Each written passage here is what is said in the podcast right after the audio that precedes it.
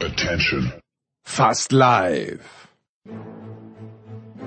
Aus der sorglosen gute Laune Hochburg der sonst so ernsthaften, differenzierenden, politisch korrekten deutschen Sportgemeinde, wo ein Begriff wie Damentennis mit Recht auf dem Index gelandet ist, das Footballteam in Washington genau so genannt wird. Und nur Fußballteams gefeiert werden, die eher in die vierte Liga absteigen, als einen Sponsor akzeptieren würden. Kommt die Big Show von Sportradio 360.de. Hier kommt nur zu Wort, wer das Zeug zur Legende hat. Hey guys, it's Michaela Schifrin. Oder schon eine ist. Grüß euch, hier spricht Hans Kranke. Oder schon Anspruch auf Göttlichkeit erheben kann. Hallo, hier ist Roger Fedor. Die Big Show. Jetzt. Big Show 517 Sportradio 360. Der Programmführer durch unsere kleine sympathische Familienshow an diesem Donnerstag. Die ersten 40 Minuten kümmern wir uns um Fußball. Wir machen das mit Kai Dittmann, mit Frank Fliege und mit Alexi Menüsch. Danach Nicola Martin und Christian Schimmel zur GFL. Nach etwas mehr als einer Stunde, Nicola ist dabei geblieben, moderiert dann Motorsport zunächst mit Eddie Milke und äh, Stefan Vois Heinrich zur Formel E und etwas anderem und danach Formel 1. So, nach einer Stunde 40 in etwa kommt Kaiser an den Start von der Bildzeitung. Der ist bei der Tour de France, überragende Etappe am Mittwoch, darüber sprechen wir auch.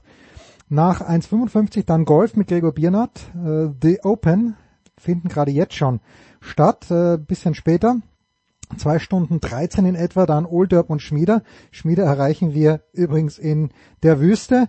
Ja, ausführliches Segment auch über Stephen A. Smith. 2.34 dann Dre mit der mit der äh, mit der Zusammenfassung von Spiel 4, aber auch anderen Dingen äh, zu der NBA und dann nach 2.52 noch Tennis mit Stefan Hempel und mit Paul Häuser. Auf geht's. So, auf geht's in der Big Show 517 mit einer fantastischen Runde. Zum einen äh, Kai Dittmann von Sky. Guten Morgen, lieber Kai. Guten Morgen, freue mich dabei zu sein. Dann äh, in Dortmund begrüßen wir Frank Pflege, Buchautor, BVB Insider. Guten Morgen, lieber Frank. Ja, hallo, heute wieder äh, oberhalb der Wasseroberfläche. Ah, stimmt, stimmt, ganz, ganz schlimme Unwetter im, im Westen Deutschlands. Und der unnachgiebige Alexi ist auch zurück aus Frankreich. Alexi Menüsch, guten Morgen, lieber Alexi. Guten Morgen zusammen. Wir fangen mit einer ganz entspannten Frage an, mein lieber Kai. Ich äh, habe mir so die FIFA-Weltrangliste rausgesucht. Das letzte Update gab es am 27. Mai. Da sind die Belgier noch vorne. Das wird jetzt wahrscheinlich nicht so sein. Ähm, zwischenzeitlich haben die Argentinier die Copa America gewonnen. Italiener sind Europameister. Und ich frage mich, Kai, du darfst das erste antworten und gerne auch ausführlich. Ich frage mich, wer ist im Moment eigentlich die Weltspitze im Fußball und wie breit muss man diese Spitze aus deiner Sicht definieren? Ich bin super gespannt, weil ähm, bei der Weltmeisterschaft, auch wenn das ein bisschen äh, merkwürdige Bedingungen sein werden im nächsten Jahr, sofern sie denn stattfindet, wird man es dann sehen, wenn die alle aufeinandertreffen. So hast du halt ähm, Kontinent da, Kontinent hier. Ich fand die Italiener wirklich gut. Also muss ich echt sagen, ja, dafür, dass äh, ich ähm, aus einer Generation komme, wo die echt nur verteidigt haben und in sechs Spielen mit einem Tor dann zumindest ins Halbfinale gelangt sind. Das sah schon mal ganz anders aus, die Geschichte. Argentinien habe ich nur äh, kurz gesehen, hat mir trotzdem gefallen. Ist ja auch so ein bisschen Vintage, ne? Mit äh, Messi ist immer noch da hm. und gewinnt auch mal was. Echt unglaublich. Äh, finde ich schon cool. Ähm, mit den Belgiern, das habe ich sowieso immer schon für einen Systemfehler gehalten, die ganze Nummer, weil die hatten ja vorher echt nie was gerissen und waren immer das Beste, was es so gab auf der ganzen Welt, sei ihnen gegönnt. Ja, da ist ja sogar kein Neid mit dabei, aber verstehen konnte ich es ehrlich gesagt nicht. Ich habe so ein bisschen das Gefühl, ähm, dass im Moment im, im Fußball äh, die Mannschaften oben sind, die eine eigene Identität haben. Die müssen gar nicht die besten Einzelspieler äh, zusammen haben, aber die eine gute Idee und einen schlauen Plan haben ähm, und das, das finde ich echt total super dass sowas funktioniert und nicht alles über die Taktik definiert wird ich habe die Hoffnung, ich weiß es nicht, aber ich habe die Hoffnung, dass die Weltspitze tatsächlich ein bisschen breiter ist, weil du hast immer so einen Ausrutscher drin, wie jetzt die Franzosen. Ich glaube, die sind besser als ähm, das Ausscheiden äh, bei, bei dieser Euro gewesen ist.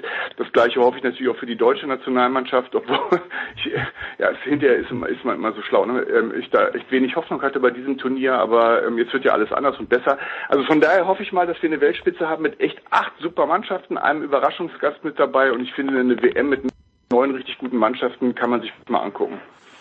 Alexi, das war dein Stichwort. 3 zu 1 gegen die Schweiz geführt. Die Franzosen nach dem ersten Spiel gegen Deutschland haben mir gedacht, da ist noch, die haben nicht mal 80 Prozent gebraucht und haben souverän gewonnen. Frankreich ist im Grunde genommen unbesiegbar und was weiß ich schon über Fußball. Wo steht denn Frankreich? Stehen die eigentlich immer noch ganz oben und das war wirklich nur ein Ausrutscher gegen die Schweiz oder siehst du da tiefere Probleme? Ja, erst einmal bin ich überrascht, dass wir noch über ein Spiel reden, der oder das äh, vier Wochen alt ist. Ich dachte, Sport 360 ist top aktuell, aber wir machen eine Ausnahme heute. bitte, bitte. Ja. Nein, also ich, ein großes Problem von Frankreich ist vor einigen Tagen passiert, dass hier Deschamps bleiben darf. Das ist äh, genau die gleiche, der gleiche Schmarrn, wie man in Bayern sagt, wie Deutschland oder wie der DFB mit Löw äh, vor drei oder, oder fünf Jahren. Und äh, weil die hier Deschamps entfahren, das haben wir ganz klar gesehen bei dieser EM und das war auch ausschlaggebend für dieses frühe Aus, hat die Mannschaft nicht mehr im Griff. Er ist schon neun Jahre dabei und irgendwann hast du als äh, Nationaltrainer nach etlichen Jahren erreichst du einfach die Mannschaft nicht mehr und das ist viel zu lang und dass er noch weitermachen darf, zumindest bis Ende 2022, halte ich für ein Problem. Und er wird, weil er eh nie Mut gehabt hat in seiner ganzen Spieler, aber auch jetzt Trainerkarriere, äh, wird alle Spieler halten, die er zur Verfügung hat. Er wird kein Risiko eingehen, er wird immer noch diese Einzelkönner, aber die nie in den Dienst der Mannschaft sich stellt, wie Mbappé, wie Pogba äh, und Konsort äh, erneut äh, holen und beziehungsweise spielen lassen.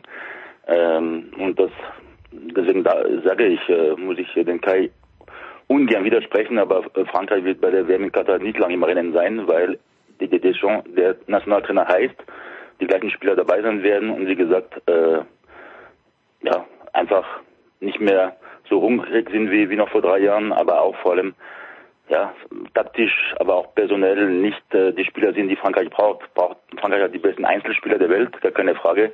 Aber das, der beste Kollektiv war Frankreich noch nie und wird es auch nie werden. Frank, das sind äh, von, von Alex, ich habe nichts anderes erwartet im Grunde genommen, deswegen muss ich ein vier Wochen altes Spiel nochmal aufmachen. Aber ich, äh, ich sehe die Franzosen jetzt wirklich nicht so weit weg, weil Italien, erinnern wir uns bitte, das Spiel ist jetzt drei Wochen her, gegen Österreich hat das nicht brillant ausgeschaut, gegen Belgien, das war zugegebenermaßen ein brillantes Spiel. Ja, und das Finale, mein Gott, im Elfmeterschießen gewonnen. Was hast du denn mitgenommen? Ist denn Italien äh, tatsächlich die beste Mannschaft Europas? Spanien im Halbfinale hat mir zum Beispiel noch besser gefallen. Also du hast ja was ganz Entscheidendes schon bei der Anmoderation gesagt, ne? nämlich die Frage, wer ist denn im Moment die beste Mannschaft in Europa und in der Welt? Äh, das ist ja tatsächlich auch letztlich eine Momentaufnahme und äh, ich würde sogar so weit gehen zu behaupten, wenn, wenn die EM jetzt heute nochmal beginnen würde, ja, heute Abend spielt Italien gegen Türkei, Eröffnungsspiel, hm. dann hast du vielleicht in vier Wochen einen anderen Europameister, als, äh, als du ihn jetzt mit Italien hast, wobei natürlich Italien komplett verdient Europameister geworden ist.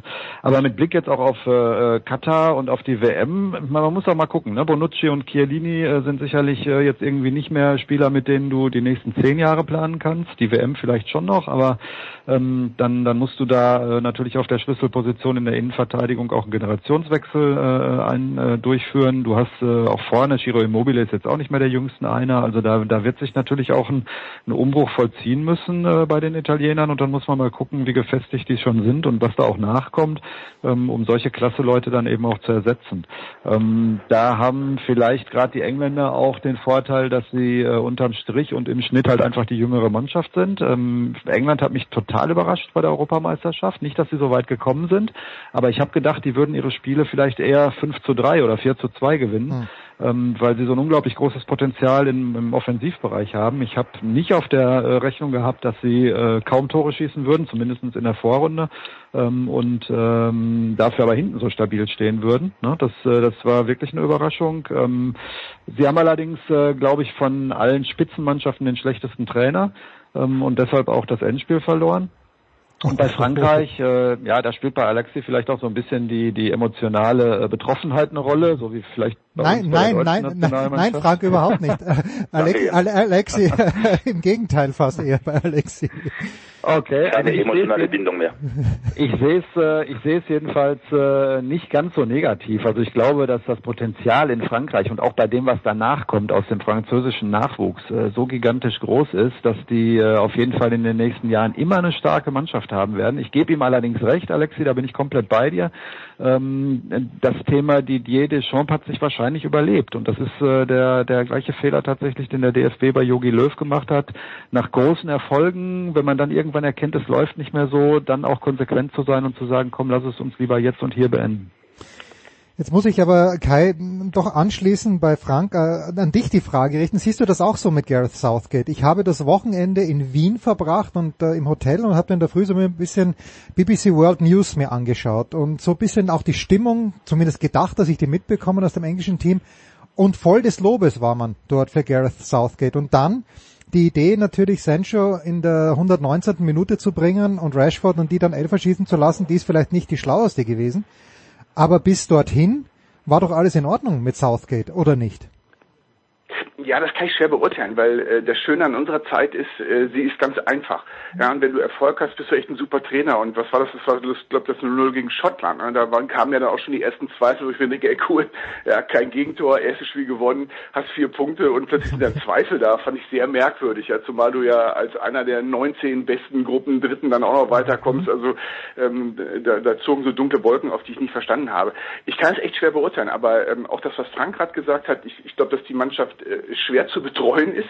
Ja, da sind so ähm, Superstars, selbsternannte Superstars, ähm, kommende selbsternannte Superstars mit dabei, gerade in der Offensive. Das finde ich enorm schwierig. Dafür hat er es genau die größte Qualität. Das hinten echt ganz cool gemacht. Und bei diesem Elfmeterschießen muss ich sagen, ich meine, du gehst da ja nicht rein und sagst, ähm, boah, ja, das, das will ich jetzt hier mal verlieren, ja, aber mhm. ich habe äh, 96 das entscheidende Ding verschossen.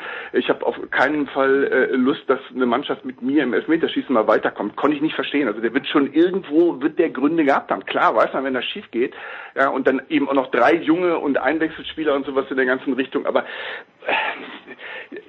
ja, da muss man drüber reden, ist keine Frage, aber dass ich den jetzt ähm, äh, komplett vernichte, ähm, da bin ich nicht bereit zu, ja, weil wie gesagt, ich glaube immer, dass Trainer irgendeine Idee haben und nicht in einer völligen geistigen Umnachtung da stehen, in so einen, so einen Beutel greifen und drei Namen rausziehen. Das glaube ich nicht, weil ich auch nicht weiß, ob da nicht ein paar Leute gestanden haben, die gesagt haben, oh Trainer, ey, mit zum Oberschenkel und ich komme ja, da nicht ja. mehr hin zum Elberpunkt und so.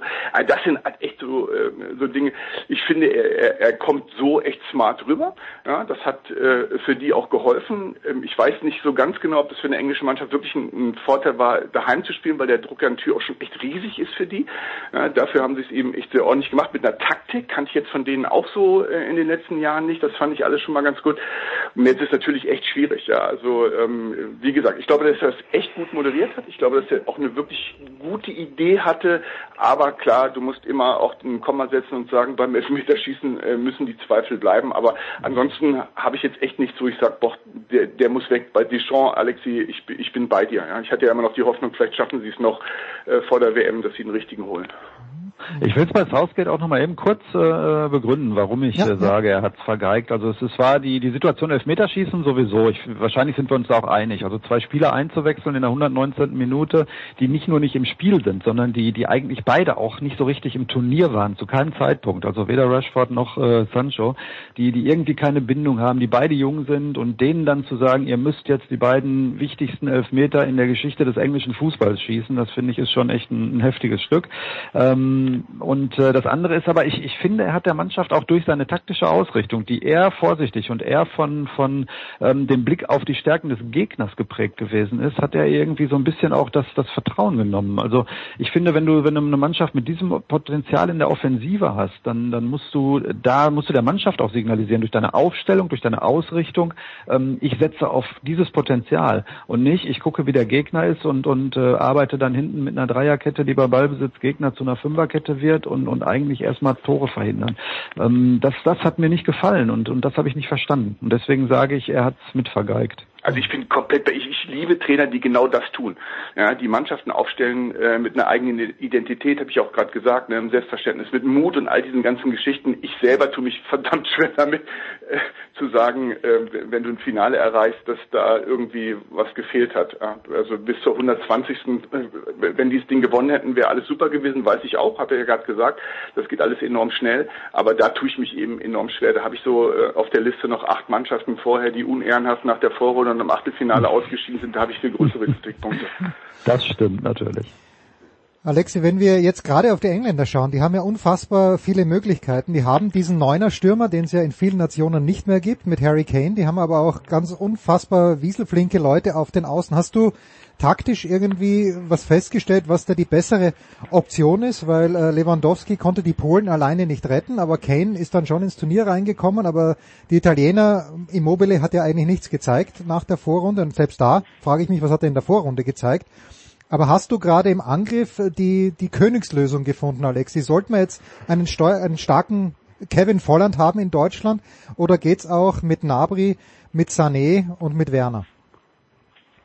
Ne, ich finde denn das Beispiel Patrick Schick wunderbar, der eigentlich mhm. gar keine ja, Sturmspitze an sich ist, also einer, der vorne steht, sondern der auch sehr gerne ausweicht und, und so äh, Freiräume für seine Kollegen und der Mitspieler verschafft.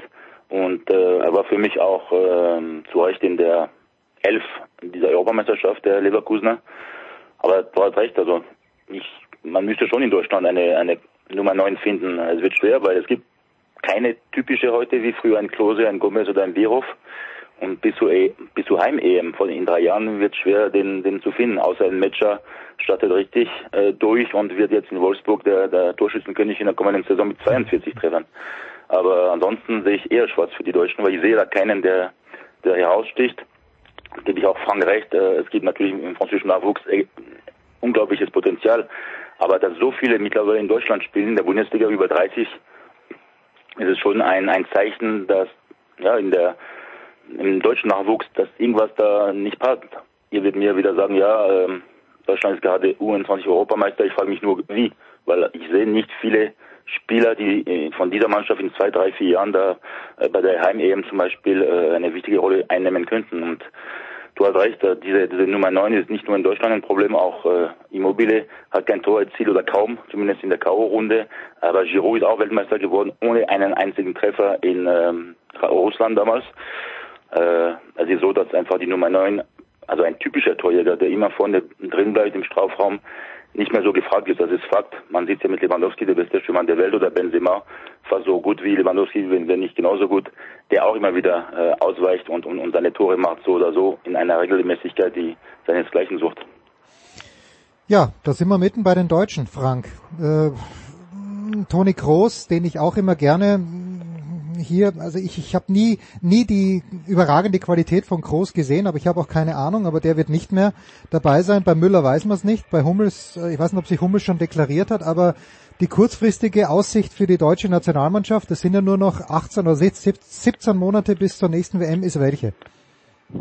Also ich äh, schließe mich, äh, was äh, den Ausblick auf die WM in Katar angeht, äh, ehrlich gesagt denen an, und das werden ja immer mehr, äh, die sagen, äh, wenn wir uns da qualifizieren, äh, dann nehmen wir die halt mit aber den Fokus sollten wir auf 2024 äh, richten. Nicht nicht nur, weil die EM im eigenen Lande ist, sondern generell, weil wir weil wir zwei bis drei Jahre Aufbauarbeit brauchen werden, um eine neue Nationalmannschaft zu formen und zu formieren, die dann auch die Handschrift des Trainers trägt äh, und äh, die auch in der Lage ist, wieder auf Weltklasse-Niveau bei großen Turnieren über sieben Spiele, ähm, die manchmal zu acht oder neun Spielen werden mit Verlängerung und Elfmeterschießen, dann äh, eben auch da qualitativ mitzuhalten.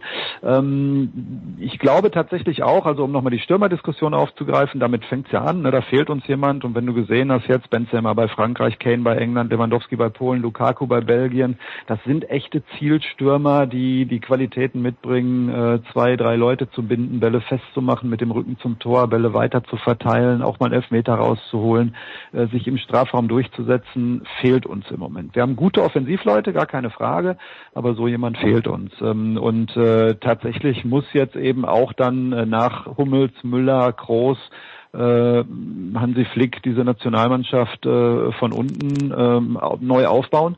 Und das wird nicht so ganz einfach. Also ich bin auch da bei Alexi, der, der sagt, äh, wir sind da zwar gerade U21 ähm, Europameister geworden, aber das wirklich war ja eine, eine Willensleistung, also eine, eine Mannschaftsleistung. Da ist jetzt aber, ich will jetzt nicht sagen keiner, aber da sind wenige äh, im Kader dieser U21 gewesen, die so das ganz große, herausragende Talent haben. Das heißt nicht, dass sich nicht der ein oder andere da möglicherweise durchsetzen wird.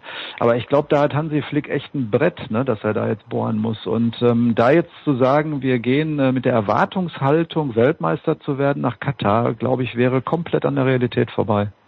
Aber Kai hat nicht gerade diese Europameisterschaft auch gezeigt, also die Italiener für sich selbst, die hatten natürlich diese unglaubliche Serie davor, aber mein Sohn hat sich die Spiele mal angeschaut von den Italienern, wo die keine Tore bekommen haben. Da war schon ziemlich viel Estland und auch ein bisschen Lettland dabei. Also hat nicht die, die, diese EM gezeigt, dass jemand, der so ein hohes Niveau grundsätzlich hat wie die Deutschen, ja, und ins Halbfinale kommen kann und im Halbfinale kannst du auch als schwächere Mannschaft, siehe die Italiener gegen Spanien, dann weiterkommen und dann ist alles möglich. Ja, klar ist auch, wenn du, äh, wenn du, wenn du äh, anfängst und plötzlich einen Lauf hast, ja, gewinnst ein Auftaktspiel und äh, alle haben Spaß und man sitzt abends noch äh, bei einem Mineralwasser zusammen äh, mit Team Spirit, kannst du äh, echt weit kommen. Das ist einfach mal so, weil ähm, das jetzt auch nicht, wir reden ja eben, weil du gerade Estland gesagt hast, nicht über Estland und viel individuelle Klasse, sondern äh, da steckt ja schon echt eine Menge dahinter. Ich stelle mir jetzt gerade vor, was macht Hansi Flick in diesen Tagen, weil ihr das Thema gerade gemacht habt? Äh, traut er sich ähm, an ein Mikrofon und sagt, äh, die WM nehme ich als ähm, Aufbauarbeit für die Heim-EM dann danach. Das kann ich mir nicht vorstellen. Ich glaube, das kannst du dir auch nicht erlauben. Ja, du kannst es denken, du kannst es planen, du darfst es, glaube ich, aber nie im Leben sagen, weil das, das will tatsächlich keiner hören. Dazu kommt ja, dass er ja mit, mit, so, mit so einem riesen Reisegepäck an, an Titeln, die er gewonnen hat, ähm, kommt und die Erwartungshaltung bei ihm, aber auch natürlich bei uns da ist, das, das muss jetzt so weitergehen, ja, mit Handauflegen und viel Reden und Verständnis und Empathie und solchen Geschichten. Äh, boah, ich bin da wirklich super gespannt. Ähm, die andere Geschichte, weil ihr äh, dieses Thema Neuner hattet, äh, sehe ich komplett so. Nur, ja, das war das, was mich bei der deutschen Mannschaft total irritiert hat. Wenn du keinen hast und weißt, dass du keinen hast, aber trotzdem so spielst, als hättest du einen. Das ist so ein bisschen das Problem, was ich bei der Nummer habe. Äh, wenn du weißt, da steht keiner in der Mitte, ein physisch guter Mittelstürmer, äh, der sich bewegt wie ein Mittelstürmer, dann kannst du ja auch nicht, kannst nicht dauernd den Ball da reinspielen und gucken, mhm. dass da, dass da einer was draus macht. Und da bin ich eben tatsächlich mal sehr gespannt, welche Mischung Hansi Flick hat. Ich glaube, das kann man schon wahrscheinlich sogar noch in diesem Jahr erkennen. Worauf setzt er? Ja, auf eine Übergangslösung? Macht er einen Radikalschnitt die ganze Nummer oder sagt er, nee, ich nehme außer Groß genau alle die mit, äh, die, die Löw auch mit dabei hatte. All das äh, finde ich super spannend. Ich bleibe nur dabei zu sagen, hey, ähm, also Teilnahme an der WM ja, ist das große Ziel und äh, Achtelfinale wäre ein Bonus, kannst du dir als deutscher Nationaltrainer nicht erlauben. Wir lassen das kurz sacken, machen eine kurze Pause mit Kai Dittmann, mit Alexi Menüsch und mit Frank Pflege.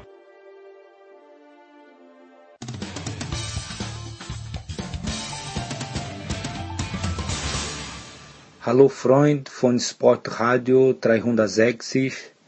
Hier ist Roberto. Servus.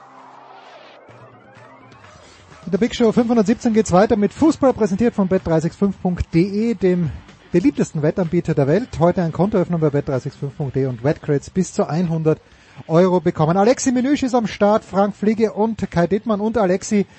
Ich habe jetzt gerade einen in der Vorbereitung einen echt verstörenden Artikel gelesen in The Athletic. Da berichtet eine Frau, wie sie ihr gegangen ist an diesem Finalabend.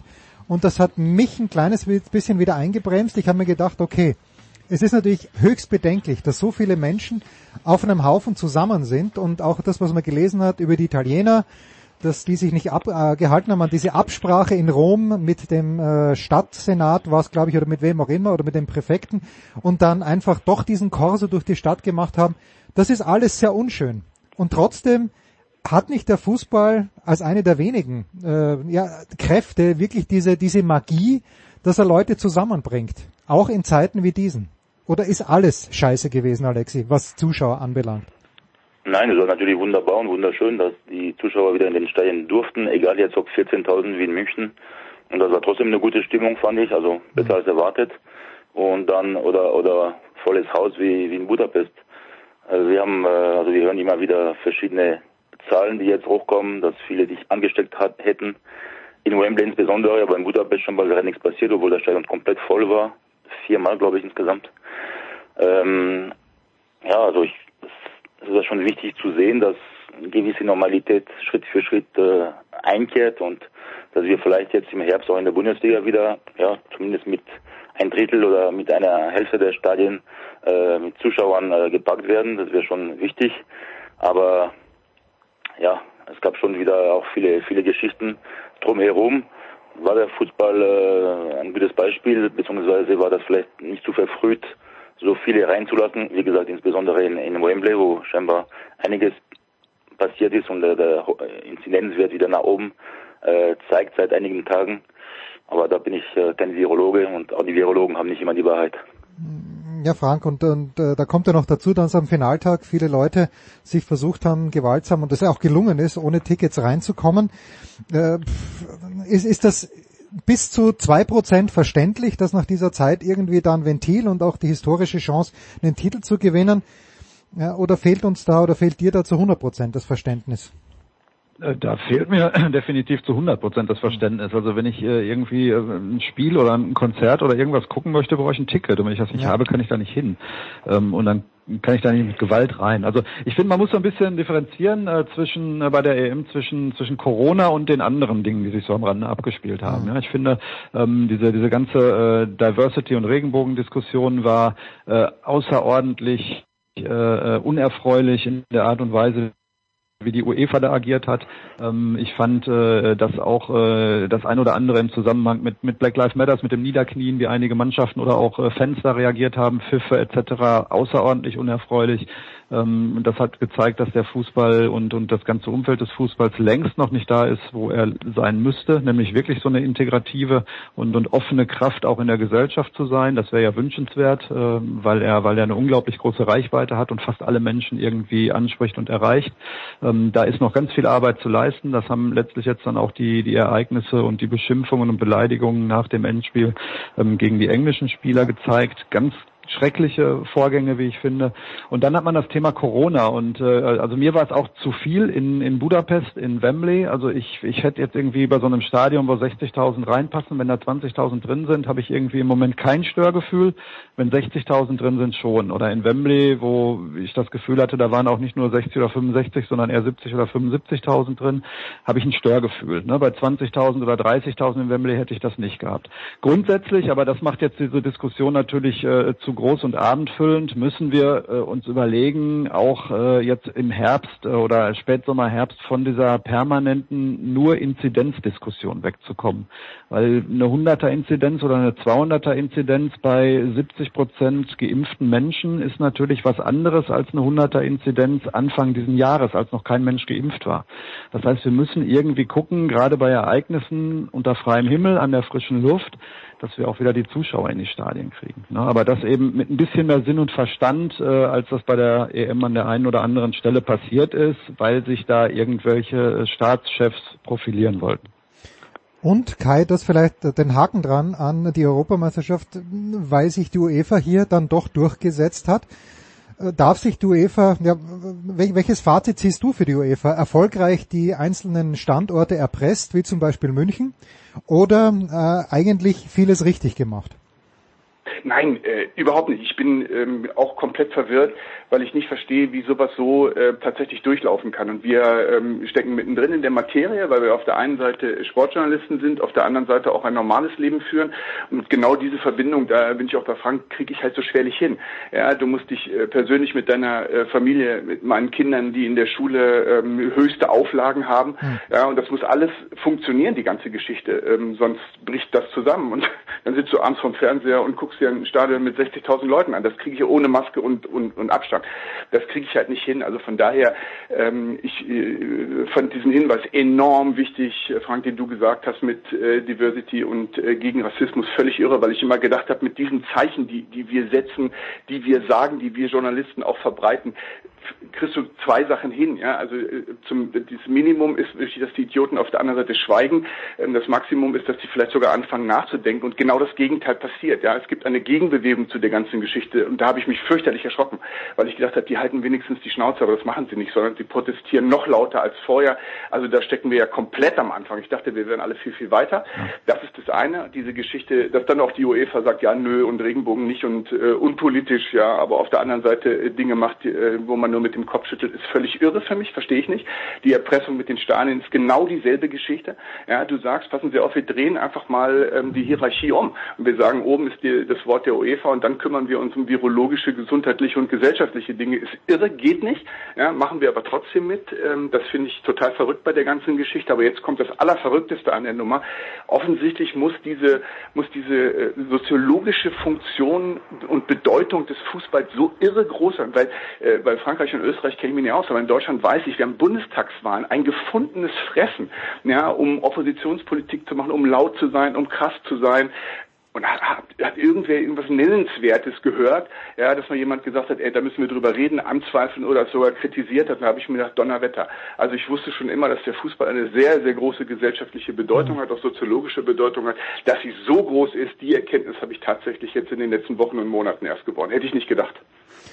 Ja, gab. Jetzt ist es ja so, wenn wir weitermachen im Herbst, äh, es sind, äh, Frank hat es ja schon angekündigt äh, und äh, wir haben es ja gelesen in den letzten Tagen, es sind dann im Herbst wohl wieder Zuschauer zugelassen in der Fußball-Bundesliga, maximal 25.000. Ähm, jetzt haben die Vereine und auch der FC Bayern München zum Beispiel, Alexi, dem du ja ähm, beruflich sehr nahe stehst, ähm, hohe Einnahmenverluste gehabt. Ich lese gestern in der Süddeutschen Zeitung, dass die Bayern im Grunde genommen äh, mit zweimal Richards in der Abwehr spielen und einmal Upamecano und dass das ganz, ganz schlimm ist. Ähm, siehst du jetzt da vielleicht sogar ein kleines bisschen einen Wettbewerbsnachteil für die deutschen Mannschaften, weil es ja auch hieß, man wird am Transfermarkt nicht mehr nachlegen können. Die Dortmunder haben zumindest mal Sancho verkauft. Muss man sich um die Bundesliga auch mit 25.000 Zuschauern maximal Sorgen machen? Das ist eine gute Frage, weil ich habe das Gefühl, dass die anderen Länder und vor allem die anderen europäischen Top-Ligen äh, da weiter sind. Und äh, in Frankreich rechnet man schon im, im August äh, zum Beispiel in Marseille oder in Lyon mit so gut wie volles äh, Stadion, also 50 bis 60.000 Zuschauern. Ähm, aber da natürlich musst, müsstest du dann äh, einen PCR-Test machen, beziehungsweise einen Impfpass, äh, deinen Impfpass zeigen. Ähm, aber ich habe schon das Gefühl, dass die Deutschen da in dieser Hinsicht schon äh, hinter, hinten dran sind und habe nicht das Gefühl, dass wir in die, überhaupt in dieser Saison ja, volle Stadien in Deutschland sehen werden, also absolut ausverkaufte. Und das macht mir schon ein bisschen Sorgen, weil ich dachte, da ist man weiter in Deutschland, aber äh, vielleicht ist es auch die richtige mm, und taktische Marschroute, dass man da vorsichtig mit dieser Geschichte weiterhin umgeht.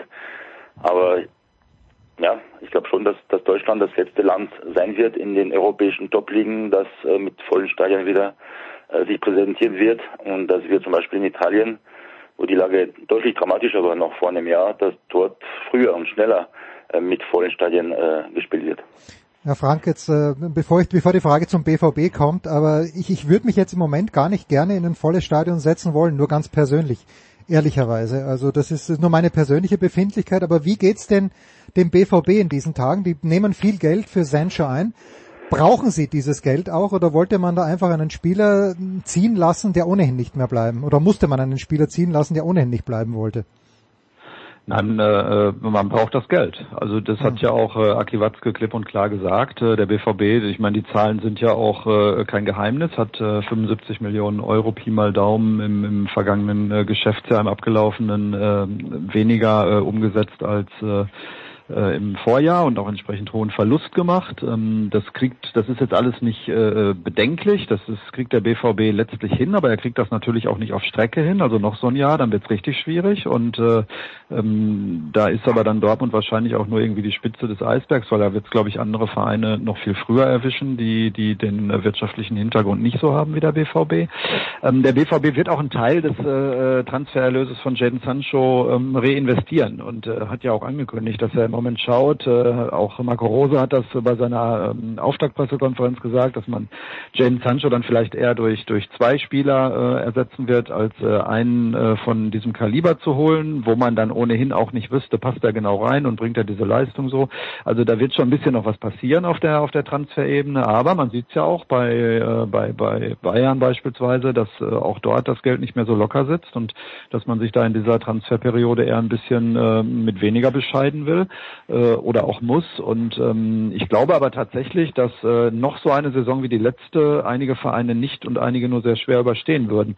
Ähm, ich bin allerdings anderer Meinung als Alexi. Ich glaube, äh, diese Festlegung auf ein Drittel der Kapazität beziehungsweise maximal 25.000 ist jetzt eine relativ vorsichtige Marschroute mit Blick auf den Beginn der Saison. Ich glaube, was passieren wird, ist, dass man nach Ende der Sommerferien schaut, wie hat sich denn äh, die ganze Reiserei durch Europa ähm, ausgewirkt. Dann wird man äh, den Schulstart abwarten, der ja in einigen Bundesländern äh, Ende Juli, ähm, Anfang August schon wieder erfolgt, in anderen dann Mitte August äh, und, und Ende August. Dann wird man den September sicherlich noch abwarten und wird schauen, was passiert jetzt. Gehen die Inzidenzen hoch? Was macht Delta? Sind die Krankenhäuser wieder voll?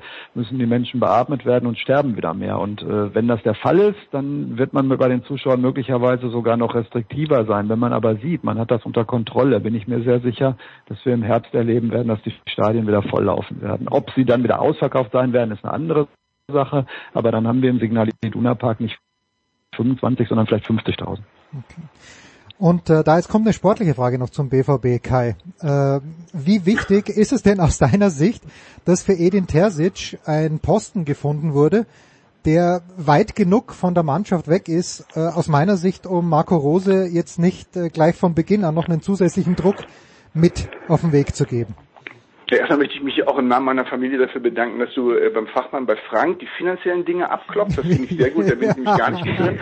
Und mich dann mal so ein bisschen ins Grüne schickst bei der ganzen Nummer. Also ich, ich habe, äh, als der anfing Erfolg zu haben, ja, und der hätte noch nicht mal das Pokalfinale gewinnen müssen, hätte ich gesagt, das gibt's doch gar nicht.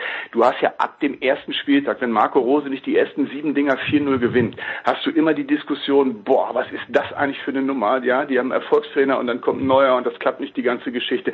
Auch für Edin Terzic. Ich, ich ich glaube, dass äh, ja, äh, man kann es theoretisch machen, aber eigentlich geht es nicht. Ne? Dass du die ganze Zeit auf der Ersatzbank als zweiter Co-Trainer da sitzt mit dem DFB-Pokal unterm Arm und äh, der erste mal irgendjemand anders fragt. Also das war eine Geschichte, habe ich nicht verstanden.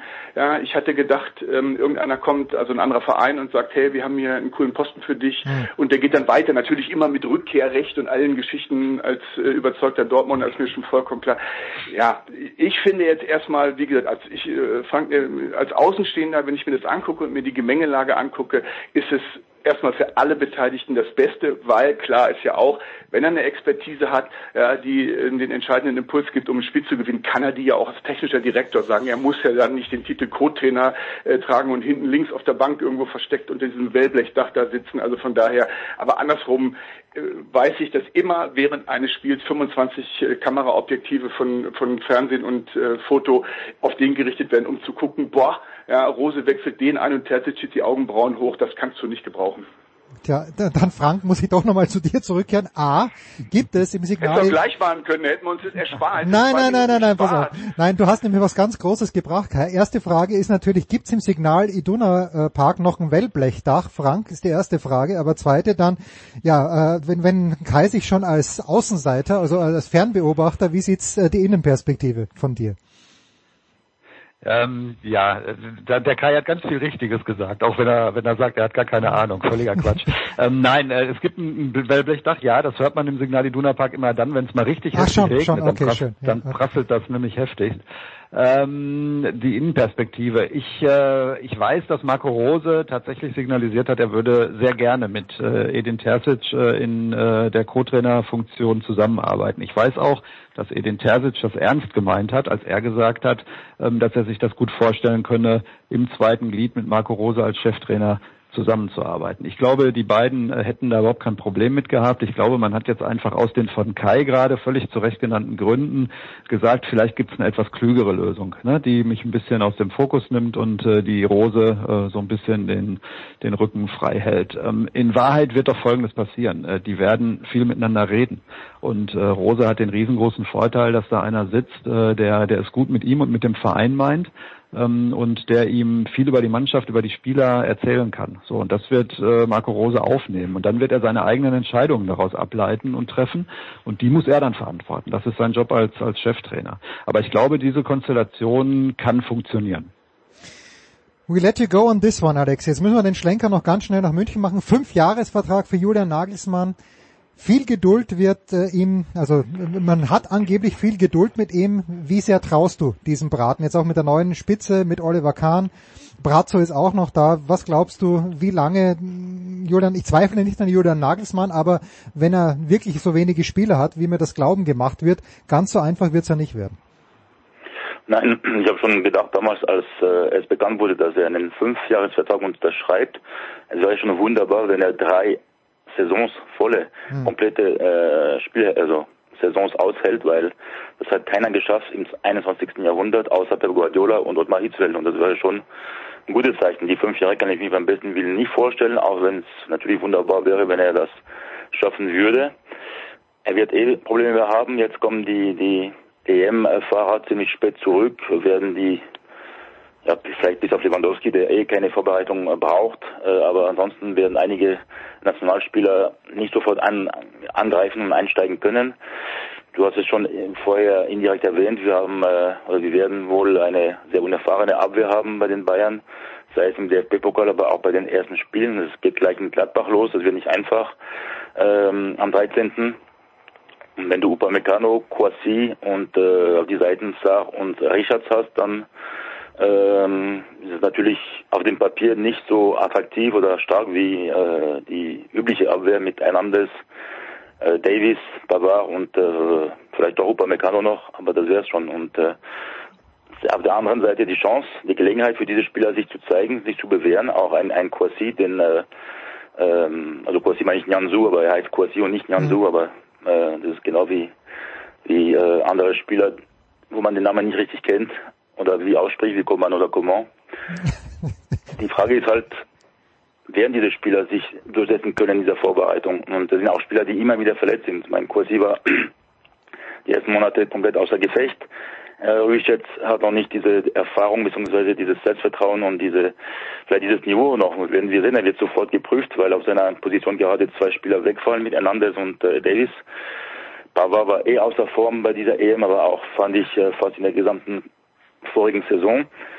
Bunassar ist eh der schlechteste Einkauf der Bayern-Geschichte. Von daher, wenn da die Gegner der Bayern nicht profitieren davon, dann wird Bayern schon im Januar Meister dieses Jahr. das, das schreiben wir jetzt hier auf bedanke mich herzlich. Danke dir, Alexi. Danke, Frank Pflege. Danke, Kai Dittmann. Wir machen eine Pause in der Big Show 517. Danke.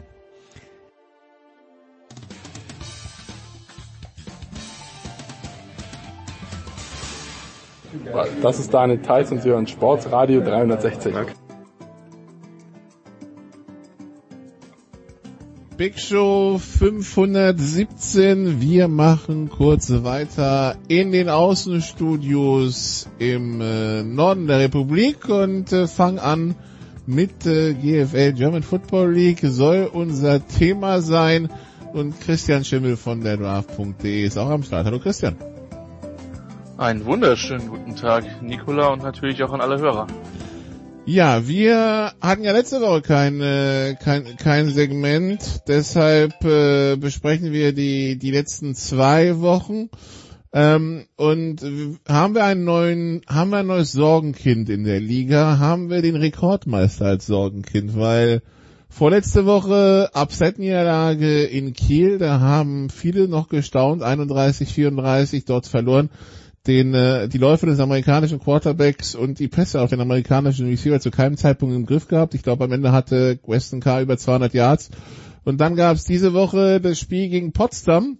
Und die Potsdamer, ähm, die mit viel Laufspiel und etwas mehr Passspiel als man gewohnt ist, kam und auch das war, in der, war von Braunschweig nicht zu stoppen. Am Ende ein 50 zu 3 in Braunschweig für Potsdam. Höchste Niederlage seit 1994 für die Braunschweiger höchste Heimniederlage in ihrer genauso langen Erstligageschichte. Das klingt bitter. Ja. Äh, das, also was will ich dazu noch groß ergänzen tatsächlich an der Stelle? Also, wenn du so deutlich verlierst und das in der Form, die das gegen Kiel war mit Sicherheit schon überraschend, ähm, dann äh, wird man sich in Braunschweig mit Sicherheit seine Gedanken machen, ähm, wo man, wo man zum Ende der Saison stehen wird. Ich meine, die beiden Spiele gegen die Rebels hat man gewonnen. Ähm, wenn man jetzt nicht noch beide, also nicht noch das, das zweite Spiel gegen Kiel verliert, also die Playoffs müssten normalerweise verhältnismäßig sicher sein. Äh, aber dass es weit von den Ansprüchen weg ist, selbst mit einem, mit einem etwas äh, schmaler aufgestellten Kader dieses Jahr als die letzten Jahre, ist es, glaube ich, ohne Zweifel. Ja, also auf jeden Fall die, die Braunschweiger erstmal in die mittlere Region der Tabellen äh, relegiert. Äh, wichtig dann natürlich auch dann nach der Sommerpause, die jetzt übrigens in der GFL ansteht, also dieses Wochenende spielfrei, nächstes Wochenende finden nur zwei Spiele statt. Erst am 31.07. geht's wieder richtig los. Ähm, dann ein Spiel in Köln und da geht's dann natürlich darum, äh, so wenigstens versuchen, sich Platz drei zu klammern, ne? Klar, also das wird eine enorm wichtige, wichtige Partie für beide Teams. Und äh, weil die, Platz 4 ist immer das Los in den letzten zehn Jahren. Ein schönen Trip in den Süden Deutschlands nach Schwäbisch Hall, in den Südwesten. Ähm, ist nur halt in den seltensten Fällen erfolgreich ausgegangen für die Teams, die daran partizipieren dürften. Ja, die letzten Jahre Braunschweig äh, von vor Hall haben sie sich vielleicht weniger gefürchtet als andere, aber ich glaube, dieses Jahr ähm, ist das jetzt nicht unbedingt was, was man zwingend austesten will.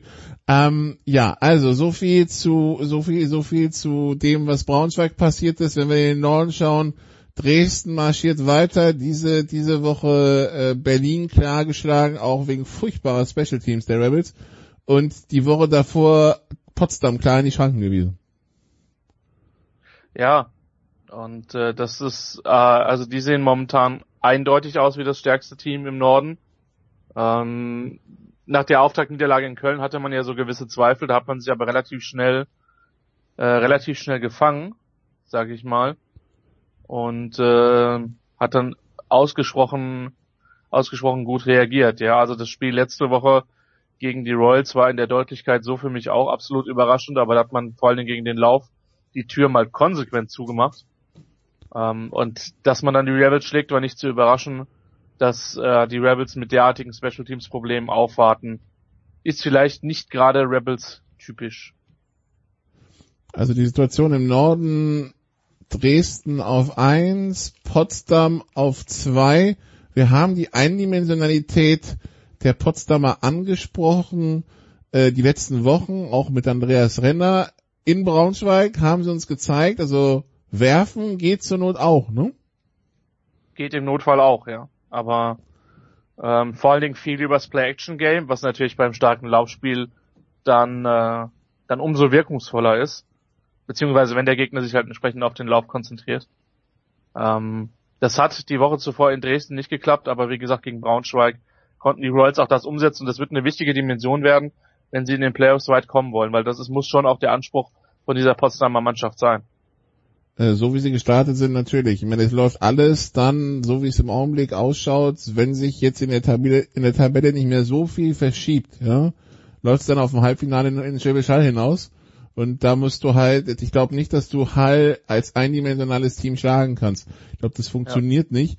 Äh, wenn wir, wenn wir es vergleichen, in Dresden, Potsdam, 39 Läufe, 11 Pässe, also 80 Prozent Lauf, äh, in Braunschweig jetzt äh, Potsdam 34 Läufe und äh, 16 Pässe, also immerhin ähm, ein Drittel, also ein Drittel, zwei Drittel, das verschiebt sich, zumal es ja in Braunschweig ein Spiel war, wo man durchgehend geführt hat, also ähm, wo man nicht mal hätte werfen müssen. Das heißt, das scheint gewollt gewesen zu sein. Das scheint in der Tat gewollt gewesen zu sein, ja. Das äh, davon davon ist auszugehen. Mal gucken, ob sie das halten können. Das wird jetzt dann die Herausforderung werden. Also Dresden 1, Potsdam 2, Köln 3, Braunschweig 4, Berlin 5, Kiel 6. Das ist die Position im Norden und daran wird sich auch, wie gesagt, über die nächsten zwei Wochenenden nichts ändern, weil im Norden ist man komplett spielfrei. Ähm, da geht's wirklich jetzt am 31.07. weiter. Im Süden finden halt noch zwei Partien äh, statt, die, die verschoben wurden aus verschiedenen Gründen. Ähm, ja, dann, dann schauen wir eben auf diesen Süden. Äh, Schwäbisch Hall spielt mal, spielt nicht. Im Augenblick sind sie weiterhin ungeschlagen, haben äh, vorletzte Woche Stuttgart entspannt mit 82 zu 0 aus dem Stadion befördert. Also da, da brennt im Augenblick nicht, nicht so viel an. Interessant ist natürlich die Verfolgerrolle.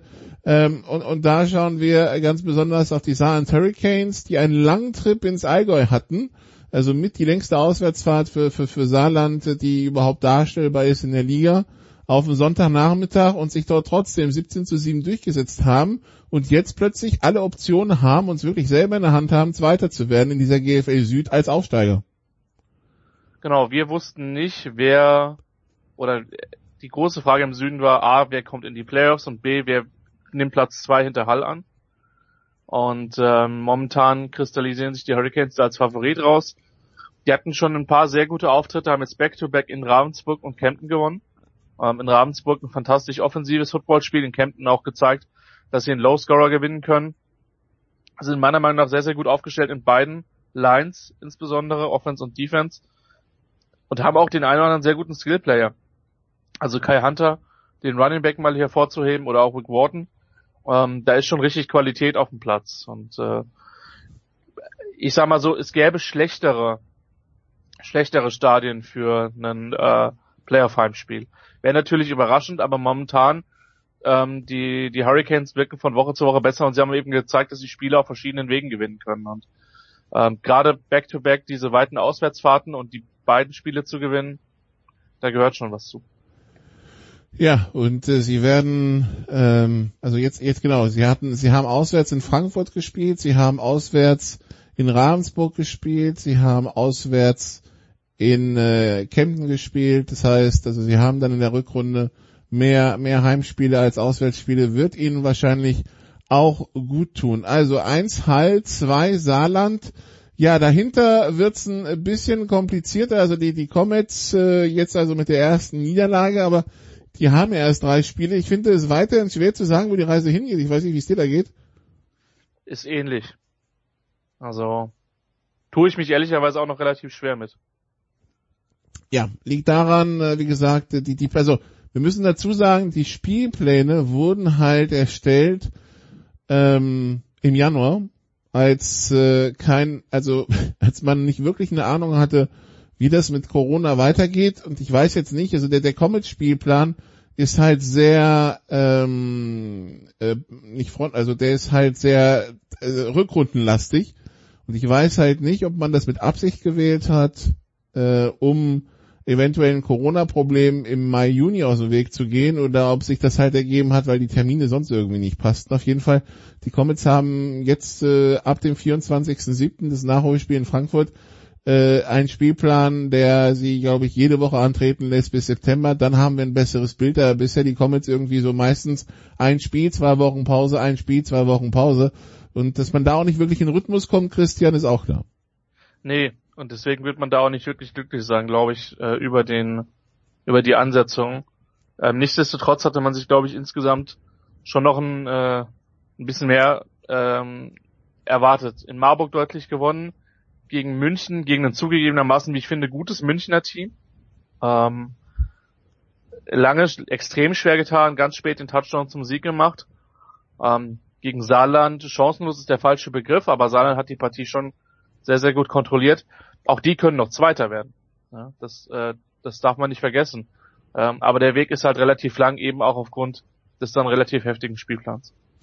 Also die Comets, äh, da müssen wir mal schauen. Äh, München, da steht ein Headcoach-Wechsel an. Garen Holly geht zurück in äh, die USA, geht äh, ans College. Sein letztes Spiel ist in äh, zehn Tagen gegen Schwäbisch Hall. Was könnte es einen schöneren Abschluss geben für eine deutsche Karriere. Auf der anderen Seite kann man auch sagen, er hat dann aber auch nichts mehr zu verlieren als Coach, streng genommen. Nee, du packst dann in dem Spiel jedes Trickplay aus, was du hast. Ähm, Coach gleich rosa, könnte man sagen an der Stelle, ja. Und äh, vielleicht hast du ja damit ein bisschen Erfolg.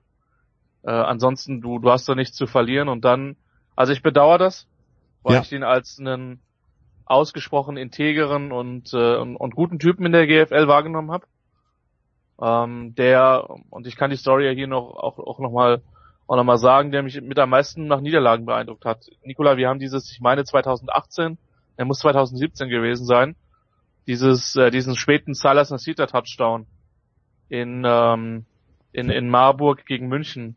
Ich glaube, es war 18, aber ja. Hm? 2018. Ja. Damals noch Radio, wenn mich nicht alles täuscht. Ja. Ähm, und äh, die Art, wie sich Holly danach verhalten hat, ähm, in Niederlagen zeigt sich auch wahre Größe und äh, keiner hat das so unter, unter Beweis gestellt, fand ich wie er und ich finde, der hat in München viel Gutes bewirkt. Ja, sie kassieren zehn Sekunden vor Schluss den Touchdown zum 30-33 Endstand und er sagt uns, äh, gib mir mal zehn Sekunden, ich muss mich mal kurz sammeln. Und dann steht da Redeantwort zu dem Interview in einer souveränen Art, die ich in der GFL tatsächlich selten erlebt habe. Insgesamt auch ein, ein sehr, ein extrem sympathischer Coach, ein extrem äh, offener Coach, wenn es darum ging, äh, auch mit uns zu reden. Also wir wollen es auch nicht verstecken. Es gibt auch Coaches in der GFL, die einem dann sagen, ja, ich rede eh nicht mit der Presse, weil die haben, die haben von ja. Football keine Ahnung. Äh, Garen Holly war wirklich das andere Extrem. Äh, von daher, und das, das haben wir ihm ja auch letzte Woche so in Marburg mitgeteilt, wir werden ihn vermissen. Wir werden ihn vermissen, ja. Und ich glaube, wie gesagt, dadurch, dass er in München viel, äh, viel aufgebaut hat, ähm, äh, glaube ich schon, dass das ein Verlust ist, auch wenn man in München nicht so schlecht aufgestellt ist. Nein, äh, über, die, über das Ganze wird übrigens ähm, dann intern gelöst, nämlich dass äh, Tony Moore, ähm, ähm, der aktuelle Offense Coordinator, der Cowboys der neue Headcoach wird. Und äh, dann haben wir noch äh, Nadia Nurassid, äh, Nadine Nurassid, die dann äh, als im Augenblick Co-Defense-Koordinatorin mit äh, Garen Hoddy, sie, sie steigt dann auf quasi zur Defense-Koordinatorin der GFL-Mannschaft. Das heißt interne Lösung, das heißt normalerweise sollte der sollte die Transition dann auch nicht allzu kompliziert sein, aber natürlich, wie gesagt, Garen Hoddy wird wird definitiv vielen fehlen. Dann äh, gibt's noch äh, Ravensburg, die auch sie sich als Aufsteiger wirklich teuer verkaufen in dieser Liga. Ja, auch eine Mannschaft, die viel Spaß macht. Man muss jetzt natürlich äh, abwarten, Ryan Deal hatte sich verletzt ähm, bei der letzten Partie. Schwere Gehirnerschütterung. Äh, gerade beim Thema Gehirnerschütterung sind viele natürlich vollkommen zu Recht ausgesprochen vorsichtig. Alex Bierre, der Backup der Däne, hat meiner Meinung nach sehr, sehr gut gespielt. Nikola, wir haben ihn beide in Marburg, ich glaube, für zwei oder für drei Drives gesehen. Ähm, da hat er unter anderem diesen einen Drive gefühlt mit drei Highlight-Pässen in Serie. Ähm, also da, da ist schon was da und äh, man hat natürlich, man profitiert auch ein bisschen von der Lage in Ravensburg, kann da auch den einen oder anderen guten äh, EU-Import tatsächlich ähm, präsentieren. Und ähm, ja, ist auf jeden Fall ein Team, was, was, was womit in den Playoffs tatsächlich zu rechnen ist. Wie weit es dann gehen kann, wird man sehen, weil es fehlt natürlich auch schon gerade in der Defense an der anderen Stelle noch, noch ein bisschen an GFL 1 Qualität. Ähm, aber ist ein gutes Programm und auch die sind eher auf dem Weg nach oben. Gut, dann ähm, also die, die Ravensburg Razorbacks nach dem Sieg in Stuttgart 14 zu 7 jetzt am Wochenende ähm, ja, weiterhin im Playoff-Rennen drin und da kommt dann gleich das nächste wichtige Spiel am 31.07. übrigens, wer da in der Ecke ist, in der Nähe vom Bodensee oder im Allgäu, dem sei dieses Spiel nahegelegt, 31.07. 16.30 Uhr Ravensburg Razorbacks gegen die Allgäu Comets, da müsste einiges los sein. Wer nicht in der Nähe ist, äh, das Spiel wird dann im TV laufen auf Sport 1. Also von daher, ähm, da, da ist definitiv äh, was, äh, was geboten. Ähm, auch Christian liebt diesen Game Day in Ravensburg ja immer. Ja, ja, also meine, meine wärmste Empfehlung tatsächlich, da wird sich extrem viel Mühe gegeben und ähm, auch viele gute Ideen umgesetzt. Äh, insofern ist jetzt äh, tatsächlich, äh, wir, würden mir vermutlich selbst die Ravensburger nicht widersprechen, nicht der Mittelpunkt von Deutschland, aber kann man durchaus mal einen Tagestrip hinmachen. Und äh, wie gesagt, gerade das Spiel gegen Allgäu wird halt wichtig und ich glaube, dass es da auch relativ heiß, heiß hergehen wird, weil die Distanzen sind jetzt auch nicht so gering darunter zwischen den beiden Teams. Nee, das ist, äh, das sind 50 Kilometer, das äh, da, da, da geht was. Gut, dann äh, schauen wir in den, in den äh, Abstiegskampf äh, Marburg, Stuttgart, ähm, Frankfurt vor dem Spieltag. Marburg aus dem einfachen Grund, dass sie nur gegen Stuttgart gewonnen hatten und ansonsten drei Heimspiele verloren haben, Schrägstrich in den Sand gesetzt haben, Schrägstrich sich selber in den Fuß geschossen haben. Jetzt ging es am Wochenende gegen Frankfurt. Frankfurt äh, vor zwei Wochen das äh, wichtige Spiel gegen die Stuttgart Scorpions, äh, ja, ähm, zwar ein bisschen so zumindest aufregend gestaltet im ersten Quarter, dann doch klar verloren. Jetzt hat man drei neue US-Verstärkungen plus ein paar gesperrte Spieler an den Start gebracht es nimmt langsam Form an, wäre jetzt mein Fazit, aber gegen Marburg hat es halt immer noch nicht gereicht. 12 42 verloren. Ja, äh, auf jeden Fall. Ähm, man hat es versucht mit allen Mitteln. Das Problem ist halt nach wie vor, dass man in der Defense extrem wenig Tiefe hat. Und äh, dann kannst du eben auch gegen eine Marburger Mannschaft, die dann vor allen Dingen in der zweiten Halbzeit verhältnismäßig eindimensional dahergekommen ist, und Football gespielt hat, äh, wie man ihn aus den 80ern mitunter kennt. Nämlich mit zwei Fullbacks und dann ab dafür. Nicht zwingend aus der Wildcat-Formation, das, das vielleicht nicht, aber ähm, der Ball ging zu Cox und der Ball ging eigentlich immer zu Cox. Und äh, von daher, es war dann, sagen wir so, Nikola nicht der diverseste Football, den wir schon äh, kommentiert haben.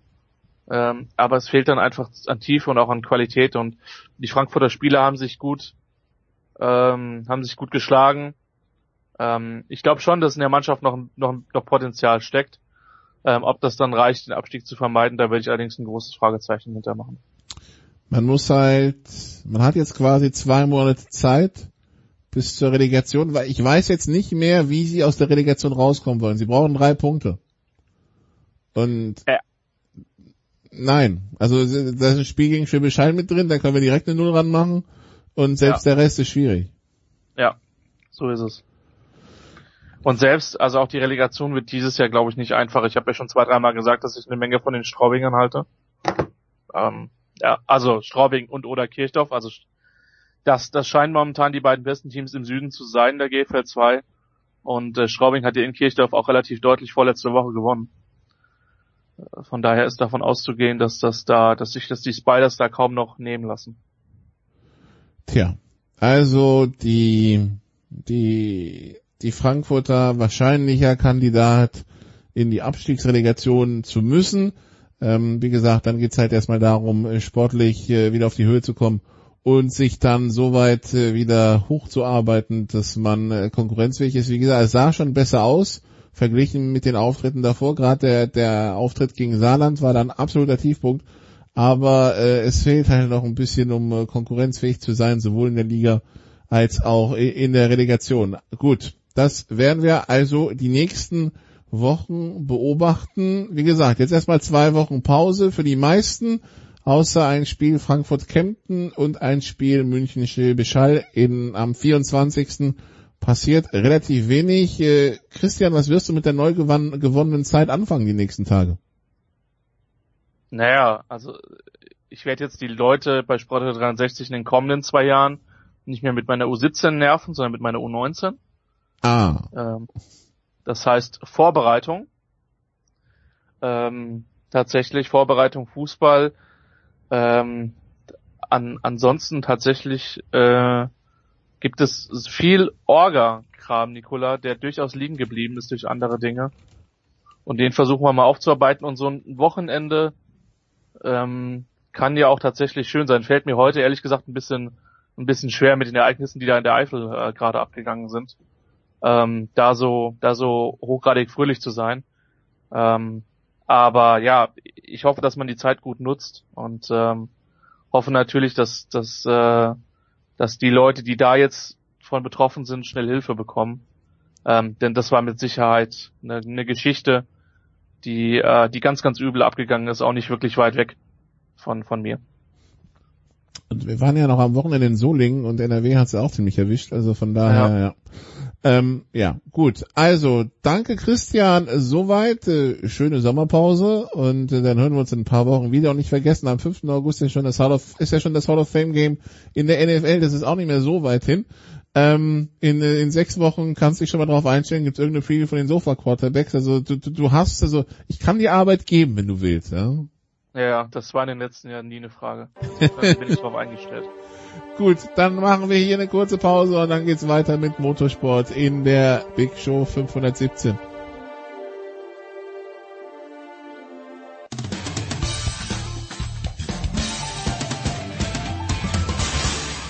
Hallo, hier ist Markus Windihock und ihr hört Sportradio 306.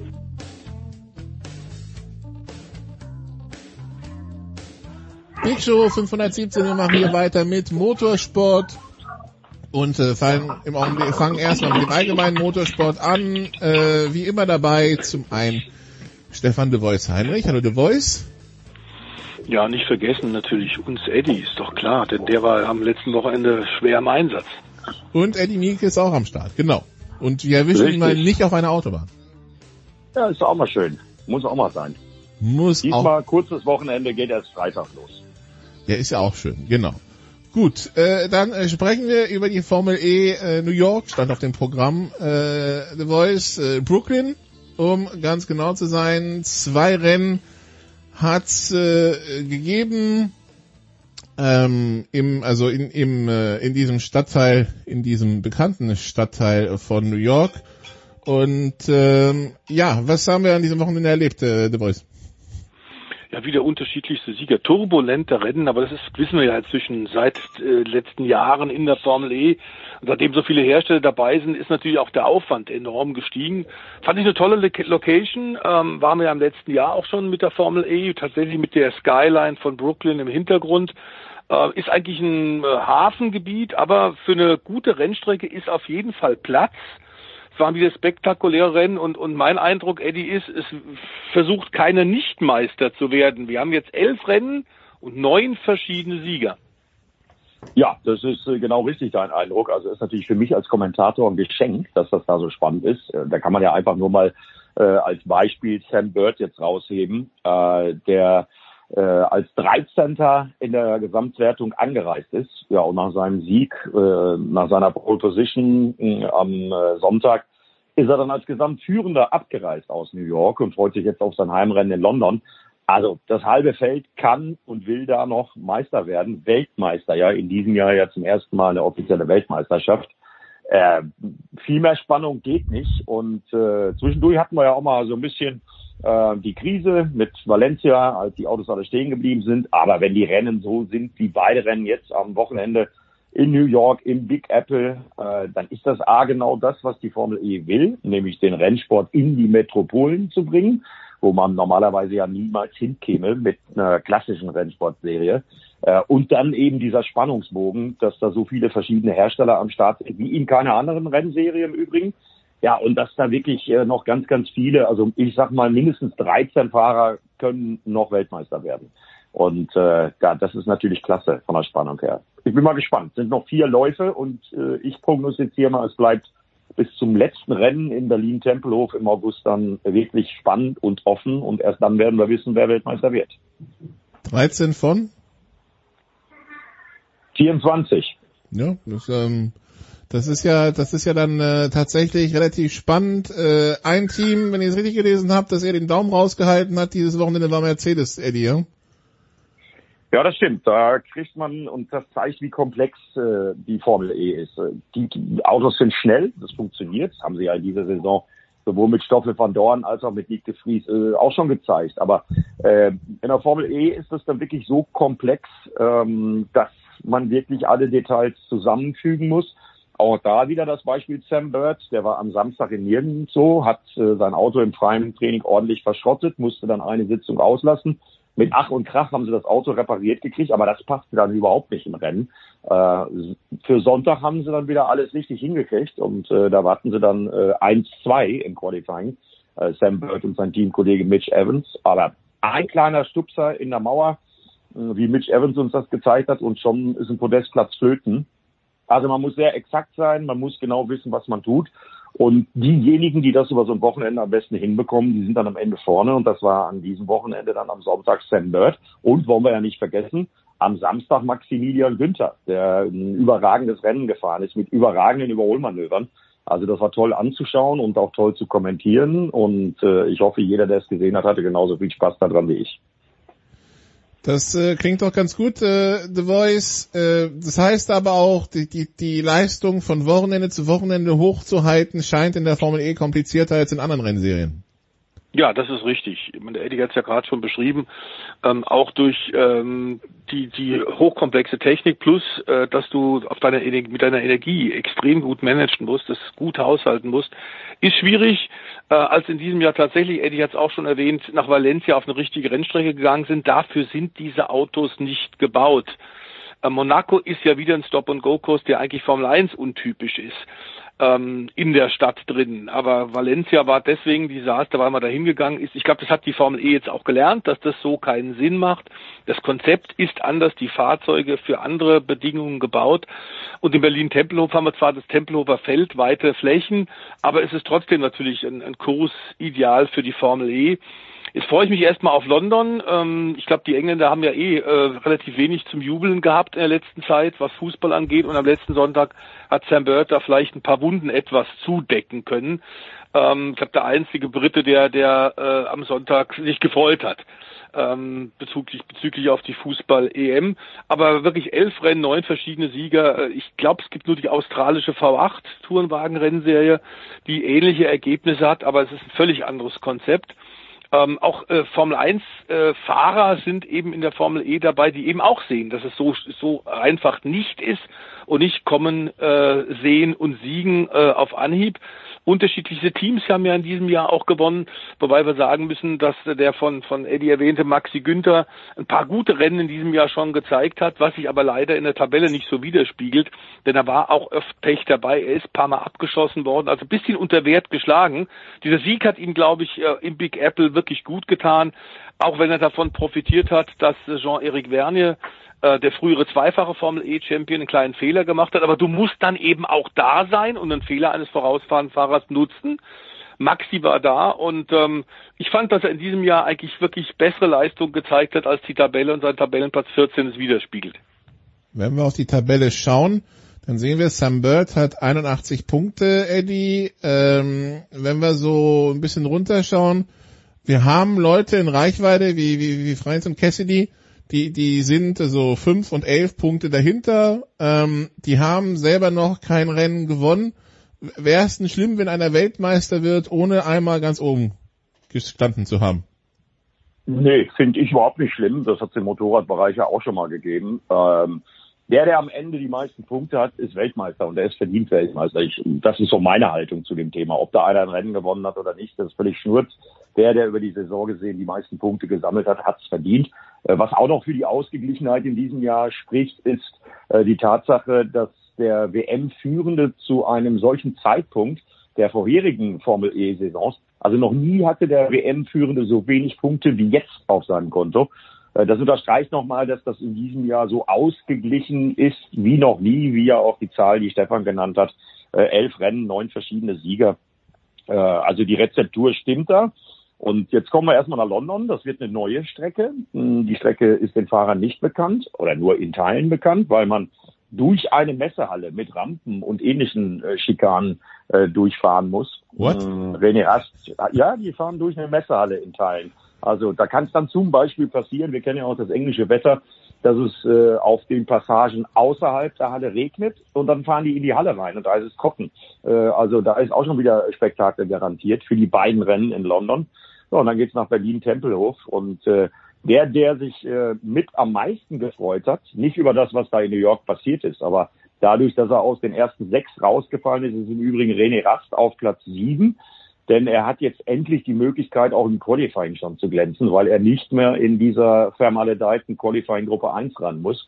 Äh, und was ich damit sagen will, ist einfach, also auch wir haben noch ziemlich gute Chancen, dass eventuell sogar ein deutscher Fahrer in Berlin erster Formel E Weltmeister mit offiziellem Status werden kann. Also da ist noch alles drin, da ist noch alles möglich. Gut, ein Grund, warum Sam Burton so wenige Punkte hat, ich sehe gerade, aus elf Rennen hat er sechs Nuller dabei. Das ist natürlich schon, äh, das ist natürlich auch eine, eine, eine, ein Pfund, äh, Eddie, ne? Das ist schon, das ist schon nicht wenig. Ja, aber guck, äh, diese Ausgeglichenheit, die ja. trägt eben halt in diesem Jahr die Formel E. Maximilian Günther am Samstag Sieger in überlegender Manier mit ganz cleverem Energiemanagement, mit dem Überholmanöver des Wochenendes, als er zwei auf einen Streich sich gekrallt hat. Äh, und ja, am Sonntag ist er dann im Qualifying nur auf Startplatz 23. Äh, so ist das eben. Und das hört man auch immer wieder in den Interviews, egal wen man da befragt. Der meist genannte Satz, der dann immer wieder kommt von allen, ist, ja, das ist eben die Formel E. Und ich glaube, das beschreibt es ganz gut. Das ist einmalig, das gibt es nur da. Und gucken wir mal, was die Herrschaften in den verbleibenden vier Rennen noch liefern. Genau, vier Rennen sind's noch, zweimal London, zweimal Berlin. Die äh, wir haben jetzt auch schon einen Blick The Voice werfen können auf den Rennkalender 2022. Der eine oder andere wird sich wundern, dass eine Stadt wie Paris nicht mehr dabei ist. Dafür Jakarta aus in Indonesien an den Start geht. Also wir wussten ja schon Malaysia, Singapur, Vietnam und so weiter. Da, da gibt's ja jetzt durchaus schon äh, diverse Rennen, die gefahren werden. Jetzt also Jakarta, Indonesien, die nächste asiatische Megastadt, die so einen Stadtkurs an den Start bringt? Ja, bei denen natürlich auch bei diesen großen asiatischen Metropolen ist klar, dass natürlich die Umweltverschmutzung äh, ein ganz, ganz großes Thema ist. Deswegen ist es für die Formel E ideal, da natürlich sich auch zu zeigen, überhaupt gar keine Frage. Denn Elektromobilität wird da kurz- und mittelfristig ganz, ganz wichtig für den normalen Verkehr werden. Und deswegen ist natürlich das für die Formel E und für die beteiligten Hersteller und Firmen, die ja auch da sind, äh, natürlich eine ideale Plattform, äh, ihre Fähigkeiten, ihre Möglichkeiten zu demonstrieren und eben auch, und das ist die Idee der Formel E zu zeigen, Elektromobilität ist nicht nur eine, eine seriöse Sache inzwischen, eine Sache, die zuverlässig funktioniert, sondern sie kann durchaus sportlich und sexy sein. Ähm, und deswegen ist es äh, wunderbar. Paris ja in diesem Jahr äh, eh schon nicht mehr mit dabei, auch schon in der 2021er Saison. So ist es aber auch, es sind sehr viel mehr Anfragen von großen äh, Städten weltweit, als tatsächlich Rennen stattfinden können. Und insofern macht man da ein bisschen ein City-Hopping. Ja, was haben wir? Riyadh, Mexiko, Kapstadt, äh, Rom, Monaco, Berlin, Jakarta, Vancouver, New York, London, Seoul. Ähm, Eddie hört sich international gut verteilt an und ja, alles, alles Städte, die man also, also wenn ich jetzt sagen müsste, ich würde jetzt zu einem Grand Prix hinfahren, also das sind alle Städte, wo ich mir hin, wo man sich, also ich in Jakarta war ich noch nie, aber den, die anderen kann man sich schon denken, ja, warum nicht, ne? Also ähm, man, man, man, also, äh, ja. Ich finde den Kalender sehr gelungen für 2022. Hoffen wir mal, im Januar soll es ja bereits wieder losgehen. Hoffen wir mal, dass das Ganze Corona-bedingt äh, stattfinden kann. Hm, Kapstadt, Südafrika, da gibt es ja im Moment ganz andere Schwierigkeiten, wenn man die Bilder in den Nachrichten verfolgt. Mhm. Äh, da hoffe ich zum Beispiel auch inständig, dass sich das bis dahin äh, wieder beruhigt hat und die Behörden da die Probleme in den Griff bekommen haben. Ähm, aber im Prinzip ist es genau wie Stefan gesagt hat. Im Gegensatz zu dir war ich schon mal in Jakarta. Und wenn man da mit einem weißen Hemd aus dem Hotel geht und ein bisschen durch die Gegend läuft, äh, dann kann man das Hemd direkt danach, nach einer halben Stunde Spaziergang, äh, mal direkt in die Waschmaschine schmeißen. Äh, einfach weil die Luft da so unglaublich dreckig ist. Und von daher macht das absolut Sinn. Das ist das Konzept der Formel E und ich finde den Kalender für 2022 sehr, sehr gelungen, auch in seiner Mischung. Ich wünsche mir ein E-Scooter-Rennen in Hanoi oder Ho Chi Minh, äh, oder in Ho Chi Minh Stadt, genau. Das äh, könnte dann auch vielleicht spannend werden, wenn die alle von, von Benziner auf äh, Elektro gehen. Ähm, ja, viele Rennserien sind in der Sommerpause. Eddie, was äh, steht für dich am Wochenende an? Am Wochenende bin ich im Rahmen des äh, Truck Grand Prix im Einsatz für die Motorpresse Stuttgart, also für unseren IDM-Promoter Internationale Deutsche Motorradmeisterschaft, nicht mit allen Klassen. Aber das hat man im Vorjahr angefangen und das hat gut funktioniert. Also vor Corona hat man das angefangen und da hat es gut funktioniert. Äh, das Zusammenspiel Truck Grand Prix und eben die Superbike-Kategorie aus der IDM. Ähm, ja, das äh, wird sicherlich interessant werden. Ich weiß noch nicht genau, wie viele Zuschauer kommen äh, dürfen. Es dürfen welche kommen, da freue ich mich schon mal sehr drauf. Ja, und dann hoffe ich abschließend nur noch, dass das Eifelwetter äh, hält und nicht solche Kapriolen verursacht wie zum Beispiel beim 24-Stunden-Rennen. Denn die Kombination Trucks mit den IDM Superbikes, ja, das ist ebenfalls eine einmalige Mischung und da freue ich mich sehr drauf. Ja, und danach das Wochenende, da freue ich mich doppelt. Äh, da geht's dann zur DTM in die Lausitz. In die Lausitz und zwar mit Kurve 1, mit der Steilkurve. Äh, da bin ich mal gespannt, was die DTM uns dann liefert. Also langweilig wird mir nicht, will ich damit sagen.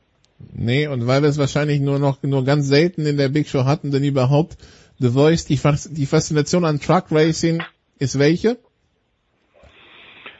dass äh, mehr Tonner so dynamisch bewegt werden können, zumal da ja auch zarte Hände dabei, durchaus talentierte und schnelle Frauen vorne mitfahren. Das hat mit Kabel 1 nichts zu tun, wenn da die Truck äh, Girls fahren, sondern das sind tatsächlich, das ist richtiger Sport. Es sind äh, riesige Fahrzeuge und man sagt beim Truck Grand Prix haben wir durchaus in den letzten Jahrzehnten und den gibt's seit Jahrzehnten ähm, war das ein, ein Riesenstellig ein und wir hatten 120, 130, 140.000 Zuschauer dann in der Eifel am Nürburgring bei diesen Truck-Events. Dass da jetzt die Superbike mit dabei ist, finde ich toll. Ich finde es eine faszinierende Mischung und da ist wirklich für jeden was dabei. Frage wird natürlich sein, wie viel dürfen da jetzt hin? Äh, ich könnte mir aber vorstellen, dass das in der Tat auch wieder eine kleine Pilgerfahrt werden kann. Ich muss zugeben, ich habe Truck Racing irgendwann, kann das sein, in den 90ern, dass es auf dem Sportkanal lief oder so? Ja, genau so ist es. Ja, da, da habe ja. ich, das habe ich dann mitbekommen und irgendwie danach ist es bei mir, muss ich sagen, etwas vom, vom Radar verschwunden. Ja, da hast ja, du recht. Sportkanal auch nicht es, fehlt, es, es, fehlt ein Sender, der das permanent überträgt, aber ich hatte auch schon mal das Vergnügen, beim Truck Grand Prix dabei zu sein und das Ganze auch zu kommentieren und zu übertragen. Äh, genau wie Stefan gesagt hat, das ist wirklich eine faszinierende Mischung. Also IDM Superbike, das kann sich ja jeder vorstellen. Das sind halt die schnellsten deutschen Superbike-Fahrer äh, die da mit den äh, 1000 Kubikzentimeter Motorrädern um die äh, Strecke fahren.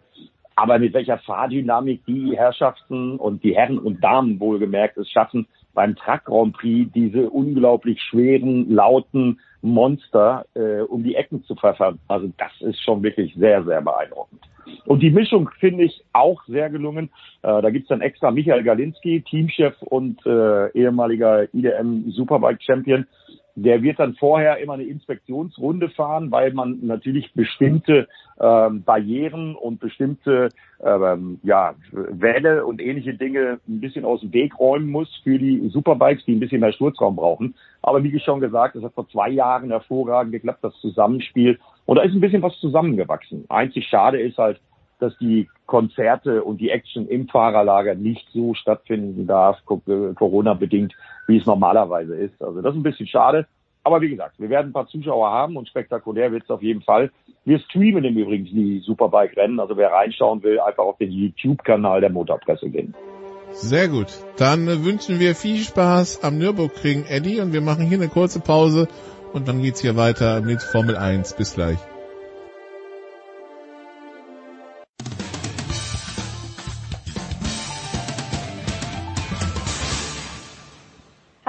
Ist die Dorothea Viere und ihr hört Sportradio 360. Big Show 517 bei Sportradio 360.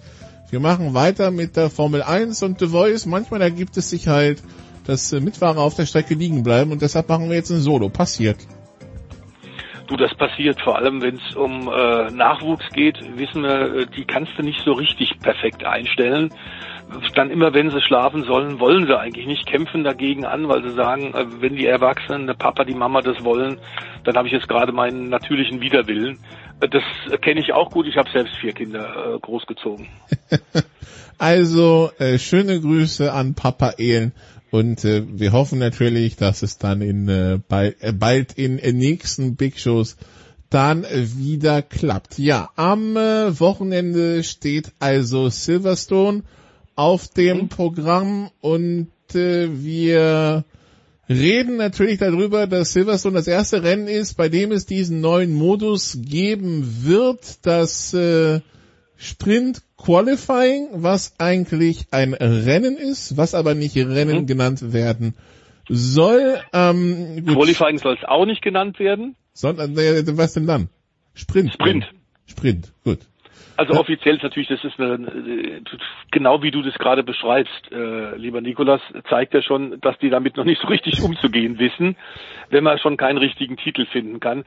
Es ist ein bisschen verwirrend, aber Fakt ist natürlich, es äh, wurde viel diskutiert bereits. Es gab ja auch schon Ansätze tatsächlich an einem Formel 1, an einem üblichen Formel 1 äh, Wochenende mal den Ablauf etwas zu verändern. Es gab Diskussionen über Reverse Grid, also die umgekehrte Startreihenfolge gegenüber der gefahrenen Zeiten des Zeittrainings, des Qualifyings. Es wurde schon viel rumgedoktert, seitdem Liberty Media da am Ruder ist. Die amerikanische, äh, amerikanische Konzern ist völlig klar, Showbusiness wird noch wichtiger.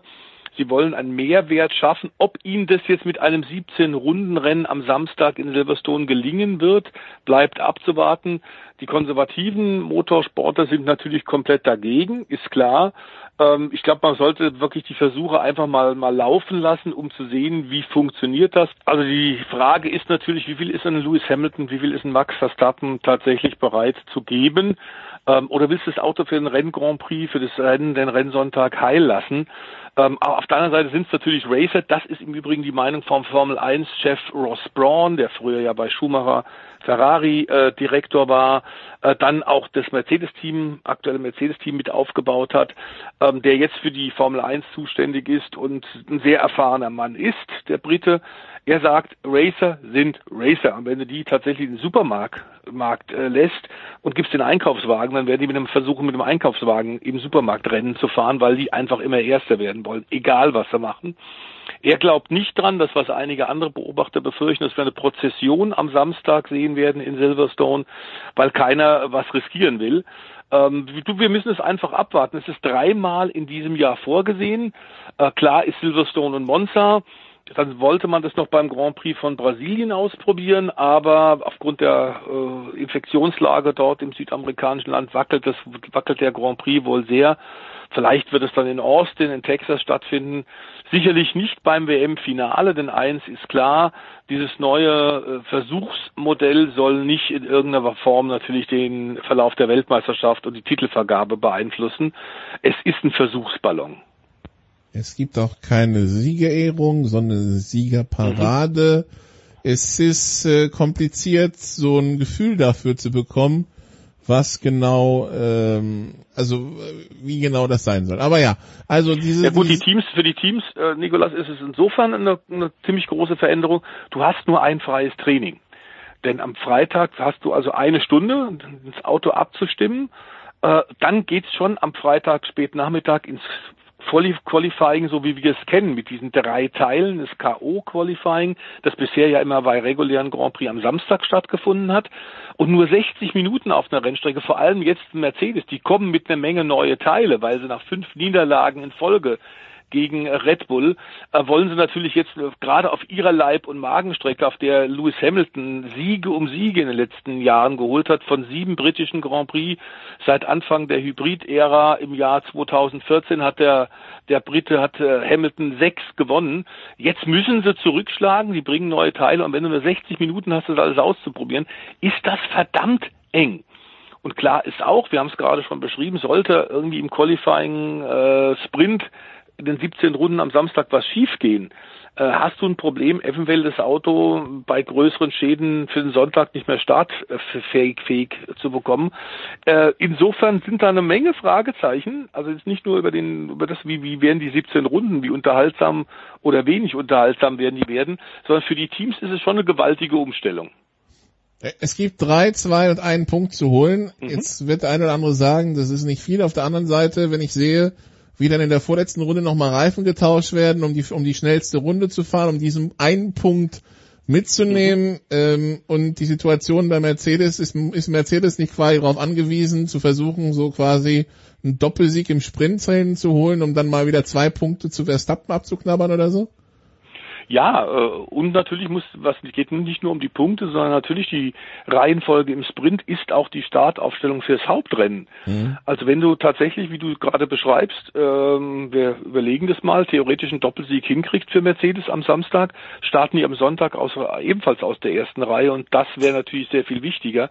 Zumal wir die Diskussion haben, die uns ja auch seit einigen Wochen schon beschäftigt, was ist denn jetzt mit dem zweiten Auto, nachdem Lewis Hamilton tatsächlich und ich glaube, das hängt auch mit dem spannenden, spektakulären Zweikampf mit Max Verstappen zusammen, der ihn wirklich beflügelt. Man merkt es Lewis Hamilton an. Das macht ihm mächtig Spaß, jetzt einen Gegner auf Augenhöhe zu haben.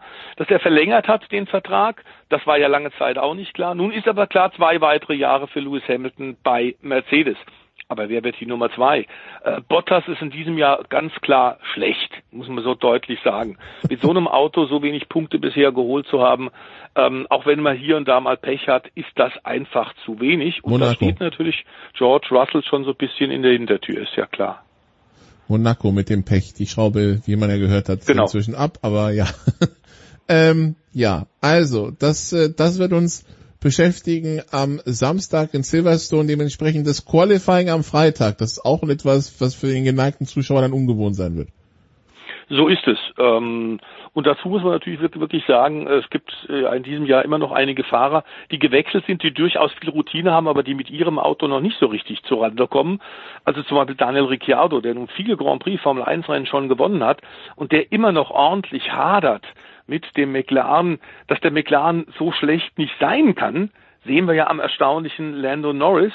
Lando Norris, der äh, übrigens sich auch das EM-Finale, Fußball-EM-Finale in Wembley angetan hat, vor Ort war und dann äh, beim Versuch mit seinem Auto wegzufahren nach der Niederlage für die Briten ist er überfallen worden und hat äh, eine Uhr hat man ihm eine teure Uhr hat man ihm geklaut äh, wert 47.000 Euro also es ist eine äh, Uhr am Handgelenk, die du, glaube ich, Nikolas, und ich so nicht tragen werden.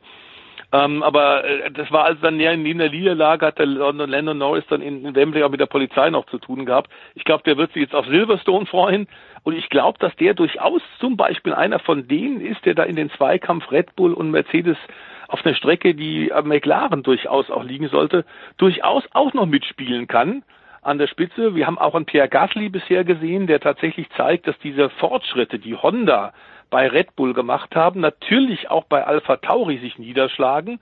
Ähm, auch äh, Gasly bisher weniger Punkte eigentlich geholt, als tatsächlich möglich gewesen wäre. Und auch da gibt es die Diskussion, was ist mit dem zweiten Sitz bei Red Bull? Ähm, denn so richtig überzeugt hat der Perez bis auf seinen Sieg in Baku in Aserbaidschan, der ja auch nur im Grunde dem Reifenschaden von Verstappen geschuldet war. Bisher hat er sich nicht so wahnsinnig toll in Szene gesetzt ist eigentlich unter den Erwartungen, glaube ich, von Helmut Marko geblieben. Und da ist die Frage, er hat eh nur einen Einjahresvertrag, was passiert denn da bei Red Bull im nächsten Jahr? Wer wird denn da zweiter Fahrer sein, neben der klaren Nummer eins Max? Und dann werden wir mal gucken, ob tatsächlich Max, der ja im letzten Jahr bei zwei Rennen, die wir in Silverstone hatten, zwei Formel 1 Rennen, äh, im ersten Rennen wurde er Zweiter hinter Lewis Hamilton, eine Woche später hatte dann aber den Jubiläums Grand Prix für 70 Jahre Formel 1, den hat er gewonnen vor Mercedes, hat die also auf eigenem Grund und Boden vor der Haustür von Brackley und Brixworth, den beiden äh, Werken von Mercedes, die ja nur paar Minuten von der Rennstrecke entfernt sind, da hat er tatsächlich Mercedes in Silberfallen auch noch einen eingeschenkt. Also Max Verstappen hat gerade einen Lauf, hat eine relativ beruhigende Führung in der Weltmeisterschaft und er wirkt unglaublich locker. Ähm, hat großes Vertrauen in sein Team geht wirklich voran und äh, das wird die Hauptfrage, die hauptsportliche Frage sein. Kann Mercedes jetzt endlich mal zurückschlagen? Denn äh, so viele Niederlagen äh, wie in letzter Zeit hat Mercedes seit 2014 nicht einstecken müssen. Dann äh, schauen wir mal, aber dieser zweite Sitz ist ja dann wirklich ein Problem. Also ähm, mhm. gibt es da irgendeinen Grund für oder oder ja? Ja, es gibt einen Grund für, wenn du willst, dass natürlich, wenn du gerade im Grunde ganz klar konstatieren musst, dass Lewis Hamilton und Max Verstappen allen anderen Fahrern momentan äh, eine Klasse äh, überlegen sind, dass die wirklich in ihrer eigenen Liga fahren. Wir haben es in diesem Jahr bei vielen Rennen schon gesehen, stacheln sich auch gegenseitig an, respektieren sich sehr. Es ist toll für uns Fans, das tatsächlich zu verfolgen, zuzuschauen. Es ist toll für die Journalisten, darüber zu berichten. Das sind ja auch noch zwei Typen, die du hast, die auch was zu sagen haben und die sich eben auch einiges zu sagen trauen. Ähm, und da ist natürlich schwer, als Nummer zwei einigermaßen mitzuhalten. Ich glaube, dass der George Russell ähm, tatsächlich, und es scheint auch große Meinung der britischen Medien zu sein, ähm, Nummer zwei werden wird. Denn äh, Bottas hat jetzt vier Jahre als Nummer zwei gehabt und ähm, in diesem Jahr klappt es wirklich gar nicht äh, aus verschiedensten Gründen nicht. Äh, ich glaube, dass tatsächlich auch da das Alter bei ihm schon ein bisschen mitspielt. Er ist nicht mehr ganz der jüngste George Russell, dagegen blutjung und schon sehr, sehr weit. Diese drei Ausbildungsjahre, die er als Mercedes Junior bei Williams hatte, haben ihm offenbar wahnsinnig gut getan. Denn wenn wir uns die Leistung von ihm im sicherlich unterlegenen Williams in diesem Jahr angucken, das ist schon wirklich erstaunlich. Hat es eigentlich bei allen Grand Prix in diesem Jahr bisher in Abschnitt 2 geschafft sogar zuletzt äh, beim Grand Prix Österreich äh, in die Top 10 in der äh, Startaufstellung mit so einem Auto. Also der kann viel, viel mehr und äh, wenn Mercedes tatsächlich da ein bisschen Probleme haben sollte, sich zu entscheiden, da ist natürlich Red Bull auch aufmerksam geworden auf den Russell und der Dr. Helmut Marko hat Augenzwinkern schon Anfang der Woche gesagt, na ja, also wenn Mercedes den Russell nicht holt, äh, dann würden wir den durchaus auch als Fahrer gerne mit offenen Armen empfangen. Klar. Man, man, ist ja sozial bei Red Bull, ne? Das ist ja klar. Man ist genau, genau. So ist ja. Man will ja nicht jemand draußen im Regen stehen lassen, einfach arbeitslos.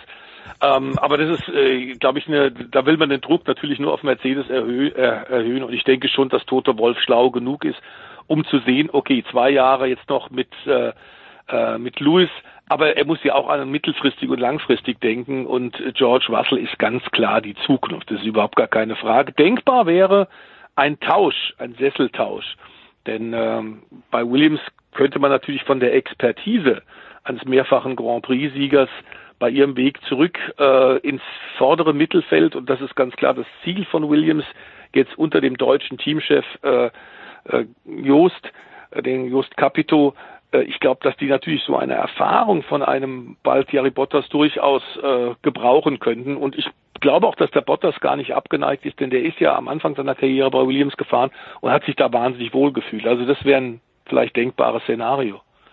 Wir dürfen ja bei Russell nicht vergessen, als er letztes Jahr eingesprungen ist, das war ja gut das Rennen, außer mhm. dass sie das halt am Ende mit den Reifen versaubeutelt haben, ne? ja, er hätte da tatsächlich Hamilton äh, in Grund und Boden gefahren. Und insofern kann man durchaus glauben, es gibt einen guten Grund, warum gerade Lewis Hamilton den Bottas so unheimlich lobt und sagt, das ist ein fantastischer Teamkollege und wir harmonieren so hervorragend und wir haben die gleiche Abstimmung und die gleiche Fahrzeugphilosophie, ist einem schon klar, warum er den lieber haben wird als einen jungen, ungestümen und uh, superschnellen George Russell als Co. Ach ja, das, äh, das sind doch die schönen Diskussionen. Kommen wir zurück zum Ernst des Lebens. Ähm, die Hamilton-Kommission, die sogenannte, hat äh, jetzt einen Bericht vorgelegt, äh, was in der Formel, also wie, wie die, wie Integration und so weiter in der Formel 1 aussieht. Man hat festgestellt, ähm, ich glaube, ein Prozent oder weniger der, der, äh, des Personals in der in der Formel 1, also inklusive Werke und so weiter, ähm, ist äh, aus ethnischen Minderheiten. Jetzt äh, soll es ein Programm geben, dreistufiges, ähm, da geht es um äh, ein Stipendiumprogramm, ein Praktikumsprogramm, ein Ausbildungsprogramm. Wird es helfen, deiner Meinung nach? Ich glaube auf jeden Fall, dass es helfen wird. Das ist überhaupt gar keine Frage. Äh, die Frage wird sein, wie schnell es geht. Aber dass das durchaus ein großes Problem ist, ähnlich wie das ja auch bei uns bei Sportradio, äh, lieber äh, Nikolas, bei, bei dir und Jens auch schon öfter diskutiertes Thema Frauen im Motorsport. Ähm, ich glaube durchaus, dass das natürlich ein wichtiges Thema ist und dass das ein Herzensanliegen von Lewis Hamilton ist, hat er ja schon äh, quasi im letzten Jahr klar gemacht, als er tatsächlich in den Vertrag, ja, den Einjahresvertrag für 2021 tatsächlich mit Mercedes auch lange diskutiert hat und hat reinschreiben lassen, dass Mercedes tatsächlich sich jetzt auch Black Lives Matters und Gleichberechtigung und Chancengleichheit, dass die da eben sich auch für einsetzen und nicht nur äh, was hinschreiben und nicht nur was sagen, sondern auch Geld in die Hand nehmen und da investieren. Es ist da allerdings hinter den Kulissen schon einiges in Bewegung, was jetzt nur nicht ähm, PR-mäßig so ausgeschlachtet worden ist, aber dass es dringend notwendig ist, ist überhaupt gar keine Frage, ähm, denn wir haben tatsächlich immer wieder nur durch Zufall ähm, aus, aus den unterschiedlichsten Ländern mal Leute vorne, aber das Gros des Fahrerlagers in der Formel 1 besteht tatsächlich aus äh, Weißen. Das ist überhaupt gar keine Frage. Ähm, und dass andere Leute das äh, nicht weniger gut können, sehen wir zum Beispiel bei der IndyCar-Rennserie in Amerika. Das ist so die US Formel 1 mit dem Indy 500 als Höhepunkt des Jahres, die 500 Meilen von Indianapolis. Eine Rennserie, die auch gerade wieder so ein bisschen aus der Ecke rauskommt und boomt, weil die sehr viel richtig gemacht haben mit den Autos, die verwendet werden, mit den Fahrern, die dabei sind, den großen Teams. Und da wird auf Gleichberechtigung schon sehr viel mehr Wert gelegt, was im Übrigen auch ein Thema äh, jetzt gerade neu wieder ist, in der NASCAR-Rennserie, die ja aus den Südstaaten kommt, wie du weißt. Mhm. Es ist ja quasi eine Rennserie, die entstanden ist, die US-Tourenwagen-Rennserie, die NASCAR aus den äh, Alkoholschmugglern, aus den illegalen Rennen der Moonshiner. Ähm, und da haben wir ja bis vorletztes Jahr durchaus auch noch die Südstaatenflaggen sehr oft an den Rennstrecken gesehen, die inzwischen verboten sind. Es gab die rassistischen Anfeindungen gegenüber den ersten ähm, schwarzen Rennfahrer in der NASCAR-Rennserie. Also da es, es ist viel äh, im Motorsport in Bewegung. Die, die da am weitesten sind, äh, ist, glaube ich, tatsächlich die US-amerikanische Champ-Car-Rennserie. Ähm, und dem folgen jetzt alle anderen Rennserien und die Top-Rennserien ohnehin. Dass die Formel 1 da auch äh, noch Bedarf hat und dass mehr getan werden muss, steht außer Frage. Und das ist vielleicht jetzt die Basis dieses Papier, was du gerade beschrieben hast das ist, glaube ich, eine gute, solide Basis, um da richtig und wichtig in die richtige Richtung weiterzuarbeiten und mehr zu tun. Wir hatten ja Danica Patrick im Indica. Ist mhm. eine Danica in der Formel 1 ansatzweise am Horizont?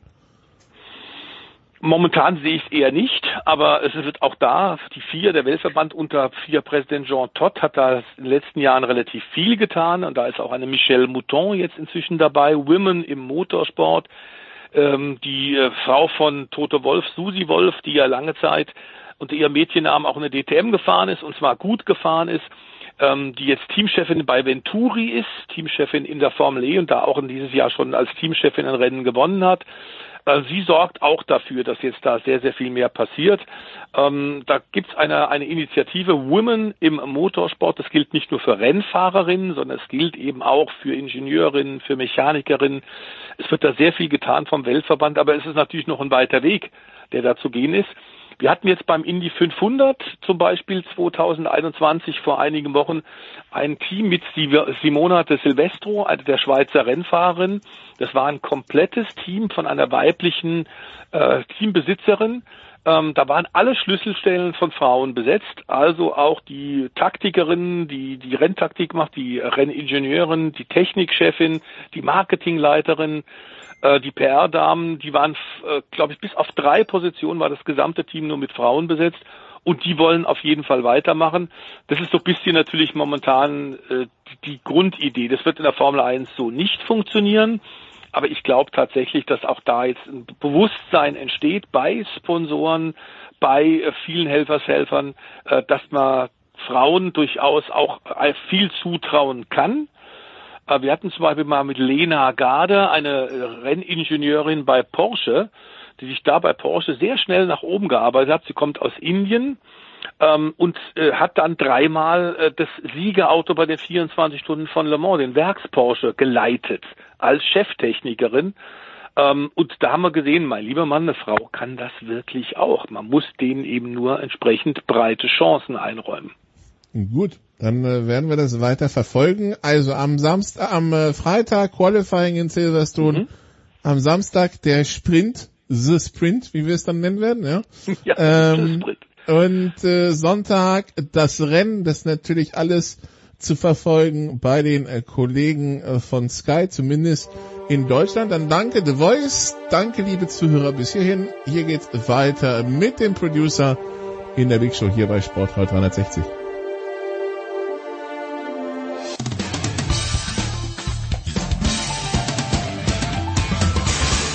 Hallo, hier ist die ehemalige Biathletin Kadi Wilhelm und ihr hört Sportradio 360.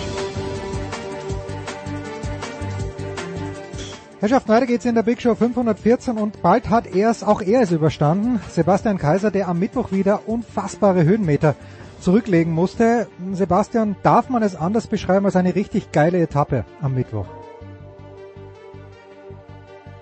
Ähm, für die einen mag es langweilig sein. Nein, geil, nicht langweilig, geil, großartig, fantastisch. Ich fand's überragend. ja, deswegen sage ich, also mir gefällt das ganz gut. Es ist mal was Neues, dass einer äh, die Tour de France so ja dominiert bis zum geht nicht mehr und überhaupt nicht den geringsten Zweifel lässt, wer dieses Rennen gewinnen wird. Im Grunde genommen ja vom ich sage jetzt mal, dritten oder vierten Tag an, spätestens nach dem Zeitfahren, war für mich klar, wer hier als Sieger Frankreich und Paris am 18. Juli verlässt. Und Tadej Pogacar ist ja, wie gesagt, atemberaubend, was der hier zeigt. Und ähm, natürlich ist die Etappe toll, du hast eine Gruppe vorn und dann irgendwann tritt der Pogacar an und fährt da hin, hat den äh, jungen Winnegard noch im äh, Stadttau und Carapaz, von dem man ja nun im Grunde genommen seit zwei Wochen wartet, dass er mal es schafft, zumindest ein paar Sekunden dem Pogacar abzunehmen und etwas näher ranzukommen als diese fünf Minuten und etwas. Und äh, er packt es nicht, er packt es nicht. Und äh, man, man hat für mich den Eindruck, der Pogacar spielt mit den anderen allen. Und äh, also ist glaube ich die also selbst als Chris Froome, der hatte ja auch schon zeitig das gelbe Trikot und hat es nicht mehr abgegeben. Aber da hat man immer noch gedacht, na irgendwann verliert das mal wieder und irgendwann kann vielleicht noch ein anderer das Ding äh, umbiegen und da war es immer auch knapp und es waren echte Konkurrenten da und das ist dieses Jahr bei Pogacar überhaupt nicht so. Also so eine dominante Tour kann ich mich echt, ja, müssen wir weit zurückgucken, um jemanden zu finden, der eine Tour so dominant gefahren ist. Ich habe mir das Ganze äh, im Eurosport Player angeschaut, warum auch immer mit englischem Kommentar und die Kommentatoren, die dort am Start waren, ich weiß es nicht, wer es war, die waren nicht happy mit Carapaz, dass der nichts gemacht hat am letzten Anstieg und dann plötzlich eineinhalb Kilometer vorm Ziel äh, antritt. Pogacar hat ihn, hat ihn nicht wegfahren lassen, Wingegaard ist wieder rangekommen Ähm, hast du das jetzt auch so gesehen oder warst du gerade unterwegs? Äh, muss man das dem Carapaz nachsehen, weil wie du ja sagst, der, man wartet ja schon länger drauf, dass der mal irgendwie antritt. Ja, ich glaube, der kann nicht. Ich, ne, der, ist, der ist einer der besseren von den äh, Verfolgern, aber ähm, die sind alle irgendwie auf einem Level und er kann nicht. Also ich glaube, dass der, dass der echt sein Bestes tut, aber ähm, es reicht nicht um, also er ist nicht besser als äh, Pogacar und es reicht nicht, äh, äh, an keinem Tag ihm äh, Sekunden abzunehmen. Das ist einfach, er ist dem einfach unterlegen. Also es gibt auch Leute, die laufen 99 und da sagt man, boah, 99, 100 Meter, was für eine geile Zeit, wird in Deutschland wahrscheinlich noch die nächsten 50 Jahre nicht hinkommen. Aber äh, wenn dann Usain Bolt 9,58 läuft, dann sehen die 99 aus wie der Spaziergang eines Rentners. Also das ist, äh, der tut sein Bestes mit 99, aber er kommt ihm an Bolt schlicht und einfach nicht ran. Und genauso ist es hier. Also ich wüsste jetzt nicht, warum man da auf Carapaz böse sein will. Ich glaube, wenn er könnte und wenn er attackieren und davonfahren könnte, dann würde er es auch tun. Warum auch nicht? Die Tour wird ja nicht länger, sondern jeden Tag um eine Etappe kürzer. Also ähm, ich wüsste jetzt nicht, warum er das freiwillig nicht tun sollte. Er kann einfach nicht. Was kannst du uns über Wingegaard erzählen? Der ist im weißen Trikot, Jonas Wingegaard von Jumbo Wismar, Wismar im Moment unterwegs. Ich kannte ihn naturgemäß nicht, weil ich lerne immer erst bei der Tour bestimmte Fahrer kennen. Herr Pogacar ist mir auch erst im vergangenen Jahr Mal bei der Tour aufgefallen. Ist Wingegaard jetzt derjenige, von dem man sagen kann, okay, das ist ein junger Kerl, weißes Trikot, wie gesagt, und Pogacar ist ja selber noch jung. Das sind die beiden, die im nächsten Jahr näher beieinander sein werden? Oder ist für den Wingegaard in diesem Jahr einfach auch vieles gut gelaufen, dass er bei den richtigen Gruppen dabei war? Im Gesamtklassement Wingegaard äh, geht am Donnerstag als Zweiter äh, und wird wahrscheinlich, also ich kann es mir nicht mehr vorstellen, aber wird wahrscheinlich in den Top 3 auf jeden Fall bleiben. Ja, also ähm, erstmal trägt er das äh, weiße Trikot ja nur, weil äh, der Sportkamerad Pogacar. Ähm, Pogacar nicht zwei Trikots tragen kann. Also am Ende in Paris wird äh, er nicht auf dem äh, äh, Podium stehen und das weiße Trikot empfangen, in Empfang nehmen, sondern das wird äh, Tadej Pogacar sein. Ähm, aber er wird, da gebe ich dir recht, das sehe ich auch so, er wird in Paris auf dem Podium stehen. Er ist jetzt ähm, 24 Jahre alt, ist ein äh, ausgesprochen äh, gutes Talent, was in diesem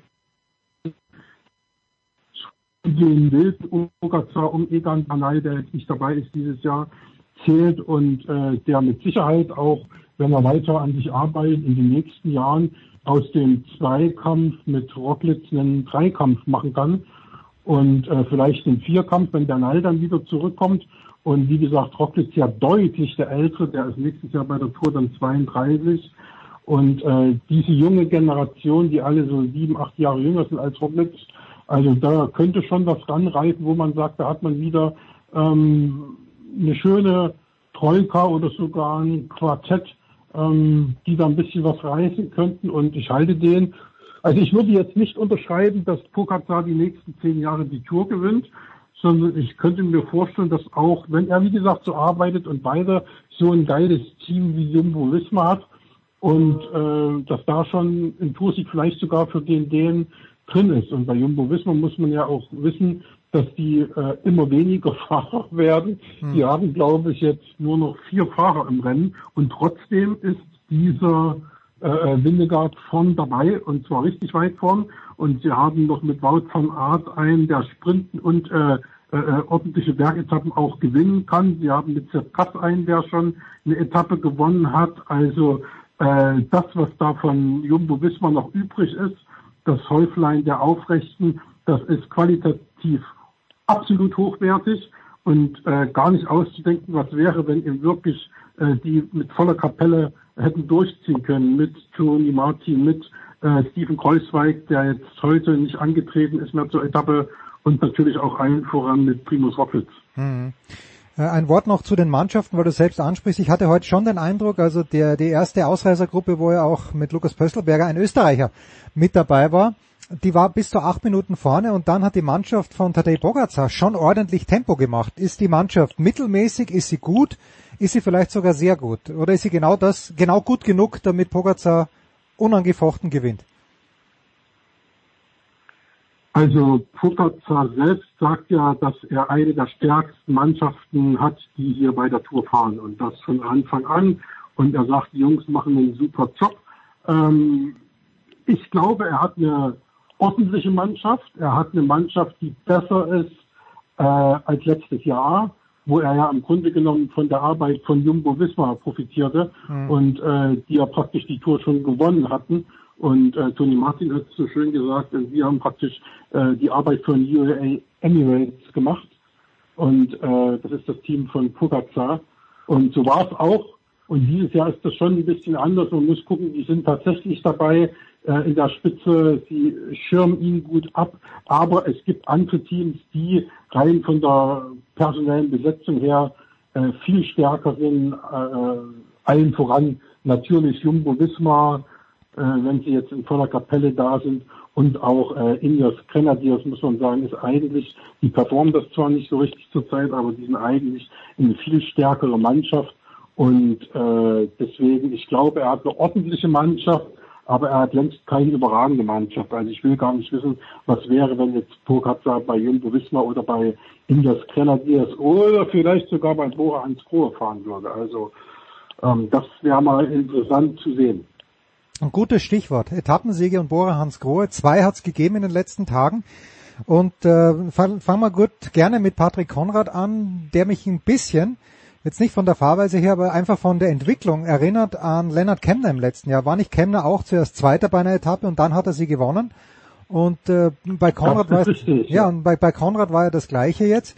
Ähm, ja, hat hat äh, Ralf Denk seinen Fahrern gesagt, wir gehen jetzt nur noch auf Etappensiege und Nils Pollitt hat ja davor eine Etappe gewonnen, weil äh, Peter Sagan ist raus und in der Gesamtwertung gibt's auch nichts zu reisen.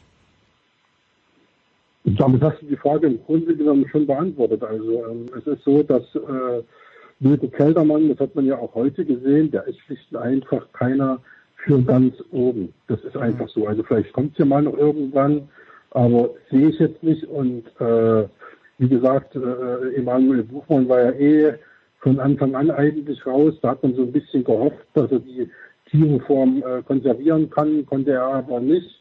Ja auch äh, verrückt gewesen, weil sein Höhepunkt in dieser Saison war nun mal der Tiro, wo er dann verletzt ausscheiden musste. Ähm, und ich glaube, dass äh, Borans Grohe dann keine andere Möglichkeit hatte, nachdem auch noch Peter Sagan gleich am Anfang äh, der Rundfahrt stürzte und dann mit äh, Hüft Problem und Knieproblem sich noch lange durchschleppte, aber das war wirklich nur ein Dahinvegetieren. Also da konnte nie richtig seine Sprintqualitäten abrufen, die in diesem Jahr ja eigentlich wieder gut sind und konnte nie so richtig voll mit reinhalten. Und das war natürlich dann ein großes Problem. Da sind schon mal für äh, Bora Hansgrohe die Sprint an Fünfte weggefallen. Mhm. Ja, und äh, da hat er so ein bisschen gehofft, Wilke Keltermann war ja lange siebter, sechster, fünfter, immer mit Tuchfühlung, nicht auf Pogacar, aber zumindest aufs äh, Podium. Und äh, hat dann so ein bisschen gehofft, dass in der zweiten und dritten Woche Emanuel Buchmann die zweite Luft bekommt und ihm dann nochmal ein bisschen vorne ranfahren kann. Ist auch nicht passiert. Und dann irgendwann sagst du natürlich klar, wenn du die Möglichkeit hast, mitzugehen, wie nach äh, äh Kion, wo Patrick Konrad ja nur Bauke Mollema dann den Vortritt lassen musste, oder eben davor schon in ihm mit äh, ähm, Nils Polit, der da genau im richtigen Moment aus dieser Dreiergruppe angetreten ist und äh, sensationell geil zum Sieg gefahren ist. Also das sind dann die Sachen, die eben dann in der Situation äh, die einzige Möglichkeit sind, den Sponsor nochmal irgendwo ins rechte Licht zu rücken. Ansonsten hast du ja sonst keinen Auftrag mehr. Und ich glaube, die haben jetzt zwei Etappensiege äh, andere Mannschaften, die äh, nicht weniger prominent sind im Weltfahrtsport, die wären schon froh, wenn sie überhaupt einen erstmal hätten. Mhm. Und was ja Sebastian gerade gesagt hat, ich sehe gerade so nebenbei die Siegerung dieser 17. Etappe und jetzt ist auch im weißen Trikot rausgekommen, der T. Bogacar. Also natürlich, Sebastian, du hast auf den Punkt gebracht, Wingegaard mag im weißen Trikot herumfahren, aber bei den einzelnen Siegerehrungen ist Pogacar der Mann in weiß. Jetzt geht's am heutigen, also wir starten natürlich Donnerstag, es wird gegangen sein am Donnerstag Sebastian, über den Col de Tourmalet. Es ist ein Klassiker, glaube ich, also der, der allen Radsportfreunden was sagt. Ist der Tourmalet ähnlich gefürchtet wie Mont Ventoux oder wie, wie, wie siehst du da das Verhältnis?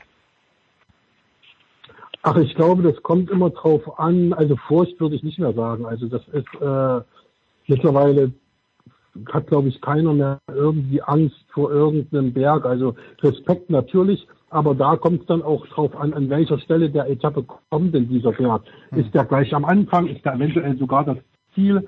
Ähm, ist der irgendwo mittendrin? Und morgen ist es ja so, dass er äh, nach, ich glaube, ungefähr 90 Kilometern oder so kommt. Und äh, bis dahin geht es praktisch ständig dann äh, vom Start in Po an bergauf. Und danach geht es eben, wie gesagt, nochmal lange bergab, aber dann am Ende der Anstieg auch nochmal richtig heftig über ja, 10, 12, 13 Kilometer zum äh, Luz Ardiden. Das wird auch nochmal äh, äh, knackig. Also das zweimal Horse-Kategorie, die höchste äh, äh, Wertung am Berg äh, drin morgen auf der Etappe. Das wird nochmal richtig schön pfeffern. Und äh, da können wir uns freuen. Und ich glaube, du registrierst irgendwann gar nicht mehr, ist das jetzt der Tourmalet, ist das der Mont Ventoux, okay. Ist das mehr Alp GS, also der Alp GS vielleicht nochmal ein bisschen anders, weil das praktisch das Wimbledon äh, des Radsports ist. Aber äh, prinzipiell, da gibt es ja so viele Berge, da gibt es äh, Col de Madeleine und wie sie alle heißen. Also ich glaube, dass man da jetzt nicht sagen kann, man hat für einen äh, große Angst, Respekt, ja, aber wenn ich weiß, ich muss über den Tourmalet, aber dann kommt noch Luz Ardiden hinten drauf, dann höre ich die Engel schon singen, egal ob der Tourmalet äh, da nach 50 oder nach 100 Kilometern kommt. Jetzt brauche ich nur noch äh, eine Bestätigung von dir. Ich habe gerade vorhin getwittert, nachdem Pogacar diese Etappe gewonnen hat, dass Pogacar wie Djokovic ist, im Grunde genommen in seiner Sportart. Ich habe nicht den Eindruck, dass er schon irgendwann 100% gegeben hätte, schon gar nicht am Mittwoch, äh, eben auf den Col du Portel und dass immer noch ein bisschen Reserve da wäre, dass er das Feld so dominiert wie Djokovic. Ja oder ja, Sebastian? Ich glaube schon, dass Djokovic eher mal in den letzten Monaten ab und zu mal Vollgas geben musste. Also hm, ist ja schon vorgekommen, dass der mal den Satz verloren hat, gerade jetzt in Wimbledon in der ersten Runde, glaube ich. Äh, gegen Draper hat er gleich den allerersten Satz dieses Turniers verloren. Also äh, in so eine Verlegenheit ist der Sportkamerad Pogacar hier nicht gekommen. Also okay. ähm, ich glaube, dass die Dominanz aktuell von Pogacar im Radsport größer ist als die von äh, Djokovic im Tennis. Und äh, ja, ich wüsste jetzt nicht, was da noch irgendwie was den jetzt gefährden sollte. Außer, wie gesagt, man muss ihn wirklich erstmal in Paris ankommen. Du kannst stürzen, ja. du kannst eben von so einer irren Kuh wie auf der ersten Etappe über den Raufen gerannt werden. Also, das, das weiß man nie. Aber rein sportlich, wenn alles beieinander bleibt und alle gesund bleiben, dann ist die Dominanz größer als die von Djokovic im Tennis. Und über genau diese Dominanz sprechen wir am Ende der Big Show 517 mit Paul Häuser und mit Stefan Hempel. Sebastian, danke dir herzlich. Wann geht's nach Tokio? Am Montag. Habe ich das richtig in Erinnerung?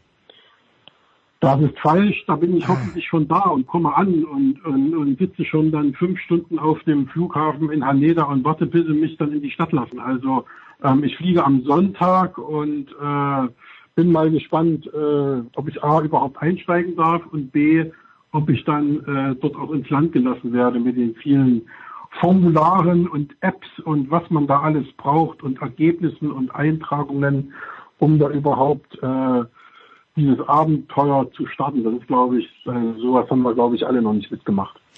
Tja, ich werde dann gleich anschließen mit meinem Versuch zu den US Open ins Land zu kommen, aber das ist dann eine ganz andere Geschichte. Danke Sebastian Kaiser. Pause, dann geht's weiter hier mit Golf in der Big Show 517.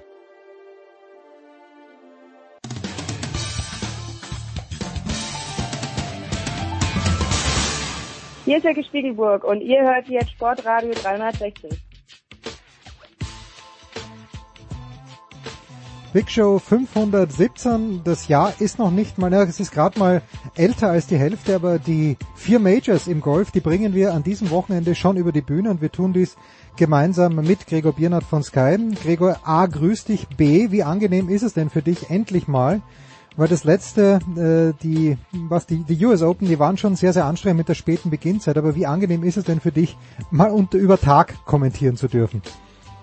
Ja, grüß dich Jens erstmal. Ähm, das ist herrlich. Ich bin äh, sowieso seit vielen Jahren kommentiere ich, habe ich vielleicht auch schon mal erwähnt, ähm, lieber kleinere Turniere tagsüber als große PGA Tour Turniere abends. Und jetzt ein Major zu haben mit der Open und dann in Royal St. George ist ein ganz spannender Golfplatz und tagsüber. Und ich habe so Schichten irgendwie, ich weiß gar nicht, 17, 20 bis 21 Uhr und mal 14.20 Uhr bis, äh, bis 18 Uhr und sowas. Also wirklich tagsüber, da freue ich mich richtig drauf. Ich bin dann auch einfach ähm, fitter, ich bin ausgeruhter und konzentrierter und das gefällt mir einfach immer grundsätzlich besser. Ja, wir kommen dann gleich dazu an. Diesem Donnerstag ist es ja schon losgegangen, aber äh, Gregor, die erste Frage, hm, ich habe das eigentlich komplett übersehen, aber letzte Woche spreche ich mit Thomas Hahn, der sitzt ja in Tokio und frage ihn so, naja, welche japanischen Sportler blicken denn oder auf welche japanischen Sportler wird denn ganz besonders geblickt bei Olympia? Und der Thomas Hahn hat in letzter Woche in weiser Voraussicht gesagt, naja, Hideki Matsuyama ist schon jemand, der dort große Erwartungen zu erfüllen hat. Jetzt wird Matsuyama nicht bei, äh, bei den Open mitspielen, weil er einen positiven Covid-Test gehabt hat, ich glaube schon vor einer Woche.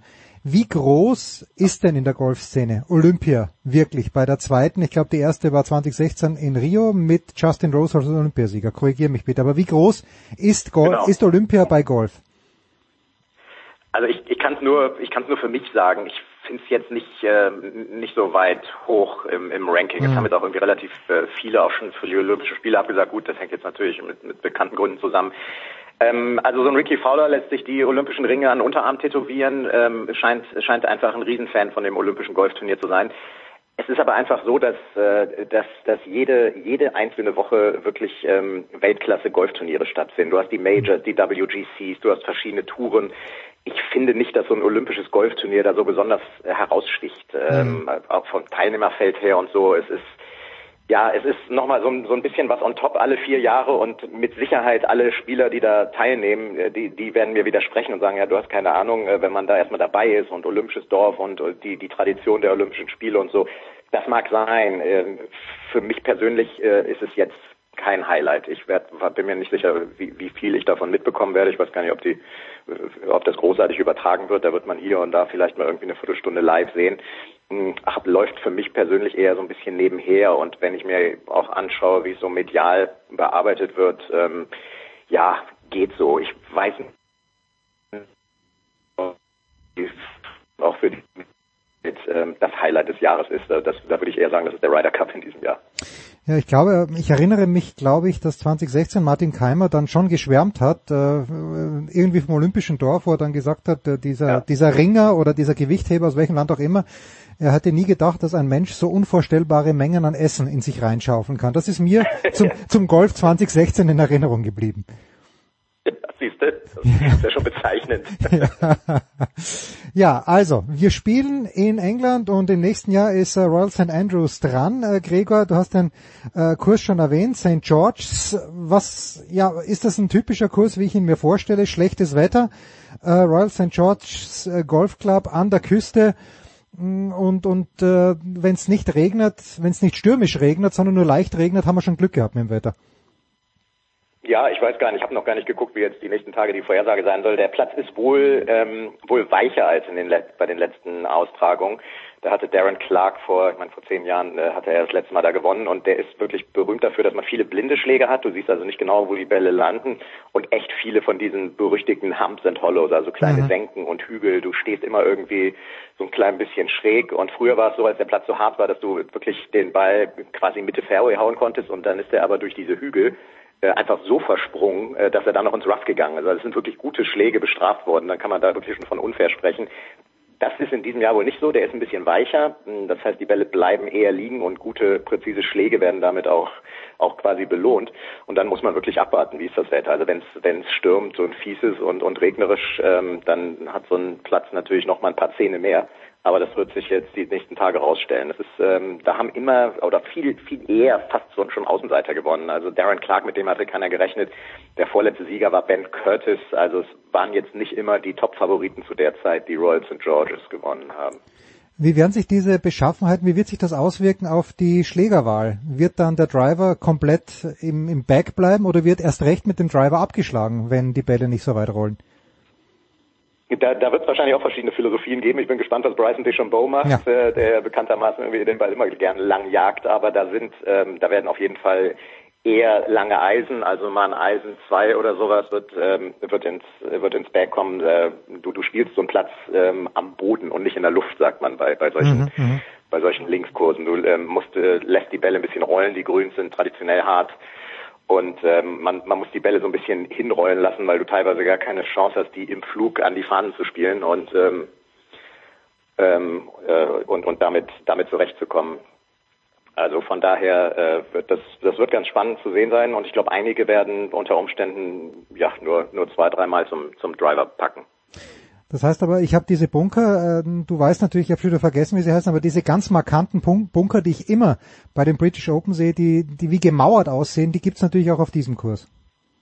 Die gibt's auch auf dem. Es gibt sogar auf Loch 4 den, den tiefsten Bunker überhaupt auf einem Golfplatz. Mhm. Ähm, ich habe den, ich habe die letzte Open, äh, ja wie gesagt, das ist zehn Jahre her, ich erinnere mich gar nicht mehr so genau, aber da ähm, hast du echt Probleme überhaupt rauszukommen.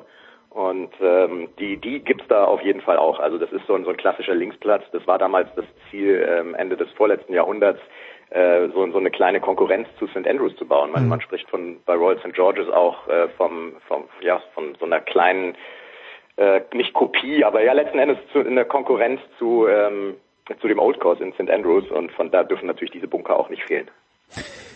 Jetzt hat John Rahm das letzte Major gewonnen. Du hast es kommentiert gemeinsam mit Adrian. Ich weiß gar nicht, äh, wer war denn der letzte? Hat Brooks Köpker mal zwei Majors in einem Jahr gewonnen in den letzten Jahren? Oder ist das wirklich schon, sind das äh, Jordan Spieth? Könnte ich mir vorstellen, aber wer war denn der letzte, der wirklich zwei Majors in einem Jahr und vor allen Dingen Back-to-Back -back gewonnen hat? Ich schaue ja doch einigermaßen viel Golf. Ich kann mich an niemanden erinnern jetzt in jüngerer Vergangenheit.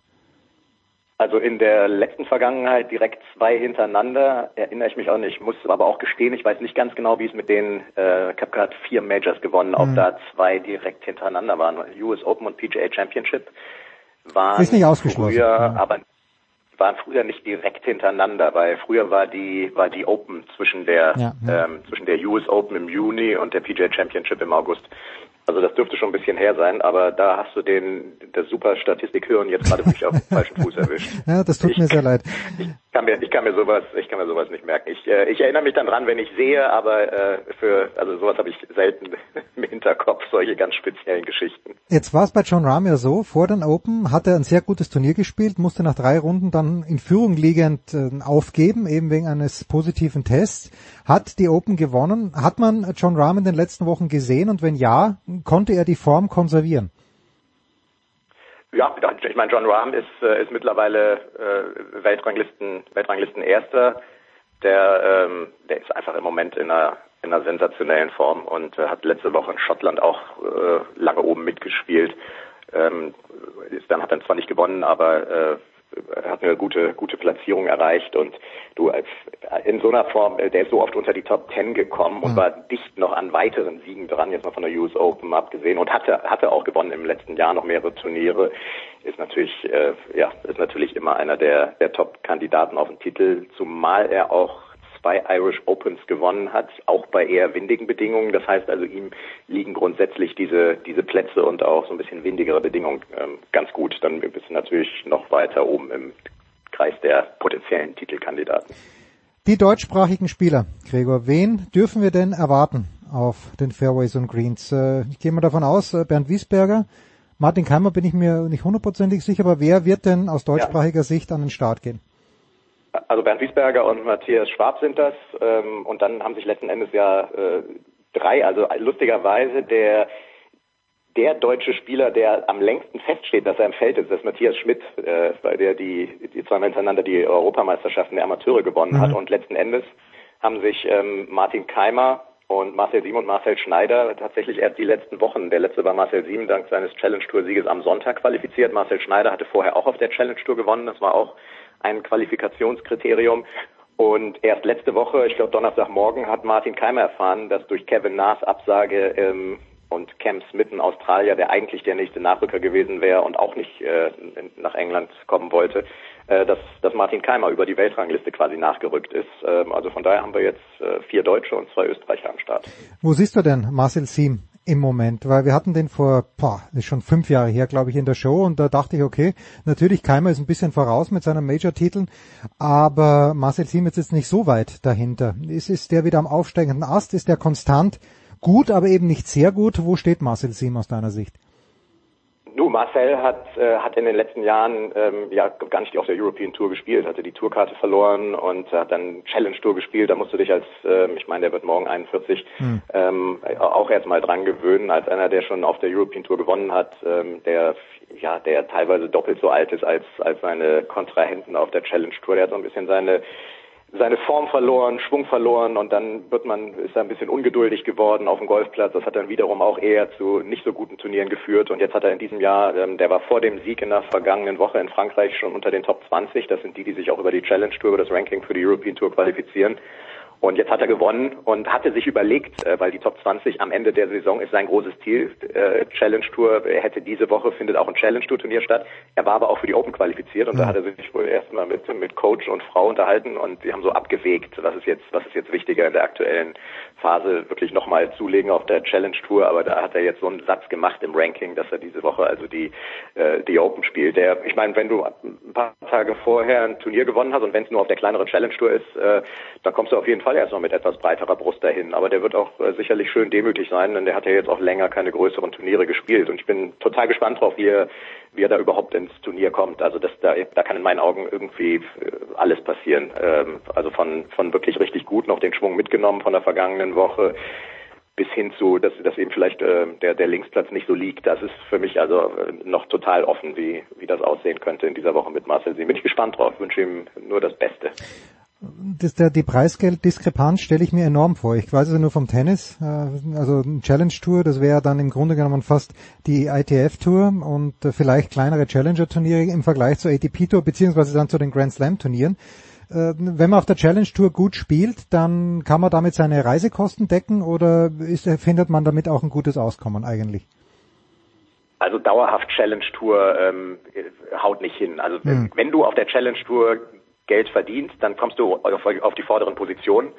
Ähm, aber dann schaffst du auch irgendwie innerhalb eines Jahres eigentlich schon den Sprung auf die European Tour. Also ich behaupte mal, wenn du auf der Challenge Tour dauerhaft 25. wirst, wirst, dann musst du echt schon gönnerhafte Sponsoren haben, um davon gut okay. leben zu können. Also die Challenge Tour ist, ist für jeden Profi ist, äh, ist so eine so eine Durchreisetour. Also da will eigentlich keiner Ewigkeiten drauf spielen, weil du eben da wirklich nicht genügend Geld äh, verdienst zum zum Leben. Ähm, die, die wird die wird genutzt, um sich darüber für die European Tour zu qualifizieren. Gregor, vorletzte Frage. Wir äh, strahlen ja aus ab Donnerstag 17 Uhr, Freitag, Samstag, Sonntag. Die Übertragungszeiten sind wann? Die Übertragungszeiten gehen schon morgens um 7.30 Uhr los, dann oh. erst noch mal ein paar Stunden im Originalkommentar. Wir sind nämlich nur drei Kommentatoren, das wäre sonst zu lang. Und dann machen wir aber elf Stunden.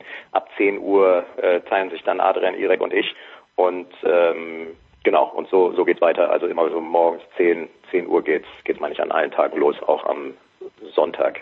Weil da mache ich nämlich die erste Schicht 10 bis 13 Uhr und deswegen weiß ich's. Und die nächsten zwei Tage geht's auch ähm, morgens um 10 los mit der mit unserem Kommentar quasi, ähm, aber ab 7.30 Uhr so ziemlich die erste die erste Tea Time äh, wird schon mitgenommen ähm, und dann das Ganze quasi im, im Stream mit Original oder mit englischem Kommentar. Das heißt also die Erfahrung von Moritz Lang, der bei in Wimbledon dann ja fünf Tage in Quarantäne musste. Es ist niemand vor Ort, also Field Reporter äh, nimmt man keinen, da nimmt man dann das World Feed, wer auch immer ein Interview gegeben hat. Ja, genau. Das, äh, das machen wir aber letzten Endes immer so bei Sky. Also wir haben. Okay. Äh, also Erik, war doch mal, aber okay. Na. So und die ja, abschließend. Ein paar Mal ja. und hier und da genau Flo Bauer und so. Also wir hatten immer mal ein paar vor Ort, aber ja, gerade jetzt zu, zu Covid-Zeiten und dann auch noch ähm, mit England, was ja immer so ein bisschen komplizierter ist, noch ähm, haben wir, wir nehmen alles, was was die was vorproduziert ist und die haben ja auch viel Interviews und so und von daher ist es immer ein sehr gutes sehr gutes Programm bei der Open. Abschließend brauche ich deine Einschätzung zu folgender Frechheit, die ich vor ein paar Tagen auf Twitter gelesen habe. Äh, das Impftempo nimmt ja rasant ab, aber äh, dann schreibt jemand, ich glaube Christian Herms oder Helms war's, und der schreibt also folgendes. Wer sich jetzt nicht impfen lässt, bekommt das neue Heimtrikot des HSV zugeschickt. Meinst du, meinst du, die Aussicht, dieses Trikot nicht zugeschickt zu bekommen, würde reichen, dass sich jemand impfen lässt? Nein, wie ist die Befindlichkeit, okay. ist meine Frage. Wie ist die Befindlichkeit? Man hört nichts vom HSV. Ich hoffe, die trainieren in aller Ruhe, die trainieren gut. Äh, was hörst du vom HSV?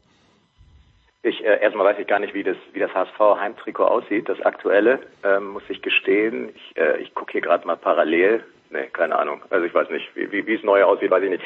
Ähm, ich, ich höre und sehe, dass sie, dass sie wohl unter Umständen noch ein paar Top-Leistungsträger wie Onana und Wagnoman und sowas abgeben, wenn mhm. sie Knete dafür bekommen und aber keinen adäquaten Ersatz dafür kriegen werden, wie ich das Ganze so überblicke. Sie haben Neuzugänge, jetzt so einen dänischen Stürmer, der ist ausgeliehen. Ähm, da muss man auch erstmal abwarten. Der HSV hat in den letzten Jahren häufig versucht, ähm, junge Spieler, Talente einzukaufen, die sich dann beim HSV entwickeln sollen. Die haben sich auch entwickelt, aber in die falsche Richtung. ähm, darauf setzen sie nach wie vor.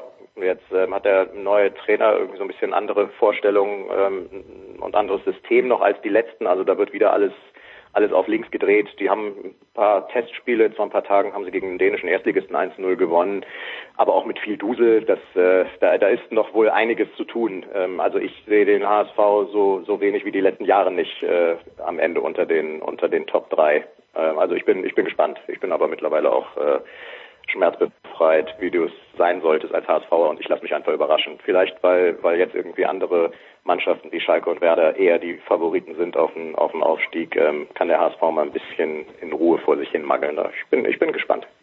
Ja, also Markus Berg, ich war ganz überrascht, dass der HSV es nicht geschafft hat, Markus Berg äh, komplett zu verderben, weil der war doch im Europameisterschaftskader der Schweden. Aber Gregor, ich bedanke mich ganz herzlich. Ich wünsche dir äh, frohes Schaffen. Ich werde mir das natürlich, nachdem ich auch schon etwas älter bin und bin auch schon, meine ich nicht dich in meiner Gruppe, aber ich bin auch etwas älter, werde mir von den British, von The Open Championship deutlich mehr anschauen als von den letzten Turnieren, weil es einfach besser zeitlich reinpasst. Gregor Biernat ist das von Sky. Wir machen eine kurze Pause, dann geht's weiter in der Big Show 517.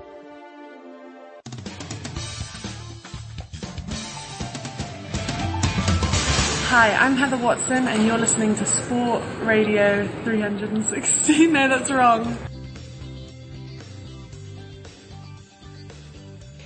In der Big Show 517 geht's weiter, vielleicht bald mit Jürgen Schmieder, aber auf jeden Fall jetzt mit dem großen Heiko Olderb. Heiko, schönen guten Morgen nach Boston. Es ist ganz früh. Ist es, oder ganz spät. Hier ist es zehn Minuten vor Mitternacht. Okay. Aber Honduras gegen Granada hält mich natürlich wach. Ne? 30 Minuten sind gespielt. 1 0 Honduras. Wir reden natürlich, alle wissen es, über den Gold Cup. Ja, entschuldige, du, du, du hast ja die Aufstellungen gepostet und hast äh, am Lübecker Weihnachtsmarkt äh, ein bis zwei Freigetränke ausgelobt. Aber da, nur, nur an ehrliche Gewinner, nicht an solche, die sagen, äh, ich kenne den Fünfer. Der Fünfer von Honduras ist mir ein Begriff. Großartig. Ja. Heiko, wir haben äh, nicht mehr gesprochen, seit der neue und alte NHL Champion gekürt wurde. Die Tampa Bay äh, Lightning haben es zum zweiten Mal in Folge gewonnen gegen die Montreal Canadiens. Was, was, was wird bleiben von dieser Finalserie? Ich habe die Ergebnisse gesehen, habe mir nicht viel dabei gedacht, aber was hätte ich mir denken müssen? Was wird bleiben? Ein verdienter Champion, ein Champion, der ist immer schwer im Eishockey, ne? der aber durchaus zu erwarten gewesen war, was aber natürlich trotzdem nichts, nichts garantiert. Ähm, Tampa, muss man wirklich sagen, hat aus den Fehlern der Saison 2018, 2019 gelernt. Damals haben sie ja, ich glaube, was war das, den NHL-Rekord der Detroit Red Wings, war das glaube ich von 62 oder 68 Siegen sogar eingestellt in der Vorrunde und sind dann in der ersten Playoff-Runde von den äh, Columbus, von den Columbus Blue Jackets gesweept worden. Ähm, und haben dann gelernt, okay, wir brauchen halt, wir brauchen eine, Misch, eine, andere Mischung, haben sich, sag ich mal, härtere Leute geholt, also Leute, die wirklich äh, einstecken und austeilen können. Barclay Goodrow zum Beispiel, so einer gewesen. Und der, die Mischung passt. Die hat 2020 gepasst, was nur aber eine ganz andere Saison war. Äh, wir erinnern uns, da wurde ja in der Bubble gespielt, erst in Toronto und Edmonton und dann nachher ab Conference-Finale und Finale in Edmonton. Da kam es also auch so ein bisschen drauf an, wirklich, ähm, wer kommt mit den Umständen besser klar. Nun, diese Saison war anders, wissen wir alle. Und äh, wieder ist Tampa das beste Team. Äh, liegt vielleicht auch daran oder ganz sicher auch daran, dass äh, der Finalgegner, die Montreal Canadiens, zwar eine wunderschöne Playoff-Story geliefert haben. Die sind als 16. und letztes Team haben sie sich qualifiziert für die Playoffs, lagen in der ersten Runde gegen Toronto schon 1 zu 3 hinten, haben dann drei Spiele nacheinander gewonnen, die Serie somit noch gedreht, haben dann die Winnipeg Jets gesweept und haben dann, ich hatte, glaube ich, das war das letzte Mal, als wir darüber gesprochen habe ich gesagt, also wenn, egal wer da gewinnt, äh, im Westen Colorado oder ähm, äh, Vegas, äh, da wird, für die werden äh, die Montreal Canadiens Kanonenfutter, aber nein, dann hat sich Montreal trotz der Unterstützung von Finn und Jürgen Schmieder Wahnsinn. äh, ja, in. Vegas durchgesetzt gegen die Knights in sechs Spielen und stand somit sensationell, völlig überraschend, aber auch völlig verdient, äh, erstmals seit 93 wieder im Finale. Aber dann war's, war die Magie auch vorbei. Ne? Carey Price, der Torhüter, der einen großen Anteil daran hatte, dass sie so weit gekommen sind, war nicht mehr der Carey Price der ersten drei Runden. Und ja, bei, bei Tampa, ich meine, die können Power-Eishockey spielen und gewinnen dann 6-3. Die können ein Spiel auch 1-0 gewinnen, wenn sie müssen. Die haben so viele Wege, ein Spiel zu gewinnen. Und sind völlig, ähm, völlig verdient Meister. Ich weiß nicht, ob es anders ausgesehen hätte, wenn es halt nicht, sag ich mal, ähm, Montreal gewesen wäre im Finale, sondern Colorado oder, oder Vegas. Ähm, aber das war dann trotzdem halt schon sehr, sehr einseitig. Aber wie gesagt, äh, ähm, die Schuld daran, dass es so einseitig war, lag an Montreal, aber Montreal hat aufgrund der vorangehenden Runden es absolut verdient, in diesen Finals vertreten zu sein. Ja, schön, wenn die Kanadier was reißen und äh, das Clown-Team nach wie vor bleiben die Maple Leafs, oder? Also du hast natürlich diese, diese ähm Ja, Clown-Team nicht, aber das ist natürlich, ich glaube, Kanada oder die Toronto Maple Leafs, Toronto generell ist der wichtigste Eishockeymarkt weltweit. Da mögen die Leute jetzt in Montreal wahrscheinlich äh, auf die Barrikaden gehen, wenn ich das sage, aber ich glaube schon, dass äh, äh, Toronto die heimliche Eishockey-Hauptstadt ist und die Toronto Maple Leafs sind natürlich ein ganz wichtiges Team. Äh, die haben natürlich auch äh, einen mega Fernsehvertrag, dadurch haben sie immer reichlich Kohle da ist. Ich meine, die könnten jedes Mal zweimal ihre bei den Heimspielen ihre Arena füllen. Wenn die zum Beispiel in Buffalo spielen, das ist immer ein Heimspiel und das ist, glaube ich, eineinhalb Stunden entfernt von Toronto. Ähm, und die Toronto Maple Leafs haben natürlich auch immer große Ansprüche, große Ziele und haben aber seit 1967 jetzt kein Stanley Cup mehr gewonnen und haben somit die New York Rangers abgelöst, die äh, irgendwann, als sie 1994 den Stanley Cup mit Maxime Mercier gewonnen hatten, gegen Vancouver war es, glaube ich, damals, da hatten sie eine... Hallo, das ist Jürgen. Jürgen, da ist er doch. Da ist er, ja. Ja, wir sprechen gerade über, über, äh, über Montreal Canadiens. Hör noch eine Minute nee, zu. über Toronto Maple Leafs. Aber Maple Leafs, um Gottes Willen, ja. Aber wenn Jürgen, wenn Jürgen sich aus der Wüste meldet, dann äh, Dann unterbrechen wir kurz. wir inne und lauschen ihm. Ja, Jürgen, wo bist du in der Wüste Nein, und warum? also ich, ich bin in der Wüste in Palm Springs. Wir, wir sind ein paar Tage, mein Bub äh, spielt gerade Eishockey draußen, weil die haben nämlich in der Wüste tatsächlich äh, Platten aufgelegt, dass man Eis outside hat.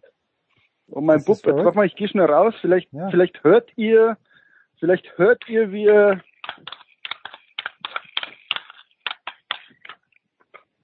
Wir haben, im- wir, wir haben im da Hintergrund, draußen bei ungefähr 48 Grad ja, wie, bitte wie, Eishockey. wie man es halt macht. Wir haben gerade im Hintergrund was gehört, wo ich gedacht hätte, äh, Familie Schmiede ist beim Billard, aber das war dann was Nee, anderes. oder da wird jemand Da ausgepeitscht. sind wir So auch. klang das Nein, eher. ich bin ja, ich, nein, ich war ja drinnen und da spielt meine Frau mit, mit jemand anderem Poolbillard. Schön. Und dann bin ich jetzt raus auf die Terrasse zum Pool und da spielt der Bub Eishockey und der ist ein Maple Leafs Fan. Haben wir gesehen, haben wir gesehen mit dem Austin Matthews Jersey, ja. Ja, weiß er denn auch, dass die Maple Leafs jetzt äh, das Team sind, das am längsten auf den Stanley Cup Gewinn wartet? Die haben jetzt kürzlich die New York Rangers abgelöst, darüber reden wir gerade seit 54 Jahren. Er sagt, er weiß. Er wusste es natürlich. Ja, natürlich. Ah, schön. Wusstest du das wirklich? Ja. Ja, er sagt ja. Naja, bitte. Ja, Finn, Finn, äh, dann hör mal zu, was Papa jetzt zu sagen hat, weil wir gehen, wir machen jetzt einen ganz harten Cut zu Papa Schmieder, weil äh, es, wir wollen noch ganz kurz oder vielleicht auch ein bisschen ausführlich über das äh, Major League Baseball All-Star Game sprechen. Ich durfte das bei der Zone kommentieren. Es hat wieder die American League gewonnen, achter Sieg in Folge. Im vergangenen Jahr gab es kein Spiel, aber was soll ich sagen? Der große Star dieser Veranstaltung des ganzen, der ganzen beiden Tage in Colorado war Shohei Otani. Und äh, Stephen A. Smith hat, äh, also ein Pandit von ESPN, Jürgen hat vor ein paar Tagen gesagt, äh, korrigier mich bitte, aber ich, ich übersetze es so, dass es kein gutes Zeichen für die MLB ist, dass der, der Spieler, um den sich alles dreht, nicht in der Lage ist, Englisch zu sprechen und ja damit mit seinem Publikum zu kommunizieren. Habe ich das so richtig wiedergegeben? Ganz, ja, genau so. Also als würdest du sagen, äh, Robert Lewandowski kann man in der Bundesliga nicht ordentlich vermarkten, weil er nicht anständig Deutsch spricht. Gut. Und genau das, das hat er gesagt. Und, und er hat äh, äh, eine halbe Stunde vorher oder später, das weiß ich nicht mehr, äh, über die Niederlage der amerikanischen Basketballer gegen Nigeria ja. ähm, quasi gesagt, how can you lose to Chiguwakwe Bimbule, to Taruto Natuso? Also der hat quasi die, die Namen der nigerianischen Spieler verarscht. Ähm, und jetzt hat er sich zwei wahnsinnige Aus, ja, Rutscher geleistet, xenophob in, in dem Fall.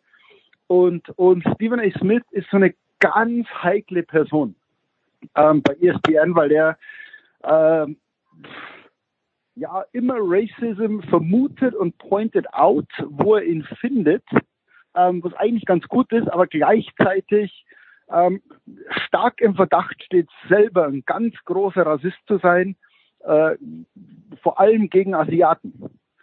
Und jetzt hat er halt so einen rausgelassen und jetzt ist der, der, der Skandal natürlich groß. Ähm, aber im Endeffekt muss man sagen, Otani hat sich da natürlich cool verhalten.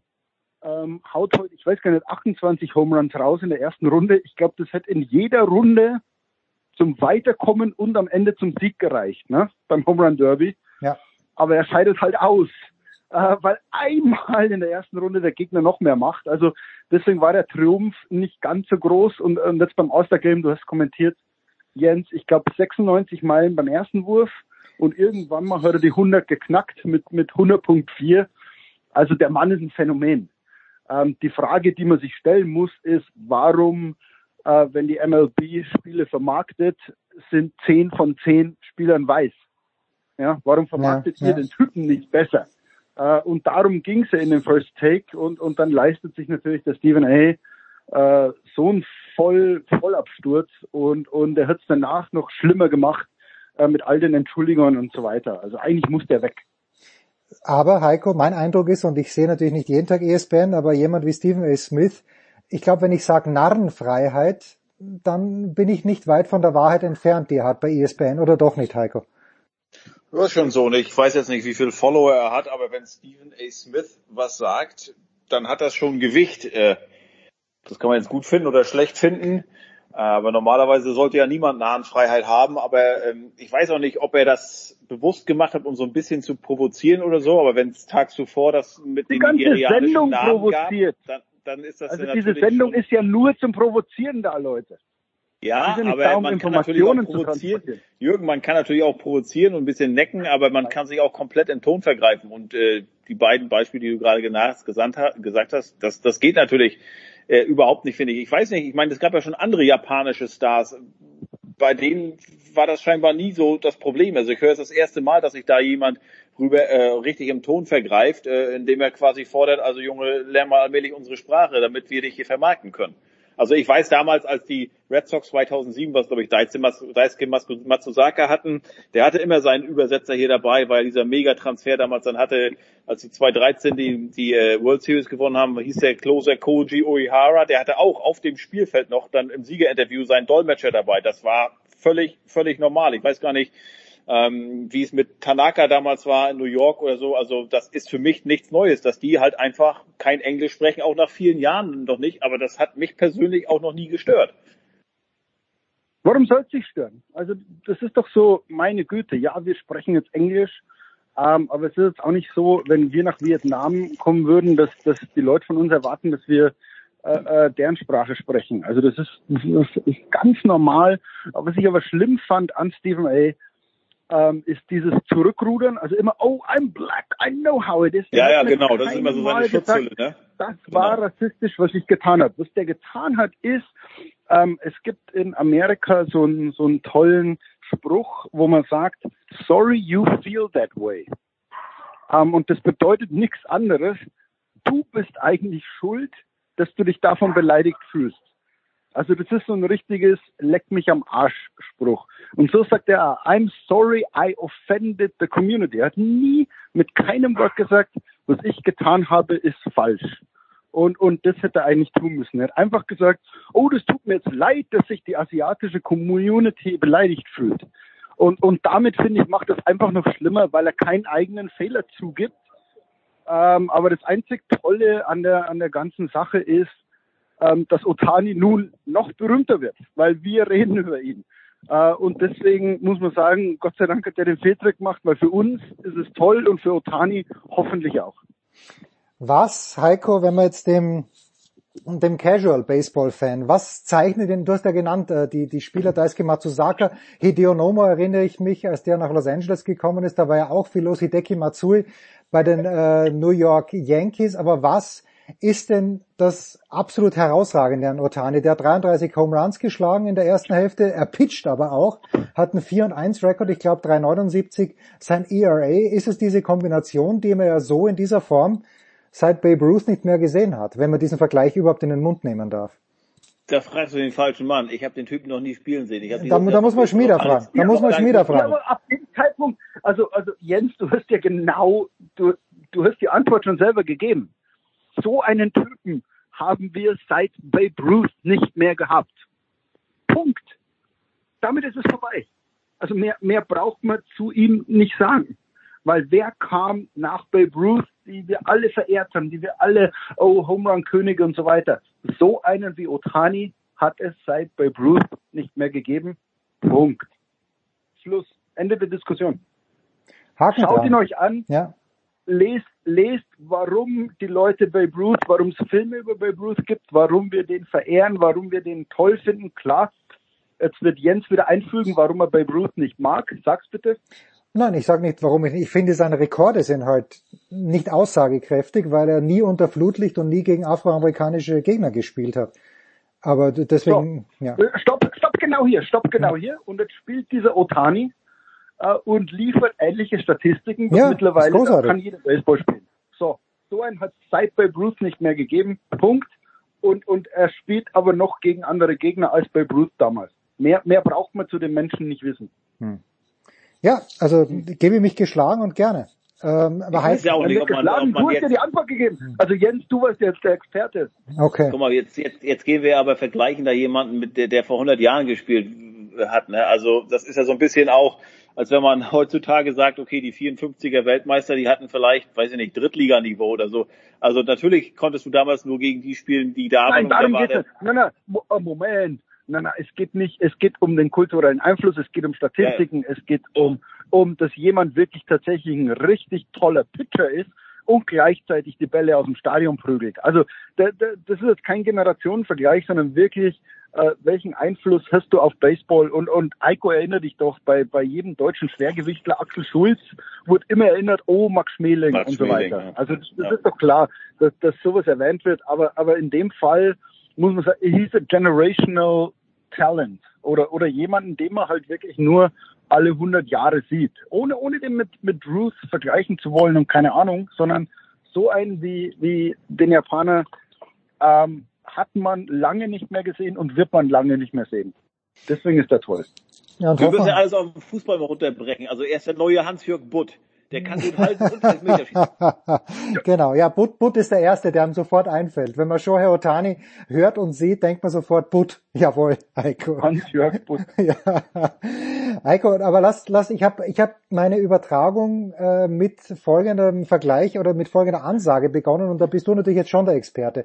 Ich habe gesagt, dass das Major League Baseball All-Star Game mit ganz, ganz großem Abstand natürlich das beste All-Star Game ist in allen vier großen Sportarten weil es ja dem richtigen Sport am nächsten kommt, weil die Defensive dort genauso ah. gespielt wird wie im normalen Spiel.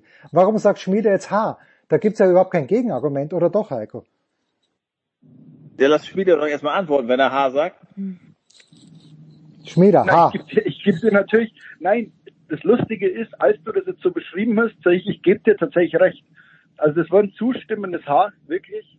Ähm, und, und ich finde dieses All-Star-Game gerade zu übertragen nach Deutschland super, weil du, ich glaube im Baseball, wenn man das so im Mainstream so ein bisschen beibringen will, finde ich das All-Star-Game gut, weil du alle beschreiben kannst. Du kannst sagen, schau mal sowas, Home Run Derby, so ist es, schau mal, ich erkläre die Positionen, warum ist Justin Turner ein guter Third Baseman. Also zur Erklärung der Sportart und so weiter finde ich dieses All-Star-Game tatsächlich am tollsten. Deswegen das Haar war tatsächlich, ich stimme dir völlig zu. Schön. Also es ist ja das einzige All-Star-Game oder wie man es immer auch nennen will, Pro, Pro, wenn ein Pro Bowl heißt, der Pro Bowl in der NFL, aber wo es um ein bisschen was geht. Also ich bin, ich gucke mir keins in, in den Ligen an. Das ist für mich immer Freizeit, weil das ist, da geht es um zu wenig und, und da habe ich auch dann irgendwie immer was anderes zu tun. Dafür guckt man genug andere Spiele, sage ich mal. Das ist halt Show, das ist Spektakel, das ist normalerweise für die Medien gut, weil man mal, wenn man mal hin da war. Ich war noch nie auf dem All-Star Weekend oder Game. Ähm, und äh, da hat man sie alle mal zusammen, klar. Da kann Dre vielleicht ein bisschen was erzählen. Ich glaube, der war ja schon bei einigen NBA-Veranstaltungen. Ja. Aber mich persönlich macht das null an. Okay, gut, Haken dran. Schmieder, was gibt's für dich in den kommenden Tagen, außer dass du natürlich deinen Sohn bei 48 Grad im Schatten beim Eishockey zuschauen wirst? Hast du auch was Berufliches zu tun? Nichts. Das kann Nein. nicht sein. Ich mache sonst gar nichts und dann gehen die Playoffs im Rugby los. Da gehe ich zu den Los Angeles Guiltinis. Bitte googelt das. Ja. Ähm, weil, weil ich glaube, wir haben jetzt geklärt, mit wem ich meine Frau betrügen wird, nämlich ein Guiltini. Ich dachte mit Elon, mit wird sie mich für Elon, Jeff Goldblum und umbringen wird sie mich. du, ich dachte, dass Elon Musk da der erste Kandidat wäre, weil du, du scheinst Nein, bei, bei, Elon, bei, bei Elon ein- und auszugehen. Ein, ist ein Spieler der Los Angeles Guiltinis. Ah, Okay, alles klar. Jürgen, ich hätte erwartet, dass im du vielleicht Kolosseum. mal, ich hätte erwartet, dass du vielleicht mal nach Phoenix fliegst äh, zu den NBA Finals. Das ist ja nicht so Nein. weit weg bei dir. Nein, und, und ich sage jetzt an alle Freunde der Leichtathletik, ich habe heute einen, einen Reminder gekriegt, man kann ab sofort Karten kaufen für Oregon Leichtathletik WM 2022. Äh, das werde ich unbedingt tun. Ja, und da sehen wir uns dann aber, Schmiede, weil ich habe mit Knut ausgemacht, dass ich äh, mit, mit Johannes dorthin fahre. Also nicht mit Johannes, aber im Grunde genommen schon mit Johannes, wenn es mich reinlassen. Das, das würde ich schon gern sehen, die Das ist Leichtathletik. Wahnsinn, was die da gemacht haben. Bei den Trials konnte man das ja sehen, was die aus dem Hayward Field da gemacht haben. Natürlich mit den Nike-Millionen da. Das ist ein Wahnsinnsstadion gewesen. Das war vorher so eine alte Sportanlage, sage ich mal, so wie man das auch aus Deutschland kennt. So äh, Richtig Haupttribüne, Haupttribüne und dann Gegentribüne überdacht, aber ansonsten Sportplatz. Und das ist jetzt eine Arena geworden für 30.000 Leute. Das ist Wahnsinn, was Nike da gemacht hat, muss man wirklich sagen. Das nehmen wir uns Ich vor. komme da mit meinem Buben einfach privat hin. So machen wir das. So machen Ich will das. auch hin, aber beruflich. Also das ist wirklich toll. Also das merkt man wieder. Es, es gibt ja so, so, so Sachen, sag mal, in New York oder in LA vielleicht auch würde sowas eher untergehen. Ne? Aber Oregon ist so eine tolle Eishockey, äh, Eishockeystadt, äh, so eine tolle Leichtathletikstadt. Da wissen die Leute Bescheid, alles da ist ja auch die University of Oregon ist ja da, die haben ja auch ganz starkes Leichtathletik-Department da alles. Das ist schon der richtige Austragungsort da. Also es ist auch das erste Mal, dass die Leichtathletik-WM in, in Amerika ist. Und äh, das ist wirklich, wirklich, wirklich toll da. Kann ich wirklich nur, nur empfehlen. Auch, auch landschaftlich, wunderschön. Das schauen wir uns an, bitte. Das ist der Plan, weil ob es mit den US Open klappt, das wissen wir nicht. Danke, Heiko. Danke, Jürgen. Kurze Pause. Big Show 517.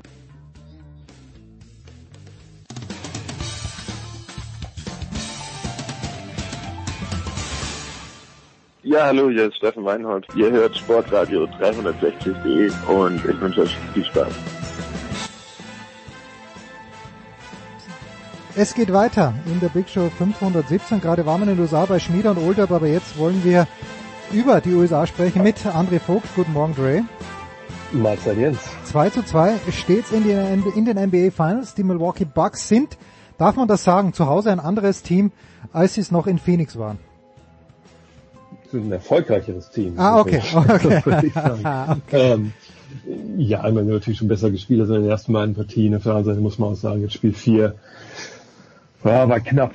Das ist das Beste, was man über das Spiel sagen kann. Ähm, war sicherlich äh, nicht das schönste Finals-Spiel, aber man hat jetzt auch gesehen, dass beide Teams sehr genau wissen, was der Gegner davor hat. Und jetzt sind wir gerade an dem Punkt dieser Finals, wo es im Endeffekt darauf ankommen wird, wer wahrscheinlich seinen besseren Tag hat. Und, und ja, heute Nacht war es halt äh, Chris Middleton vor allem, Hm. ähm, der offensiv da eine Menge gestemmt hat. Ähm, aber dass jetzt die, die Bucks vielleicht anders spielen würden. Ich meine, sie brauchen immer so gefühlt so ein, zwei Spiele, bis sie irgendwie äh, drin sind in so Serien.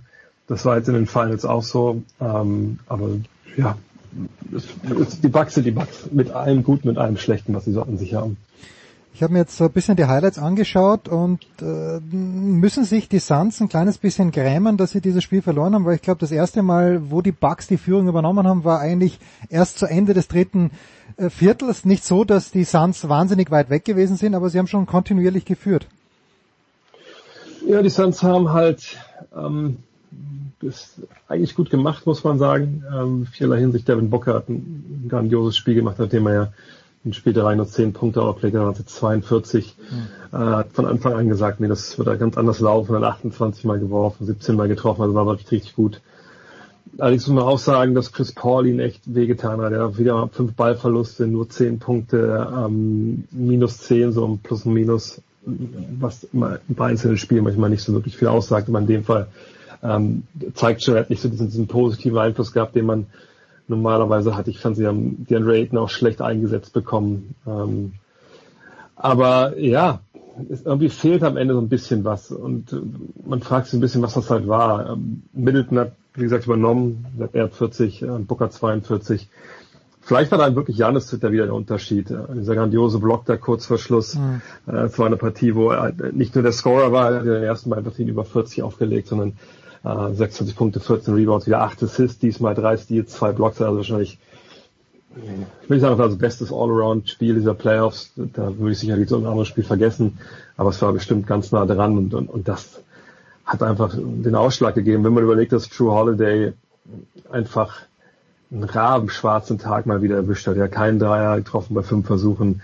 Dann vier von 15 aus dem Feld, wenn man die Dreier rausrechnet. Da waren einige auch, auch wirklich machbare Korbleger dabei.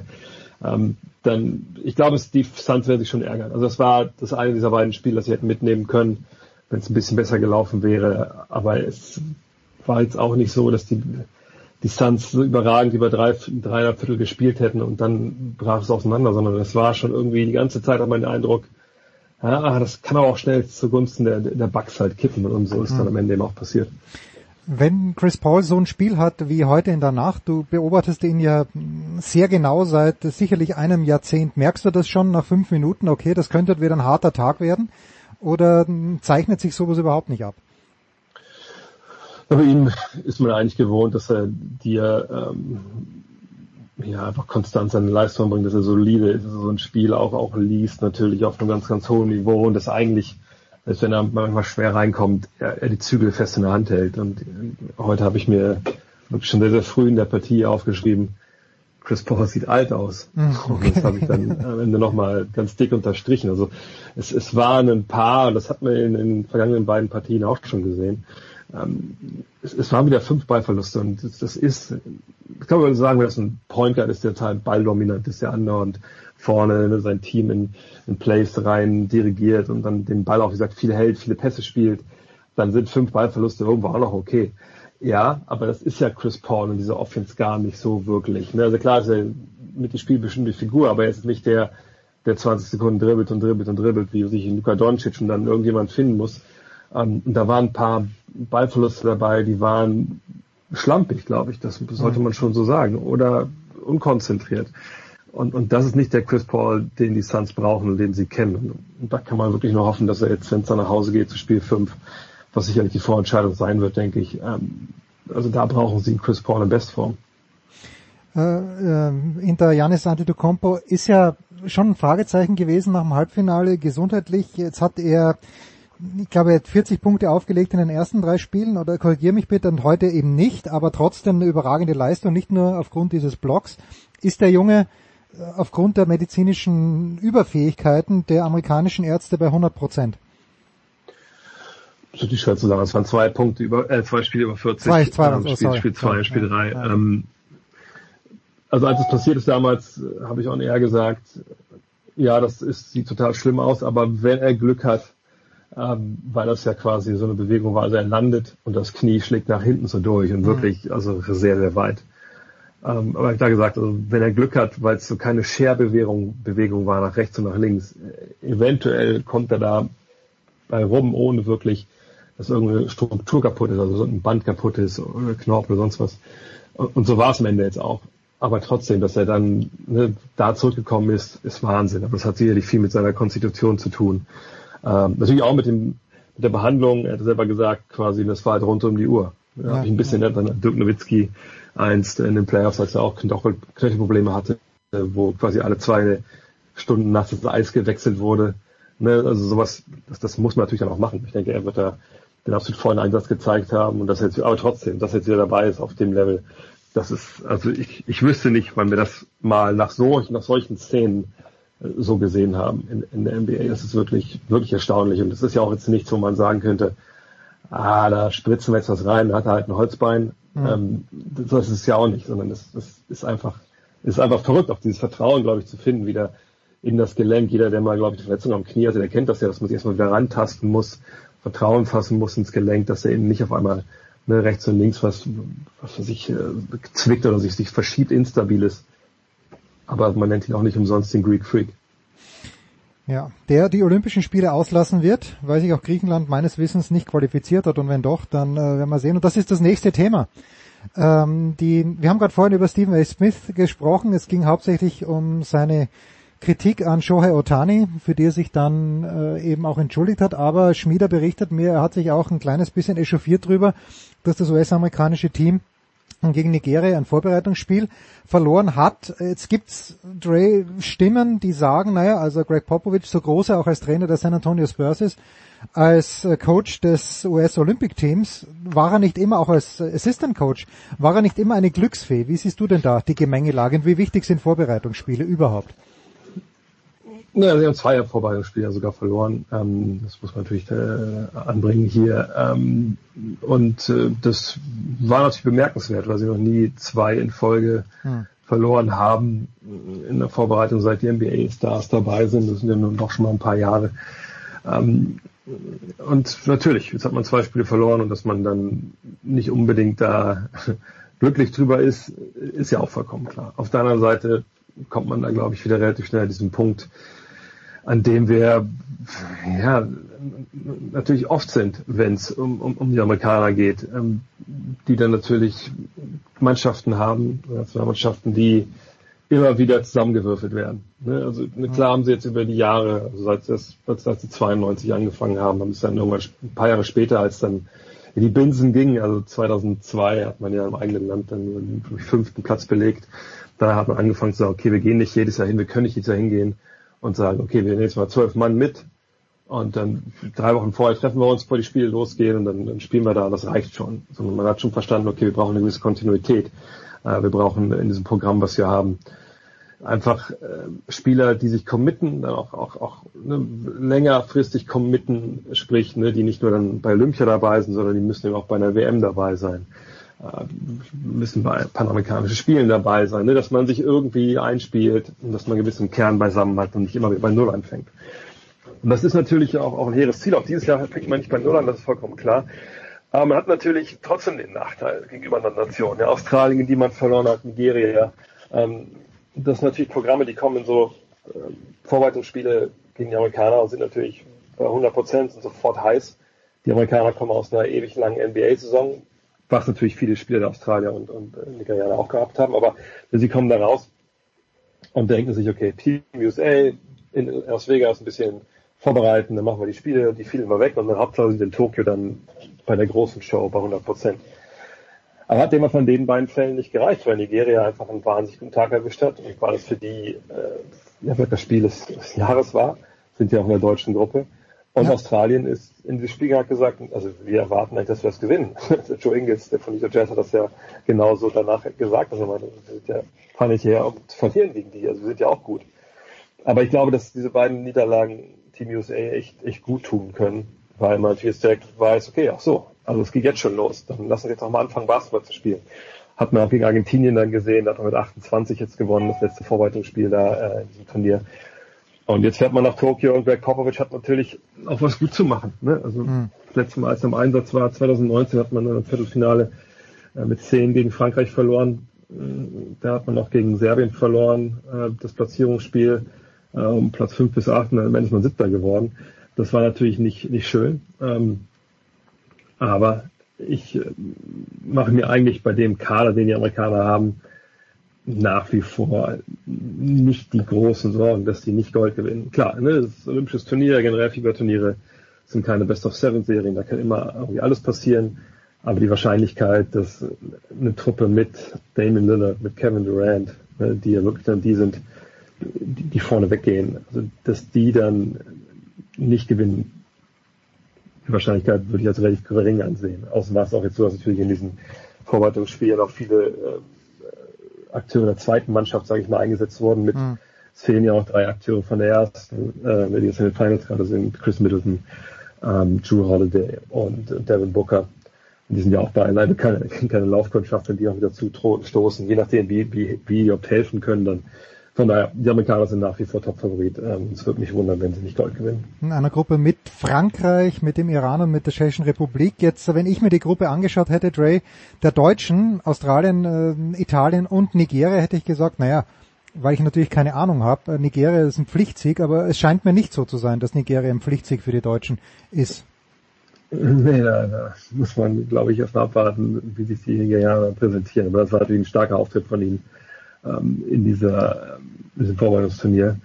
Nee, das ist, das ist eine knüppelharte Gruppe. Australien und Nigeria haben beide jetzt die, die Amerikaner geschlagen. Ähm, Italien, das ist immer natürlich eine schwierige Aufgabe.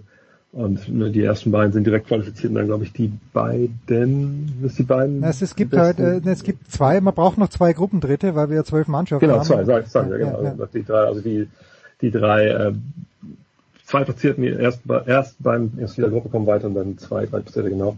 Ähm, ja, es wird schwer. Also ich momentan würde ich sagen, in der Gruppe musst du schon ein bisschen, bisschen Glück haben. Ich meine, gut, wir haben, wir haben nur drei Gruppen. Wir haben Iran, Frankreich, USA, Tschechische Republik.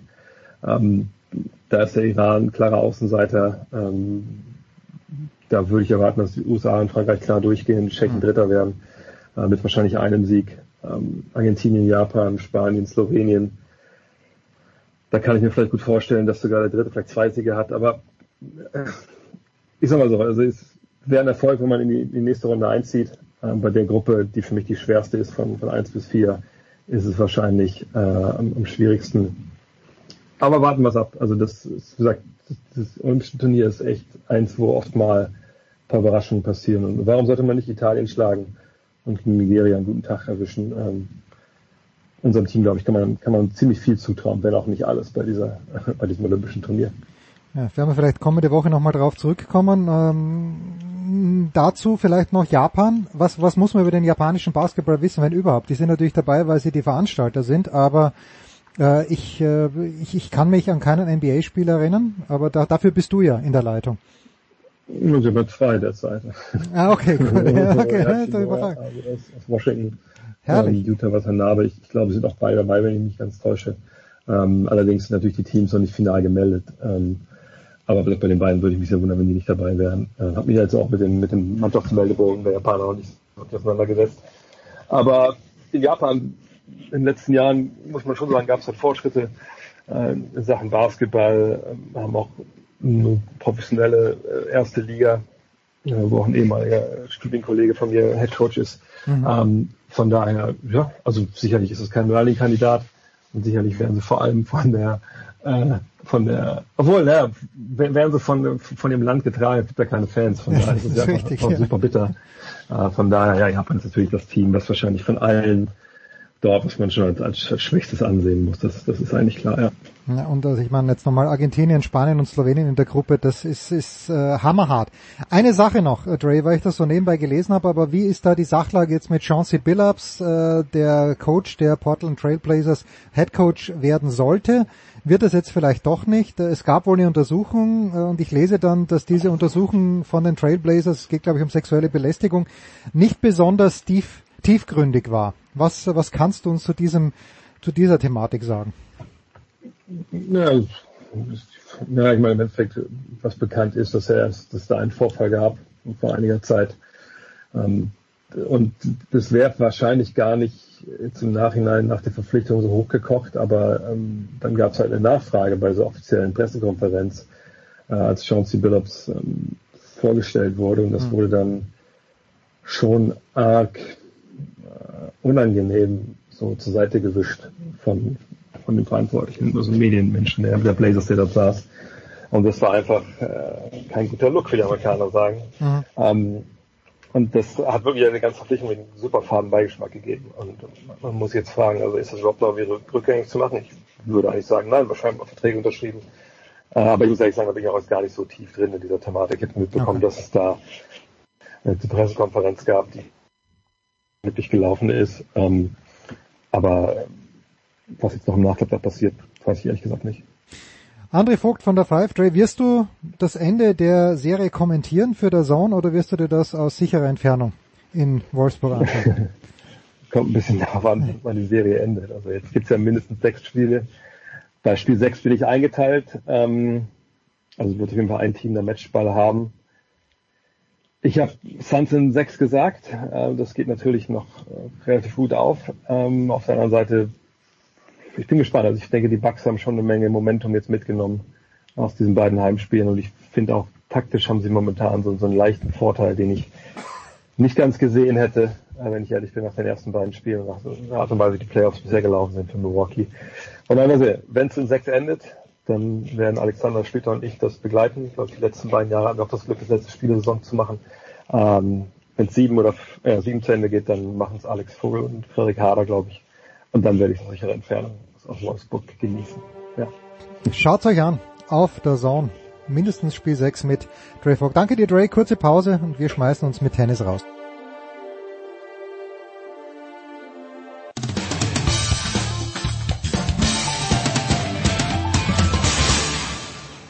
Hallo, da ist der Dominik Diem und ich höre Sportradio 360.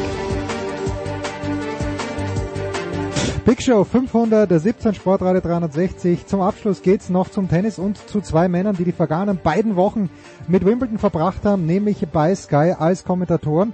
Das ist zum einen Stefan Hempel. Guten Morgen, lieber Stefan. Hallo zusammen. Und Paul Häuser, den wir auf dem Tennisplatz erwischen. Paul, schlechtes Wetter, war wenigstens der Häuser gut. Habe die Ehre. Ja, ich bin ein bisschen eingerostet hier. Zwei Wochen Wimbledon, keinen Ball gespielt äh, ja, ich gucke mich wieder ein, ich kämpfe mich rein. Ich habe den Kollegen Götz gefordert am Montag. Es war nicht schön anzuschauen, aber es hat trotzdem zu einer Stunde gereicht. Stefan, ich möchte ketzerisch beginnen mit einer Frage. Äh, kann es sein, dass eine der größten Karrieren im Tennissport mit einem 0 zu 6 zu Ende gehen? Und dass wir Roger Federer möglicherweise gar nicht mehr auf einem Wettkampfplatz sehen, einen Tag nachdem er für Olympia abgesagt hat, wegen einer angeblichen Knieverletzung. Es gefällt mir gut, dass du vom Thema her äh, Federer vor Djokovic heute siehst. Ja, muss ich. Gerne, ja, natürlich, ja. immer, ja. Ähm, ja, wir haben ja ähm, schon das Öfteren miteinander gesprochen ähm, in dieser wunderbaren, wunderbaren Sendung. Und ähm, ja, also ich habe die erste Runde ähm, von, von Federer kommentiert gegen Manarino, da hätte es eigentlich schon vorbei sein können. Ähm, er hat dann sich ein bisschen gesteigert. Jetzt hat er Knieprobleme, spielt keine Olympischen Spiele. Also er, er, er spricht nur im Konjunktiv. Mm, er kann mit dem Turnier, mm, glaube ich, nicht zufrieden sein, weil eigentlich ist es für ihn gelaufen, muss man sagen. Er hat jetzt nicht die ganz großen Hochkaräter ähm, in seinem, in seinem, auf seinem Weg gehabt. Ja. Er hat die zweite Woche erreicht, aber dann so böse rauszufliegen, dann merkt man eben doch, dass diese, diese Form, die er in Halle gezeigt hat, das, das war die Wahrheit. Ja, Mhm. das muss man so sehen. Und ich finde es auch gar nicht schlimm. Also weil wir immer drüber sprechen und so, und ist es jetzt vorbei und nein, also äh, Thomas Muster, wenn ich mal kurz ausholen darf, ähm, den haben alle gefragt, ähm, warum spielt er mit über 40 nochmal beim Comeback, ja? Tennis-Bundesliga für Nürnberg gespielt, Wiener Stadthalle, du erinnerst dich, ja? Es war, weil, weil alle gesagt haben, du kannst doch jetzt nur verlieren. Du bist, ein, bist die ehemalige Nummer eins, du hast die French Open gewonnen, ähm, du bist eine Legende, äh, du bist Österreichs äh, größter Tennisspieler aller Zeiten und, ähm, und jetzt stellst dich nochmal hin und spielst gegen 20-Jährige. Dann sagt er ja, aus Liebe zu diesem Sport, weil ich, ich mag das, ja, auf dem Platz zu stehen und mich nochmal zu duellieren. Ja. Er hat nichts gewonnen übrigens in der Bundesliga damals und ähm, und, und, und trotzdem hat es immer so einen, so, einen, so einen negativen Touch, weil die Leute schauen mal was macht denn der jetzt, kann man nicht verstehen, ja. Ähnlich könnte man bei Federer auch denken, warum macht er das, ja. Er macht es wahrscheinlich, ja, weil, weil, weil er seinen Körper noch ganz gut im Griff hat, ja, wie auch immer jetzt diese Knieproblematik auch sein mag, ähm, weil er Spaß hat. Die Problematik ist für ihn. Er muss es entscheiden, ob er, er sagt, äh, diese ganze Thematik passt ihm rein und er kann damit umgehen, dass alle jeden Tag zehnmal fragen, wann ist vorbei, ja, und er zieht es vielleicht nochmal ein Jahr durch, das, das muss er entscheiden. Ähm, ich finde es völlig okay, wenn ein fast 40-Jähriger in die zweite Woche von Wimbledon kommt, dann ist das eine ganz großartige Leistung. Das muss man mal vorne wegstellen. Und wir fragen aber immer, war's das? War das womöglich das letzte Spiel? Und ähm, schau dir mal an, wie er da gespielt hat und da. Ja klar, aber er ist halt auch fast 40. Ja? ja. Und ähm, ich glaube, da muss man ein bisschen umdenken. Und was er vorhat, was er, was er noch machen will, keine Ahnung, ähm, ist bei ihm wirklich schwer einzuschätzen. Ja, also im Sommer dann Paul bei den US Open hat er das letzte Mal 2008 gewonnen. Ich will ihn überhaupt auch nicht, nicht mal auf die Außenseiterliste stellen, aber hm, ich, ich stelle es mir halt schwierig vor, Paul, dass er, Nadal spielt ja in Washington, hat er gesagt, bei Djokovic wissen wir nicht, ob Olympia spielt, aber diese ganze Sommertour, die ja schon in Bestform eigentlich eine Ochsentour ist, Cincinnati, wer mal dort war, der weiß, das macht keinen Spaß, weil es 100 Grad hat, gefühlt. Ich stelle mir das extrem schwierig vor, Paul. Wie viel Fantasie hast du? Ja, viel. Ihr, ihr kennt mich, ich habe viel Fantasie. Also Cincinnati, weil du es ansprichst, ist eines von Federers Lieblingsturnieren. Insofern habe ich da auch ein bisschen Hoffnung, dass er da vielleicht sogar aufschlägt. Da hat er sich immer mit der Familie sogar einquartiert und ich glaube, Familie ist das entscheidende Wort. Ja, wenn die sagen, komm, wir kommen auch noch mal ein bisschen mit und ich glaube, so eine Mini-Abschiedstour, aber wirklich dann Mini, die hat schon noch, die hat schon noch eine Chance, dass er vielleicht auch mit seinem Team nochmal sich sortiert und dann überlegt, okay, was ist wirklich vielleicht noch drin? Die Vorbereitung jetzt, er hat gesagt, er musste so viel investieren, er musste so hart trainieren, auch sicherlich wieder mit Pierre Paganini viele Schichten geschoben, um überhaupt wieder auf dieses Level zu kommen. Was ist noch möglich? Ich glaube, dadurch, dass dieses Comeback damals Australian Open Titel 2017 dieses, dieses Wahnsinns-Comeback nach einem halben Jahr Pause so, so geglückt ist, hatte er vielleicht auch eine verschobene Optik. Und da gab es auch keinen Djokovic damals, der in dieser Form war.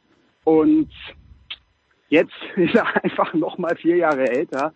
Jetzt äh, geht es wirklich dem Ende entgegen. Aber ich glaube, dadurch, dass die Familie in Wimbledon jetzt nicht mit dabei war, dass es schon noch eine, eine Resthoffnung gibt, dass er Wimbledon 2022 tatsächlich spielt mit der Familie in seiner Box, Center Court und dann vielleicht auch nicht in 06 am Ende. Aber dass er einen großen Titel noch gewinnen kann, das ist für mich ausgeschlossen. Und jetzt muss er halt, jetzt muss er überlegen. Also das Knie, das ja, hat wieder ein bisschen gestreikt und es spricht natürlich auch einiges dafür, dass vielleicht Labour Cup schon ja, äh, ja, ja. das Finale ist, aber ich, ich glaube eher 2022 Wimbledon oder vielleicht sogar Basel 2022 und dann wirklich nur so ausgewählte sechs, sieben Turniere 2022. Das ist, das ist mein Prinzip Hoffnung und das, was Stefan gesagt hat, da kann ich mich nur äh, anschließen. Es ist eine großartige Leistung, dass er es überhaupt so weit geschafft hat. Aber es ist halt Federer, für den gelten eigene Gesetze und jetzt, jetzt muss er schauen, irgendwie einen schönen Rahmen zu setzen. Das, das wünscht man ihm natürlich und das wünscht man seinen Fans auch. Ja, und, äh Ganz kurz, ich würde ihm Best of Three empfehlen. Ähm, das ist mal das eine. Deswegen glaube ich an Wimbledon 2022 nicht, weil ähm, wie Paul gerade gesagt hat, die Vorbereitung ist hart. Du musst ja trotzdem viel machen und so und musst ja trotzdem fit sein, ja, auch wenn Rasen ein bisschen schneller funktioniert als andere Beläge. Ähm, und und das ist das ist das ist glaube ich ähm, das was was du eigentlich wenn ich mich in, in, in seine Perspektive ein bisschen reinversetzen würde, dann, dann muss man doch eigentlich sehen, wo ist es für mich darstellbar, mhm. am einfachsten. Wo muss ich mich nicht äh, quälen, sondern wo kann ich mit meinem, ja, mit meinem großartigen äh, Talent, mit meinem Tennis noch irgendwo mir eine Krone aufsetzen, wenn es denn um die Überlegung geht und um die sollte es gehen. Aber Wimbledon, sorry, ähm, da werden auch Rallyes mittlerweile gespielt und nicht mehr Surf and Volley durch die Bank weg. Das ist halt einfach kompliziert und ähm, ich glaube, das, das sieht er auch so. Wien, ja, Wien fällt mir ein. Ein, ein Einwurf noch kurz. Und zwar, ich glaube, der Rasen, der ist wirklich schon einfach sehr, sehr speziell. Und da sieht er den Erfahrungsvorteil. Haben wir ja jetzt gesehen, Dean Tsitsipas erste Runde rausgeht gegen Tiafoe. Und das ist vielleicht schon noch so ein Faktor, wo Federer vielleicht noch mal eine Chance sieht, dass er, wenn er, wenn er die, die Form hat und wenn er schmerzbar ist, dass er vielleicht noch mal mit einer guten Auslosung einen kleinen Run starten kann. Aber ich bin bei Stefan insofern, also Best of Five ist, ist wahrscheinlich dann eine Nummer zu hart. Aber ich, ich glaube, Wimbledon am ehesten von den Grand Slams, dass er, dass er noch mal ein bisschen weiterkommt. Hm. Ihr habt beide, äh, Stefan und Paul, mit Michael Stich kommentiert und äh, Stich war ja gnadenlos. Ich fand ihn großartig, aber war natürlich auch gnadenlos. Und er hat natürlich schon auch immer angemahnt, und jetzt kommen wir zu Novak Djokovic, Stefan, dass es äh, hier und da Phasen gibt, wo im Djokovic nicht gut spielt, wo er auch, und ich glaube, ich zitiere wörtlich, dumme Sachen macht. Also Götzi hat mir dieses Zitat mitgebracht, ich glaube, ich habe es auch gehört. Gibt es denn auf dieser gesamten ATP-Tour im Moment niemanden, der diese dummen Phasen ausnutzen kann, mit der kleinen Ausnahme vielleicht von Rafael Nadal auf Sand, aber selbst da hat's ja nicht gereicht, weil Berrettini hat da teilweise in diesen Phasen im Finale dann auch Bälle gespielt, wo ich mir gedacht habe, nein, wo spielst du jetzt den Vorhandstopp? Jeder weiß, der kommt, dann ist der Vorhandstopp auch noch schlecht auf die äh, auf die T-Linie. Das war, glaube ich, zu Beginn des vierten Satzes. Äh, und da denke ich mir halt, das wäre Federer vor zwei Jahren nicht passiert. Gibt's denn niemanden? Stefan, oder ist es bei Djokovic wirklich so, der hat noch 20 Prozent und wenn er muss, dann legt er die 20 Prozent noch drauf? Also spätestens jetzt muss uns ja klar sein, dass der Abstand zwischen Novak Djokovic und dem Rest dieser Tenniswelt riesengroß ist. Mhm. Der kann sich ja noch viel mehr Blödsinn, Blödsinn erlauben, Jens. Ja, also stimmt, ganz ja. ehrlich, dieses Wimbledon-Turnier, äh, ich möchte es mal überspitzt formulieren, das hat der im Schongang mitgenommen. Der musste sich nicht einmal strecken. In keinem Match musste der sich strecken. Und dann kommen wir mal zu den Gegnern, du nimmst jetzt ähm, Nadal auf Sand, ich nehme jetzt mal Shapovalov auf Halbfinale. Ein toller Spieler, der von seinen Waffen her, wenn man es nebeneinander legt, Djokovic mit Sicherheit schlagen kann. Mhm. Aber der spielt halt in den entscheidenden Phasen trotzdem vier Doppelfehler. Das ist mal das eine. Und das andere ist, wenn du auf den Shapovalov schaust, der ist 22, meine ich. Paul hat ja jedes Geburtsdatum im Kopf, oder? Auch meins, äh, Paul, 22? Ja. So, ähm, hat ein Turnier, nee, 22. Ja, ja, ja 22. Und hat bisher ein Turnier gewonnen. Ja. Hat bisher ein Stockholm, Turnier gewonnen. Stockholm. Wenn, ja. Ich habe überhaupt nichts, ich habe überhaupt nichts, ich habe überhaupt nichts gegen Shapovalov. Um Gottes Willen, super Spieler. Schau ich gern zu, Riesenarm, äh, Zug im Arm ohne Ende. Aber 22, nahe Top 10, ein Turnier gewonnen. Kann irgendwas nicht stimmen. Mhm. Dann ist er nicht konkurrenzfähig, weil da muss irgendwo im mentalen Bereich oder wie auch immer so. Und dann haben wir es gesehen, Shapovalov war, glaube ich, am, wenn du das Match so siehst, am nächsten dran, Djokovic vielleicht irgendwie ärgern zu können. So mein Gefühl gewesen. Und selbst da, also so wie es losging mit, mit dem ersten Satz und so weiter, erinnert euch, und selbst da ist, ist, ist, ist Mr. Big Point einfach viel zu stark für die anderen, weil der einfach Bock drauf hat, diese, diese Big Points zu spielen, diese entscheidenden Bälle. Da ist er bei 100 Prozent und alle anderen wohl bei 90, vielleicht mal bei 95. Und deswegen fällt es ihm so leicht. Und die Dummheiten, das meine ich auch ganz gut zu wissen, äh, Jens, äh, die du angesprochen hast von Djokovic, 100 Prozent, die gibt's, aber die äh, macht er ja nur, glaube ich, wenn es ihm zu leicht fällt. Hm. Das ist mein Gefühl. Wenn er das Gefühl hat, auf dem Center Court von Wimbledon, oh, Publikum, er hat sich ja dann immer ein bisschen, ein bisschen so ja, leiten lassen, weil die, weil die Underdogs unterstützt worden sind. Das finde ich auch ein bisschen schade, weil er muss eigentlich eine Größe haben und sagen, hey, doch klar, dass die den Draper unterstützen, ist doch klar, dass die den Dennis Kuttler ein bisschen pushen, ja, wenn die, wenn die gegen die Eins der Welt spielen und er, äh, glaube ich, bei Satz vor 4-2 Führung macht einen Punkt und, und, und, und freut sich, als wenn er jetzt irgendwie den Golden Slam gewonnen hätte. Das finde ich ein bisschen absurd, ja, mal da, das an der Stelle sozusagen. Aber ich finde, dass er äh, diese, diese Dummheiten eigentlich nur macht oder, oder dieses sich selber ein bisschen herausfordern, weil er ist so perfektionistisch veranlagt. Wenn er das Gefühl hat, er braucht sein bestes Tennis gar nicht spielen und er hat in Wimbledon, also korrigiert mich, war er weit weg von seiner Bestform. Die hat er gar nicht zeigen müssen. Ich, der kann viel besser spielen. Wenn man das mit, mit French Open Halbfinale Nadal vergleicht, war doch kein Match dabei, äh, wo du gesagt hast, okay, jetzt geht's aber los.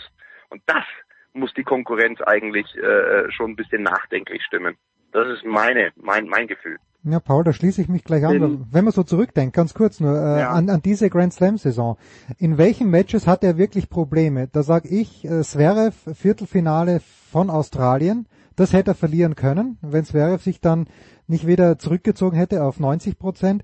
Und ich hatte ja nicht einmal im Finale der French Open, wo er 0-2 Sätze zurücklag, äh, gut gegen Musetti, da war sowieso klar, dass er gewinnen wird, aber 0-2 Sätze gegen Tsitsipas hatte ich auch nicht den Eindruck. Und ja, Nadal, also die beiden Matches, vielleicht Halbfinale, Nadal, Paris und Viertelfinale für Australian Open. Ansonsten, selbst wenn er mal einen Satz verloren hat, mein Eindruck, gewinnt er locker. 100% Zustimmung.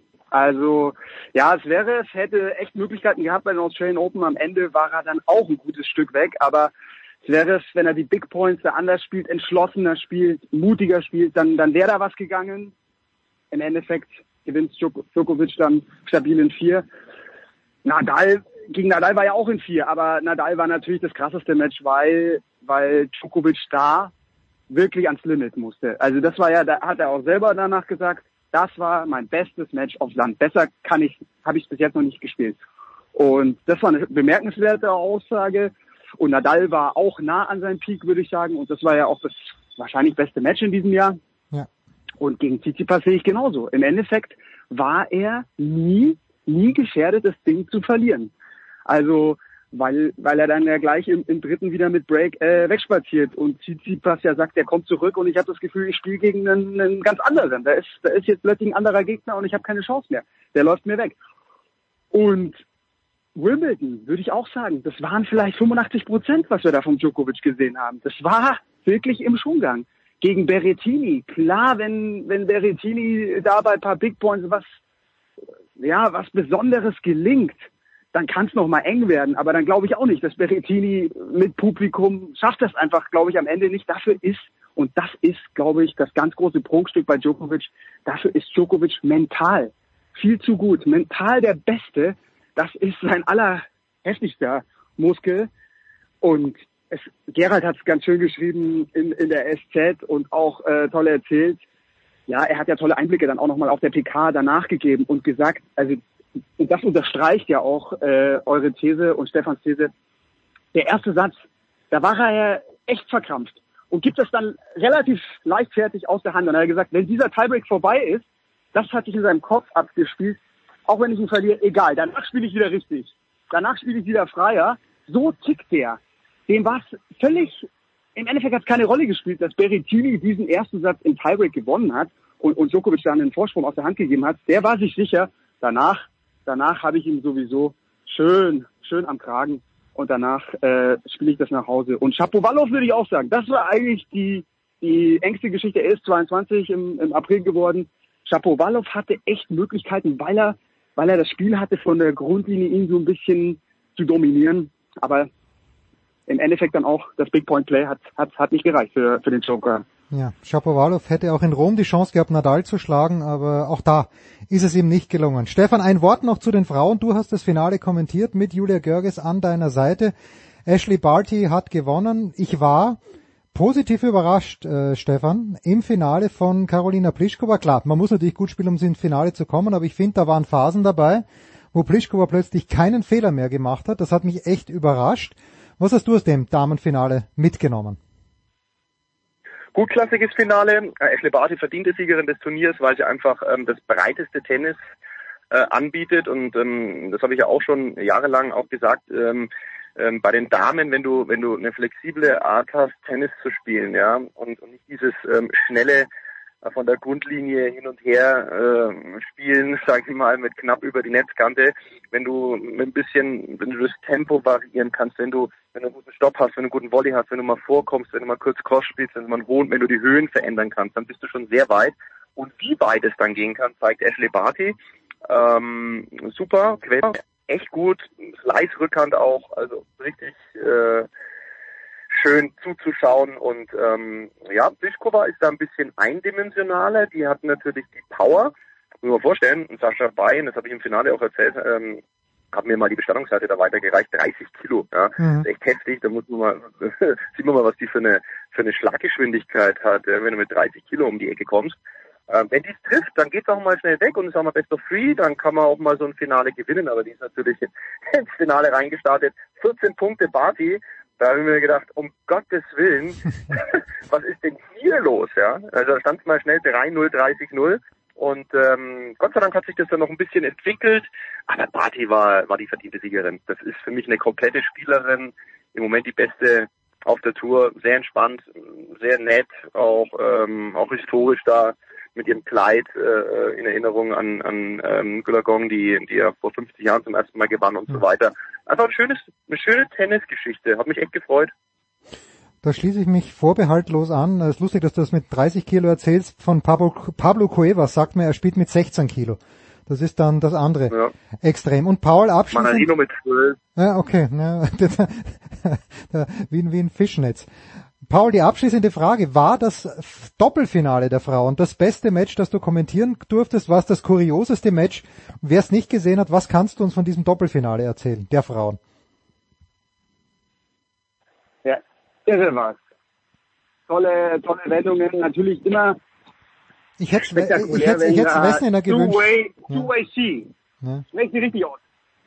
Ja, ja, äh, Schier, aber ich bin mir nicht ganz sicher. Aber ich hätte halt irgendwie der Wessniner, äh, das hätte ich schon lässig gefunden. Die kommt zurück, hat äh, vor kurzer Zeit ein Baby bekommen. Das wäre schon lässig gewesen.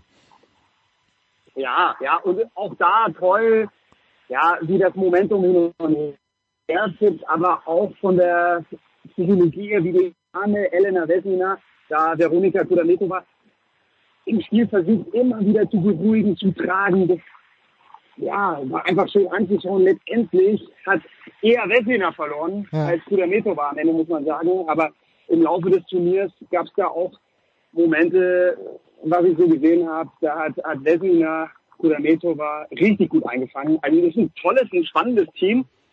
Oh, und dann waren die, ja, die hatten die Chance.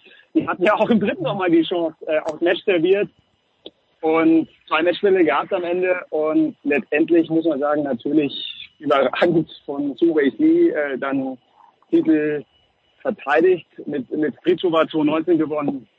Und jetzt holt sich mit Elis Mertens, die für mich am Ende war. Mertens eigentlich die überragende Spielerin. Und die hatte große Schwierigkeiten, auch die ersten anderthalb Sätze, und dann hat sie es an sich gerissen und ist dann zu sehen, wie dann ja, so eine tolle Einzelspielerin dann auch im, im Doppel so klasse performt. Also das war, war schon echt ein Highlight, muss ich sagen. Schön. Paul Häuser und Stefan Hempel, danke euch beiden. Danke auch für die vergangenen zwei Wochen. Hat riesig Spaß gemacht. Das war's, die Big Show 517, Sportradio 360. Wir hören uns vielleicht mit einem einen oder anderen Daily wieder, ganz sicher, aber in der Big Show 518 am nächsten Donnerstag. Das war die Big Show auf sportradio360.de. Folgen Sie uns auf Twitter, klicken Sie den Gefällt mir Button auf unserer Facebook-Seite und abonnieren Sie uns via RSS-Feed oder auf iTunes. Die nächste Ausgabe der Big Show gibt es am kommenden Donnerstag. Bis dahin sollten Sie die Zeit nutzen und die weiteren Angebote auf sportradio360.de wahrnehmen. Play Ball! Da ist gar nichts toll.